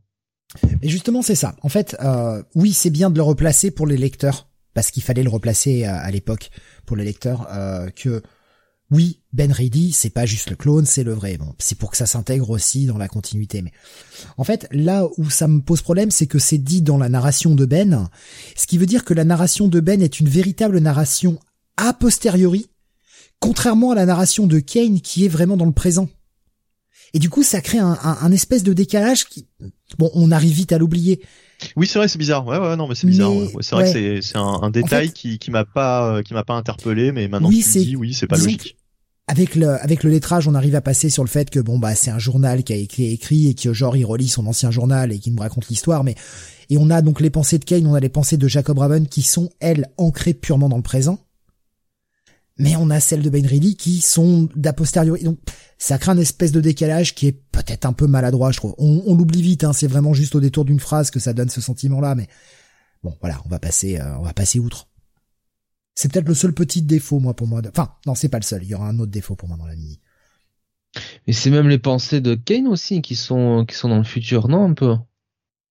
Ah, Kane, moi, me, paraît dans le présent quand même. Enfin, je, je sais pas trop. Je sais pas, parce que quand quand il parle de Janine, quand il parle de Janine, il dit souvent euh, euh, c'est la raison pour laquelle euh, pour laquelle j'ai j'ai fait ça quoi. Comme s'il y avait un truc qui allait, euh, enfin, qu'il avait fait, qu'il lui avait fait un truc quoi j'ai l'impression effectivement que Eben et Kane avaient leur pensée euh, située dans le futur, même Kane plus que Ben en fait. Tu veux dire Louise? Louise qui, qui euh, va, pardon, oui, va lui faire quelque chose. Ouais, ouais. Oui, c'est vrai qu'il y a ça aussi. Euh, c'est vrai. Non, mais c'est vrai que c'est vrai qu'il a l'air de, de, de, savoir que. Euh, ouais, c'est vrai. Non, mais c'est vrai que vous avez raison. Ouais, euh, Grave Music, Kane est dans le futur aussi. Mmh. Euh, ouais, ben je, c'est vrai que ça m'avait choqué pour, euh, enfin choqué. En tout cas, ça m'avait interpellé, on va dire, plus que choqué. Ça m'a choqué, c'est un grand mot. Hein. Euh, même Raven nous dit Graf. Ah, Raven, je l'ai pas senti tant. J'ai envie de dire, enfin, disons que Raven, je le, je sentirais, tu vois, genre il raconte ses pensées, mais genre à la fin de l'histoire. Tandis que, enfin, en gros, pour moi, je, le voyais comme ça, c'est-à-dire qu'on avait un, un Ben qui était dans le présent. Le présent de la continuité Marvel à ce moment-là, donc deux ans plus tard, puisqu'il s'est passé deux ans hein, entre la fin de Lost Years et euh, le moment où Ben Reilly est devenu le, Peter Parker, enfin en tout cas qui est revenu de retour à New York. Donc euh, il était vraiment à l'époque New York et il nous racontait cette histoire et j'avais l'impression que Kane et, Jacob étaient genre à la fin de Lost Years. On n'était pas sur la même temporalité, mais ouais, vous avez peut-être raison finalement. Non, il y a une page. Alors, je, je, je ah, sais plus si Raven qui nous dit, euh, euh, euh Graf nous dit, et même Raven, elle pensait à Kane. Je le sais aujourd'hui. C'est écrit. C'est vrai. C'est vrai. Ah ouais. Euh, ouais. Et, et euh, qu'est-ce que je voulais dire Il y a une page. Alors, je sais plus si tu l'as, si tu l'as sélectionné, mais que je trouvais vraiment extrêmement bien mise en scène. Euh, dont je me souvenais à l'époque où t'as donc t'as, t'as, Ben qui va sauver le fils de, de Jacob Raven hein, qui a été enlevé euh, par les euh, par les mafieux. il va lui ramener son fils et ça arrive dans pas longtemps. Ça arrive dans pas longtemps. D'accord. Là, là, on est au moment où justement sur, sur les, les, images que je vous diffuse, on est au moment où justement il va dans l'entrepôt et que Kane débarque comme un comme un sauvage. Ouais, donc Ken se rend compte dans cette scène bah, que Louise euh, lui a fait à l'envers, hein, qu'elle euh, est, elle est corrompue. Ah, pas, euh, encore, pas encore. Là, il, il explose juste la gueule à. Attends, j'ai un doute maintenant. Tu mets le doute, ça y est. quand, il, quand il sauve Ben, quand il sauve Ben.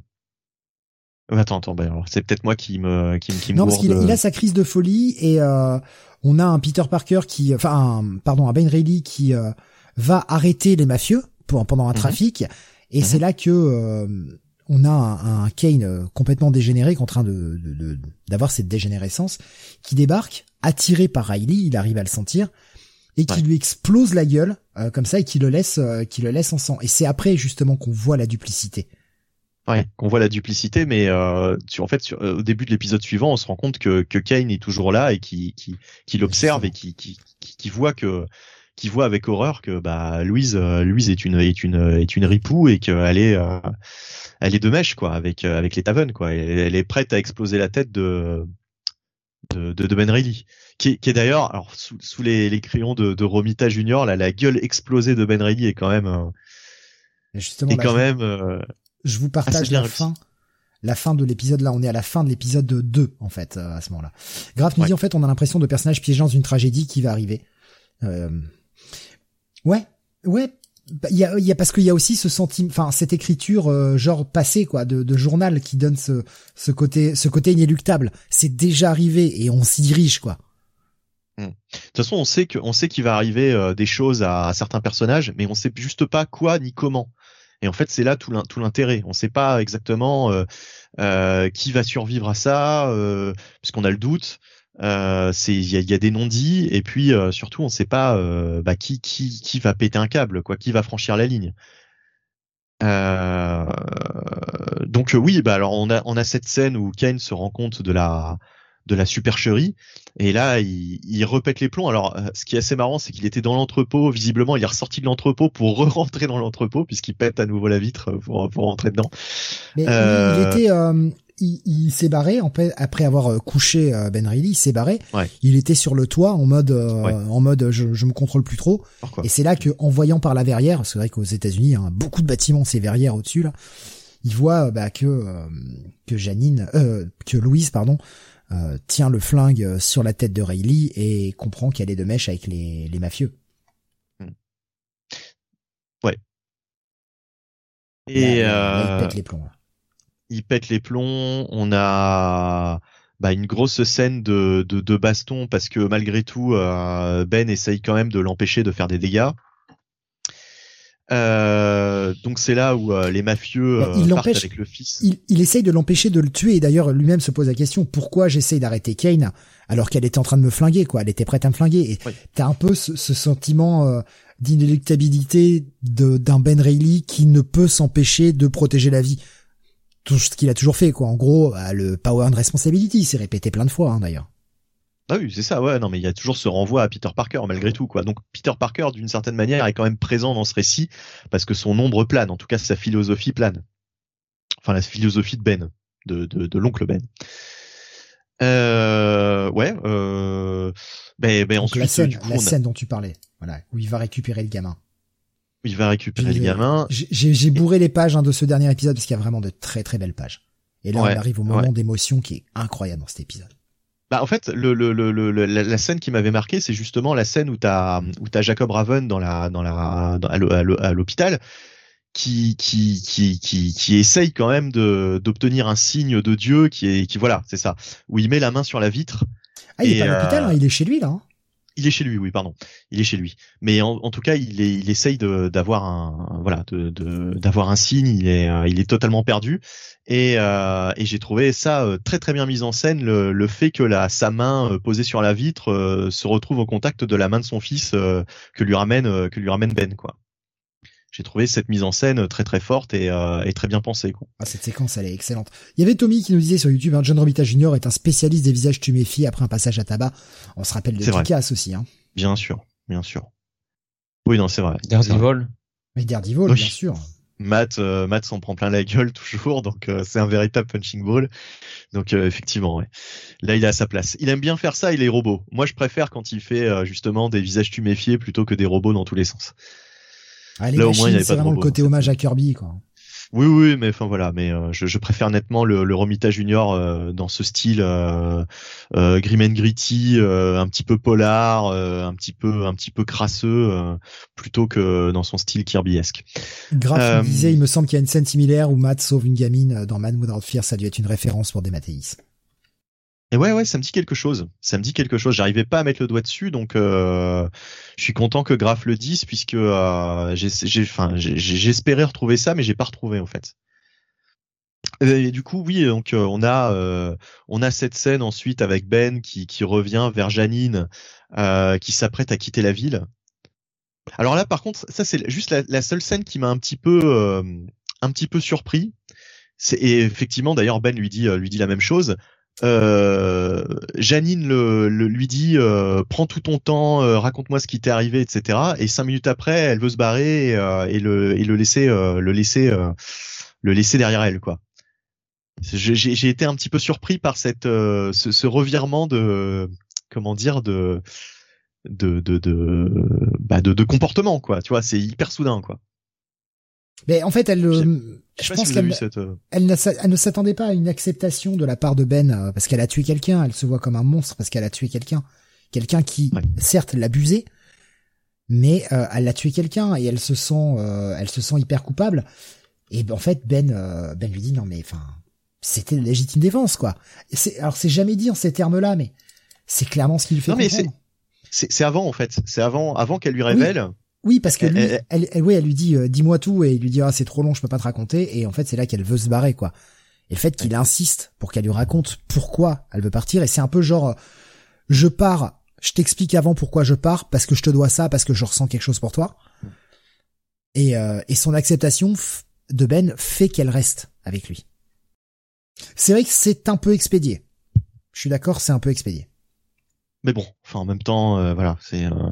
C'est d'ailleurs le défaut sur lequel euh, je vais insister sur la fin, c'est que la fin est un peu expédiée.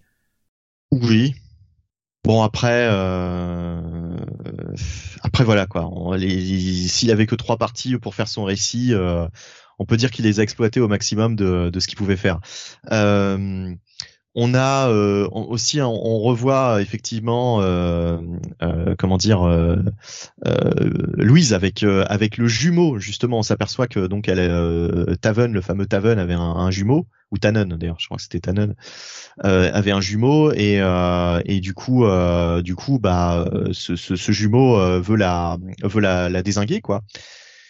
Et encore une fois, Ken intervient pour la sauver, pense-t-elle mais en réalité, euh, en réalité, Ken a plutôt euh, l'intention de la, de la, de la, de la, de la buter quoi, pour pour avoir euh, pour avoir été trahi quoi, pour sa trahison. Elle va quand même réussir à s'enfuir. Ouais. Et euh, ben c'est un peu, en fait, c'est la fin. Je la trouve un peu expédiée parce que c'est vraiment une fuite générale. On a d'un côté Ben et et le, Louise et Janine, mm. pardon, qui vont s'enfuir, poursuivis par Jacob et euh, et Louise justement mmh. et Kane qui poursuit aussi se retrouvent dans un dans un resto et Ben leur fait comprendre de ne pas les suivre mais euh, Kane va continuer alors on a encore une fois un bel affrontement fratricide sur la fin euh, entre Kane et, euh, et Ben mais je trouve tout ça un peu un peu facile et un peu rapide sur la fin. Bah moi je trouve que au contraire c'est assez euh, j'avais envie de dire, c'est, euh, je, je, je, trouve ça assez réaliste finalement, la, la, manière dont ça se passe, parce que euh, euh, Louise, Louise part avec avec euh, avec son partenaire en pensant noyer le poisson justement. Euh, donc justement, elle, elle, elle part avec lui exprès pour voir comment ça va se passer, pour essayer de faire porter le chapeau à, à Ben et alors que le mec est pas dupe, il a plus ou moins compris. Et en plus, c'est la faute de Ben Reilly. Il avait la possibilité de lui avouer que sa partenaire était une ripou. Il l'a pas fait. Il m'a dit, je, je, j'osais pas lui, j'ai pas osé le, lui péter encore plus le moral. Et c'est, en gros, c'est la faute de Ben, quoi. Ça, c'est le seul truc qui m'a gêné. C'est vraiment le truc qui m'a gêné. C'est le côté, euh, à un moment, il le dit, euh, euh, j'aurais pu lui dire que sa, que sa partenaire était une ripou, mais je l'ai pas fait pour pas lui briser, le briser encore plus. Là, franchement, c'est, j'ai envie de dire, bah, c'est con fait. C'est con parce que ça va avoir des conséquences euh, même euh, néfastes. Euh. Mais ça va ça va en même temps avec la personnalité de Ben Reilly qui ne veut pas s'impliquer en tant que super-héros ou en tant que vigilante quoi. Ouais, pour lui, il, a fait son, il a fait son job, il veut se barrer. Je, t'ai sauvé ton gamin, c'est bon, je me casse, quoi. Ouais, j'aurais pu te bah, donner. c'est le, la répétition de l'oncle Ben. C'est exactement la même répétition que l'oncle Ben. Si Spider-Man avait arrêté le cambrioleur, l'oncle Ben serait pas mort. Mm. Et là, on est, un peu dans le, on est un peu dans le même schéma de, j'aurais pu lui dire et j'aurais pu empêcher plusieurs morts, mm. et je l'ai pas fait. C'est un peu le même schéma de façon différente, mais on a cette répétition, je trouve. Ouais. Et euh, bah on arrive à la fin du récit, euh, donc euh, avec cette euh, ce dénouement assez tragique, hein, avec une euh, euh, une confrontation, une ultime confrontation entre entre Bane et, et Kane, avec euh, Louise qui essaye justement de, de faire porter le chapeau à à, à d'autres personnes et qui euh, veut flinguer oui, à Ben, oui, en l'occurrence.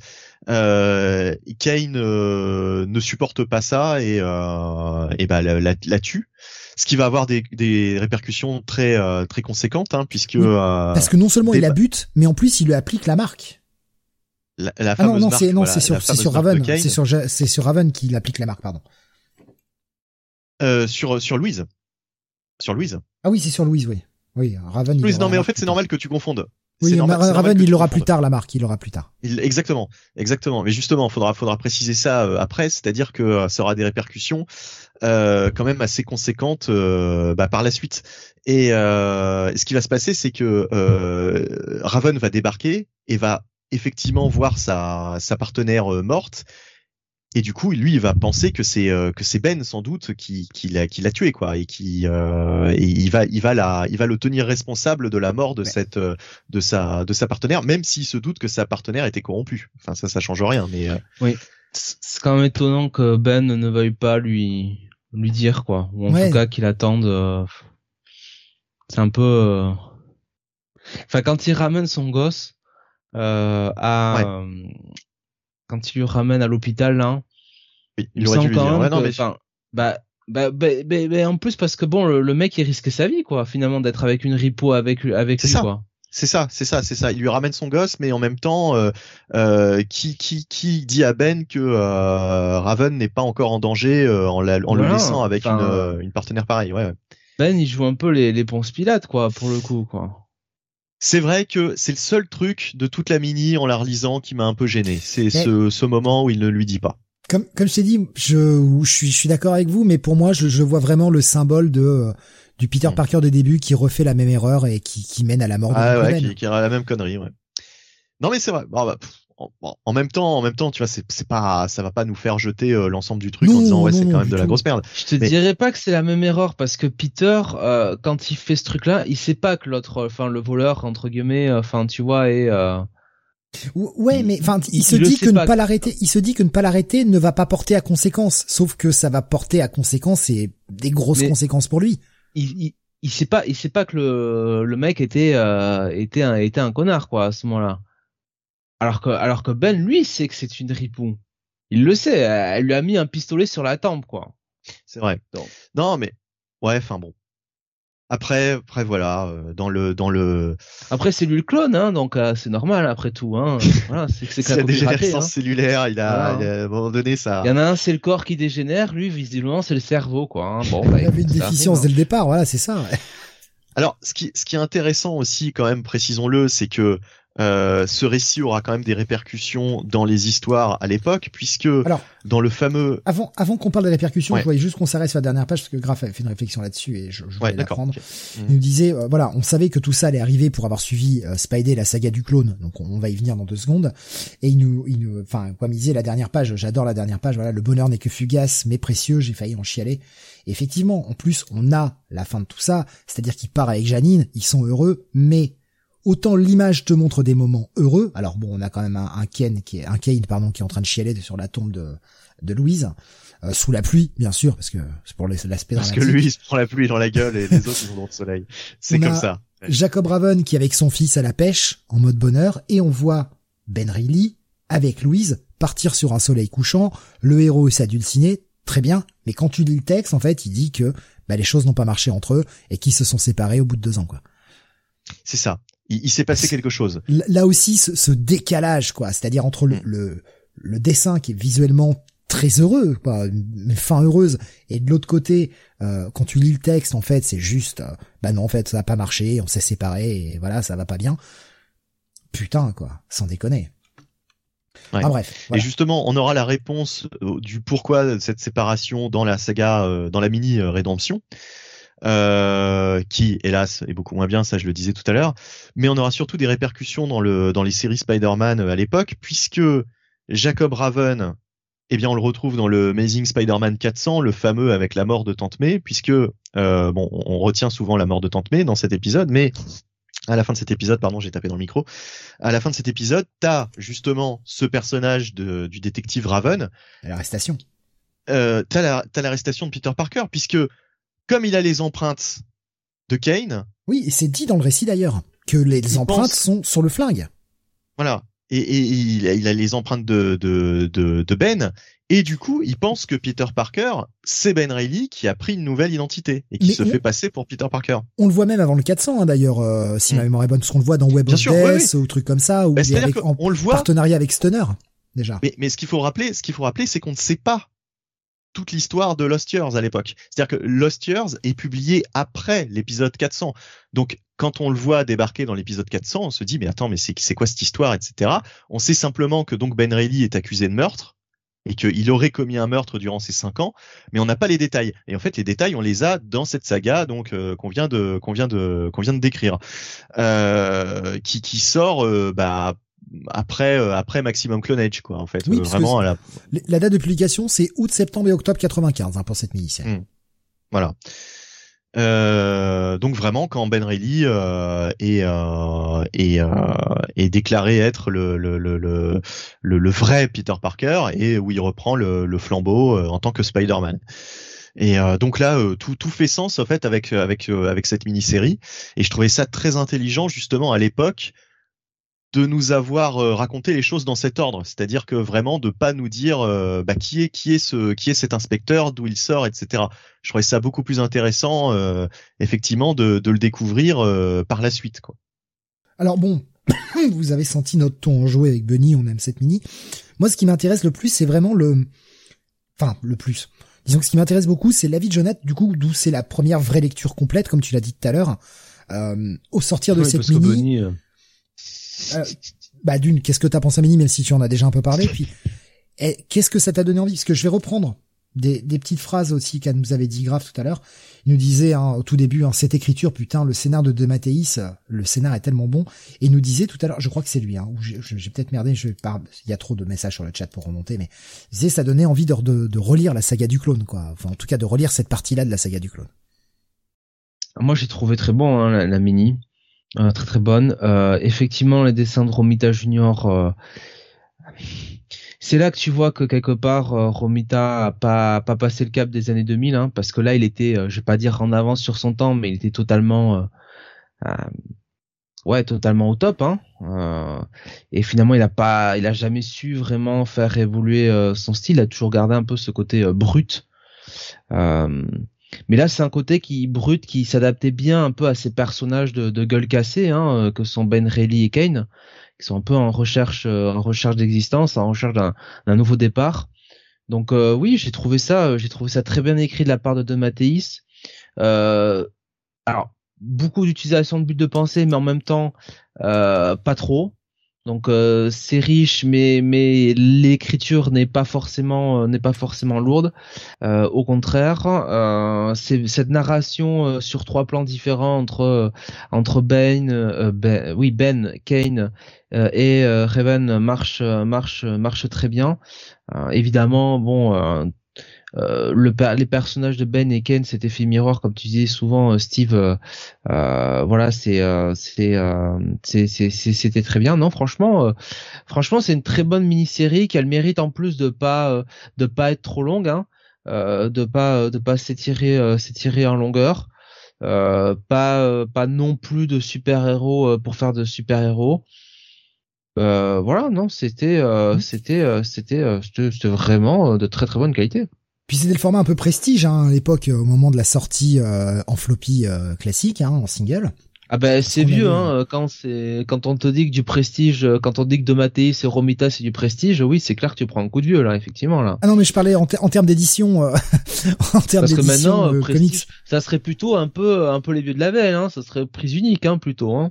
Non mais tu parles de l'édition Non mais je parlais du, du conique oui l'édition euh, quand c'est ah, sorti moi, single. cartouche sur Romita et, et de Oui j'ai bien entendu. Hein. c'était une, une cover un petit peu rigide, un petit peu cartonné. Alors c'était pas du dur, du pur dur, mais c'était euh, ces covers un petit peu euh, un petit peu plus rigide, euh, un peu plus dur à plier. C'était pas juste du papier, une cover qui est facilement déchirable. On avait des effets un petit peu de lumière, ces espèces de cover cover chromium en quelque sorte. on avait plus de pages, c'était du papier glacé. donc voilà, on était sur un truc qui était un peu plus cher à l'époque. J'essaie de vous retrouver le prix, j'ai plus le. C'était à quel prix euh, bordel, je ne retrouve pas le prix. 2,95 euh, pour un, un comic de l'époque. Euh, voilà, 2 2,95 c'était quand même assez cher. Mais mais voilà, c'était sorti en format voilà édition un peu de luxe, un peu ce que faisait aussi la concurrence hein, avec DC quand ils sortaient des Elseworlds ou des trucs comme ça sur Batman en faisant des éditions un peu prestige. On n'était pas sur du bouquin de 60 pages, mais voilà, c'était le produit destiné à un public plus fortuné, donc forcément peut-être un peu plus adulte, et en même temps le, contenu de ce récit est un peu plus adulte. Ah, je vois Grave qui nous dit, euh, euh, je l'ai redécouverte, je me suis dit putain c'est encore meilleur que dans mon souvenir, euh, très bon choix de rétro review les mecs. Bah voilà, hein, c'est tant, mieux, très content que ça t'ait plu. C'était vraiment le, lien, ça faisait un moment qu'on avait envie de le faire, ça, faisait très longtemps qu'on avait dit qu'on voulait se refaire The Lost Years avec Bunny, et ben là avec la sortie du Ben Reilly Spider-Man la semaine dernière, c'était le meilleur choix quoi, c'est le meilleur moment pour le faire. Oui, bah oui. Euh... euh voilà, le bug, le bug, le, bug. en même temps, je c'est grave sur le sur le chat, c'est pas du tout radiophonique. Je là, je, oui, j'ai oublié qu'on était à l'antenne, donc. Euh... c'est l'habitude, l'habitude de lire au bout d'un moment, tu lis le chat et tu peux parler en même temps. Ouais, ouais, non mais bon, donc du coup, du coup, euh, je, je marquais le temps. Au bout d'un moment, on peut pas lire les messages de Nestor et Gugus et garder son sérieux, quoi. Enfin, euh, Nestor et Gugus. enfin, bref, ouais, ça c'est de la preuve de jeu que vous allez pas comprendre. ouais, ouais, bon. Euh, oui, bah du coup j'ai complètement, alors là j'ai complètement oublié euh, en plus que ce que, que, que je voulais dire. Avec ça, oui, non, si, si, oui, euh, le récit complet, oui, puisque tu, tu parlais d'édition française. Ouais le, le, récit complet Marvel, euh, qui à l'époque était à 30 francs, euh, je vous le dis, hein, euh, voilà, j'ai retrouvé le, j'ai retrouvé le, le, le mien.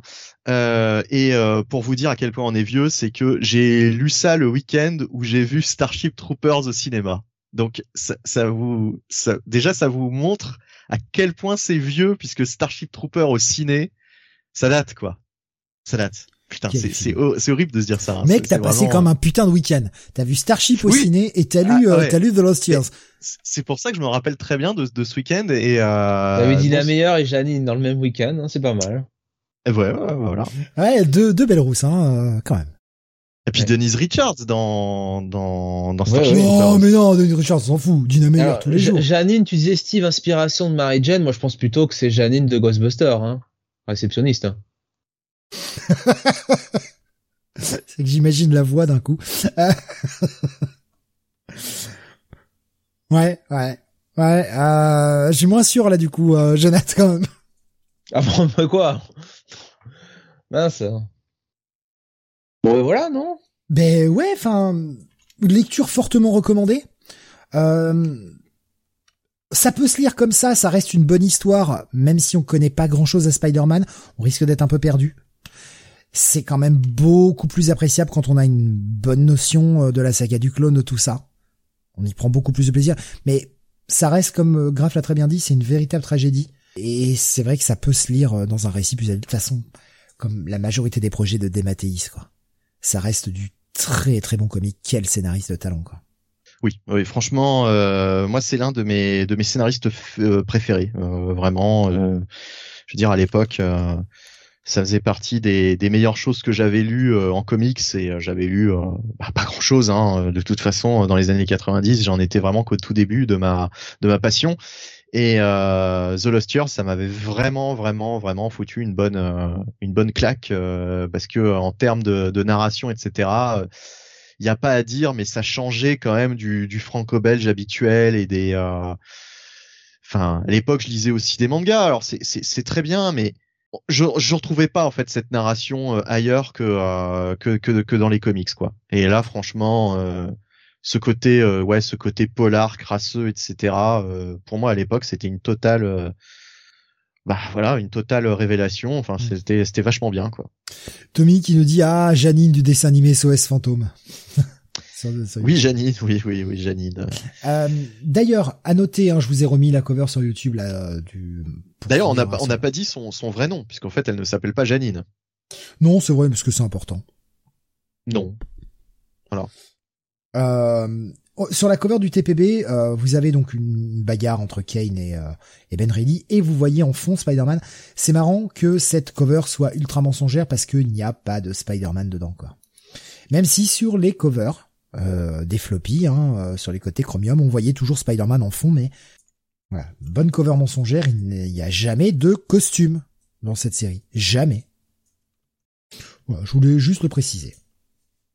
Il va ne plus que nous rester à vous annoncer quelle sera euh, la rétro review de la semaine prochaine. Parce que oui, il y aura rétro. Alors, oui, au niveau du programme, parce qu'il faut peut-être qu'on en parle quand même. Le programme de la semaine prochaine, il y aura deux émissions. Nous aurons lundi soir le podcast. On va revenir sur le Royal Rumble, qui a fait, euh, je pense, euh, sauter de joie Jonathan tout à l'heure. On a vu euh, son enthousiasme et son entrain. Alors,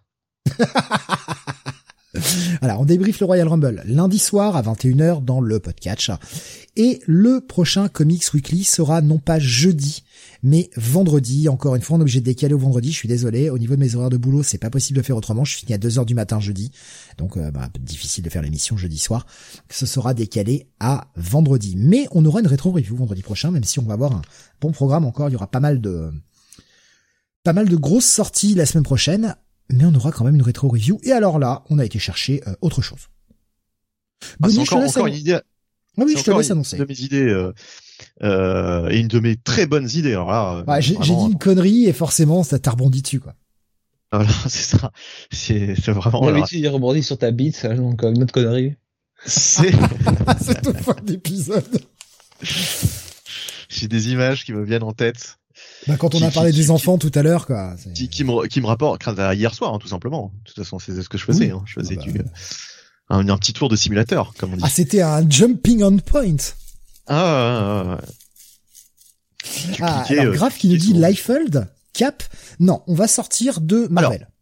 Alors, alors, ce sera du DC et du Dark Horse en même temps. Voilà.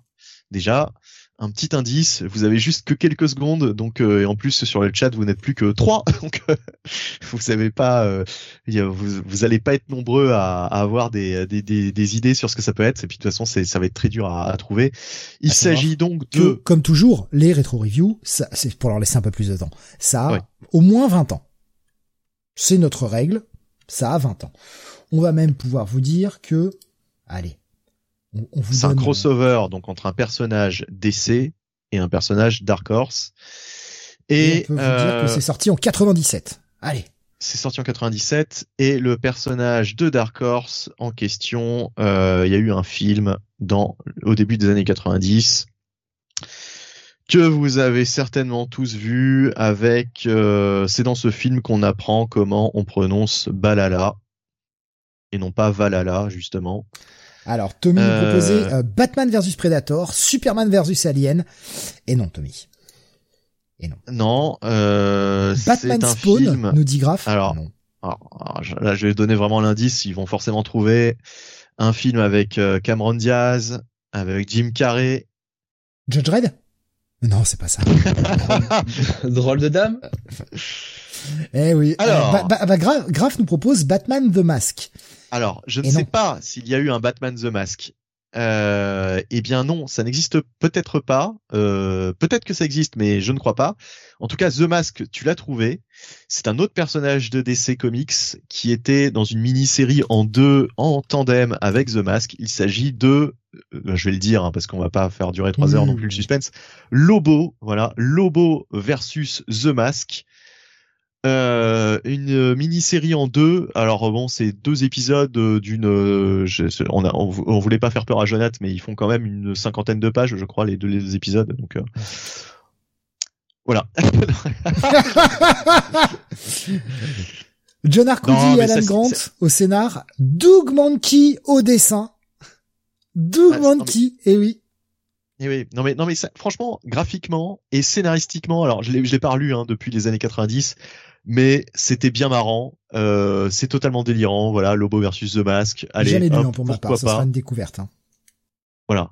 Donc j'avais peut-être un humour de merde. Déjà, bon, euh, tout le monde dira ça n'a pas changé. Hein. Voilà. Jonathan premier, mais euh, mais en tout cas j'en ai de bons souvenirs. On verra si ça si ça change avec euh, avec la, la rétro review de la semaine prochaine. Donc euh, voilà.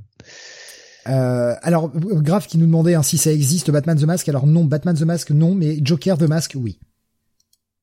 Et alors encore une fois pour justement euh, préciser les choses, euh, moi c'était euh, chez Semic, hein, ils avaient sorti ça en kiosque. Euh, D'ailleurs c'était un pote en pension qui m'avait prêté son, exemplaire et je m'étais ensuite procuré le mien en kiosque donc ouais c'était c'était chez Semic à l'époque où ils avaient perdu les droits ils avaient plus les droits Marvel et du coup ils s'étaient rabattus pendant quelques quelques années pas longtemps sur sur DC et donc ils avaient ressorti quelques quelques petites trucs comme ce comme ce crossover quoi voilà voilà et donc par contre pour le trouver ça va être très très chaud parce que il euh, n'y a pas eu, je crois, de réédition euh, en anglais euh, ni même en français depuis très très longtemps. Si vous avez besoin, vous me demandez, je vous le fournirai. Voilà, il a un oncle aux États-Unis qui peut faire l'aller-retour. Ah, je vous le fournirai, il n'y a pas de problème. Euh, parce que grave pose la question, je, je, vais vous fournir ça, il n'y a pas de problème. Euh, pour publier ça, c'est qui avait vraiment le sens des priorités, nous dit-il. franchement, euh, franchement, c'était, euh, franchement, c'était cool. C'était un bon petit récit, euh, bien fun. Tommy nous demandait, c'est pas la fin de ce crossover, il nous reste que la tête des deux, de Lobo de Masque, et qui continue à se zigouiller. Si, je crois bien.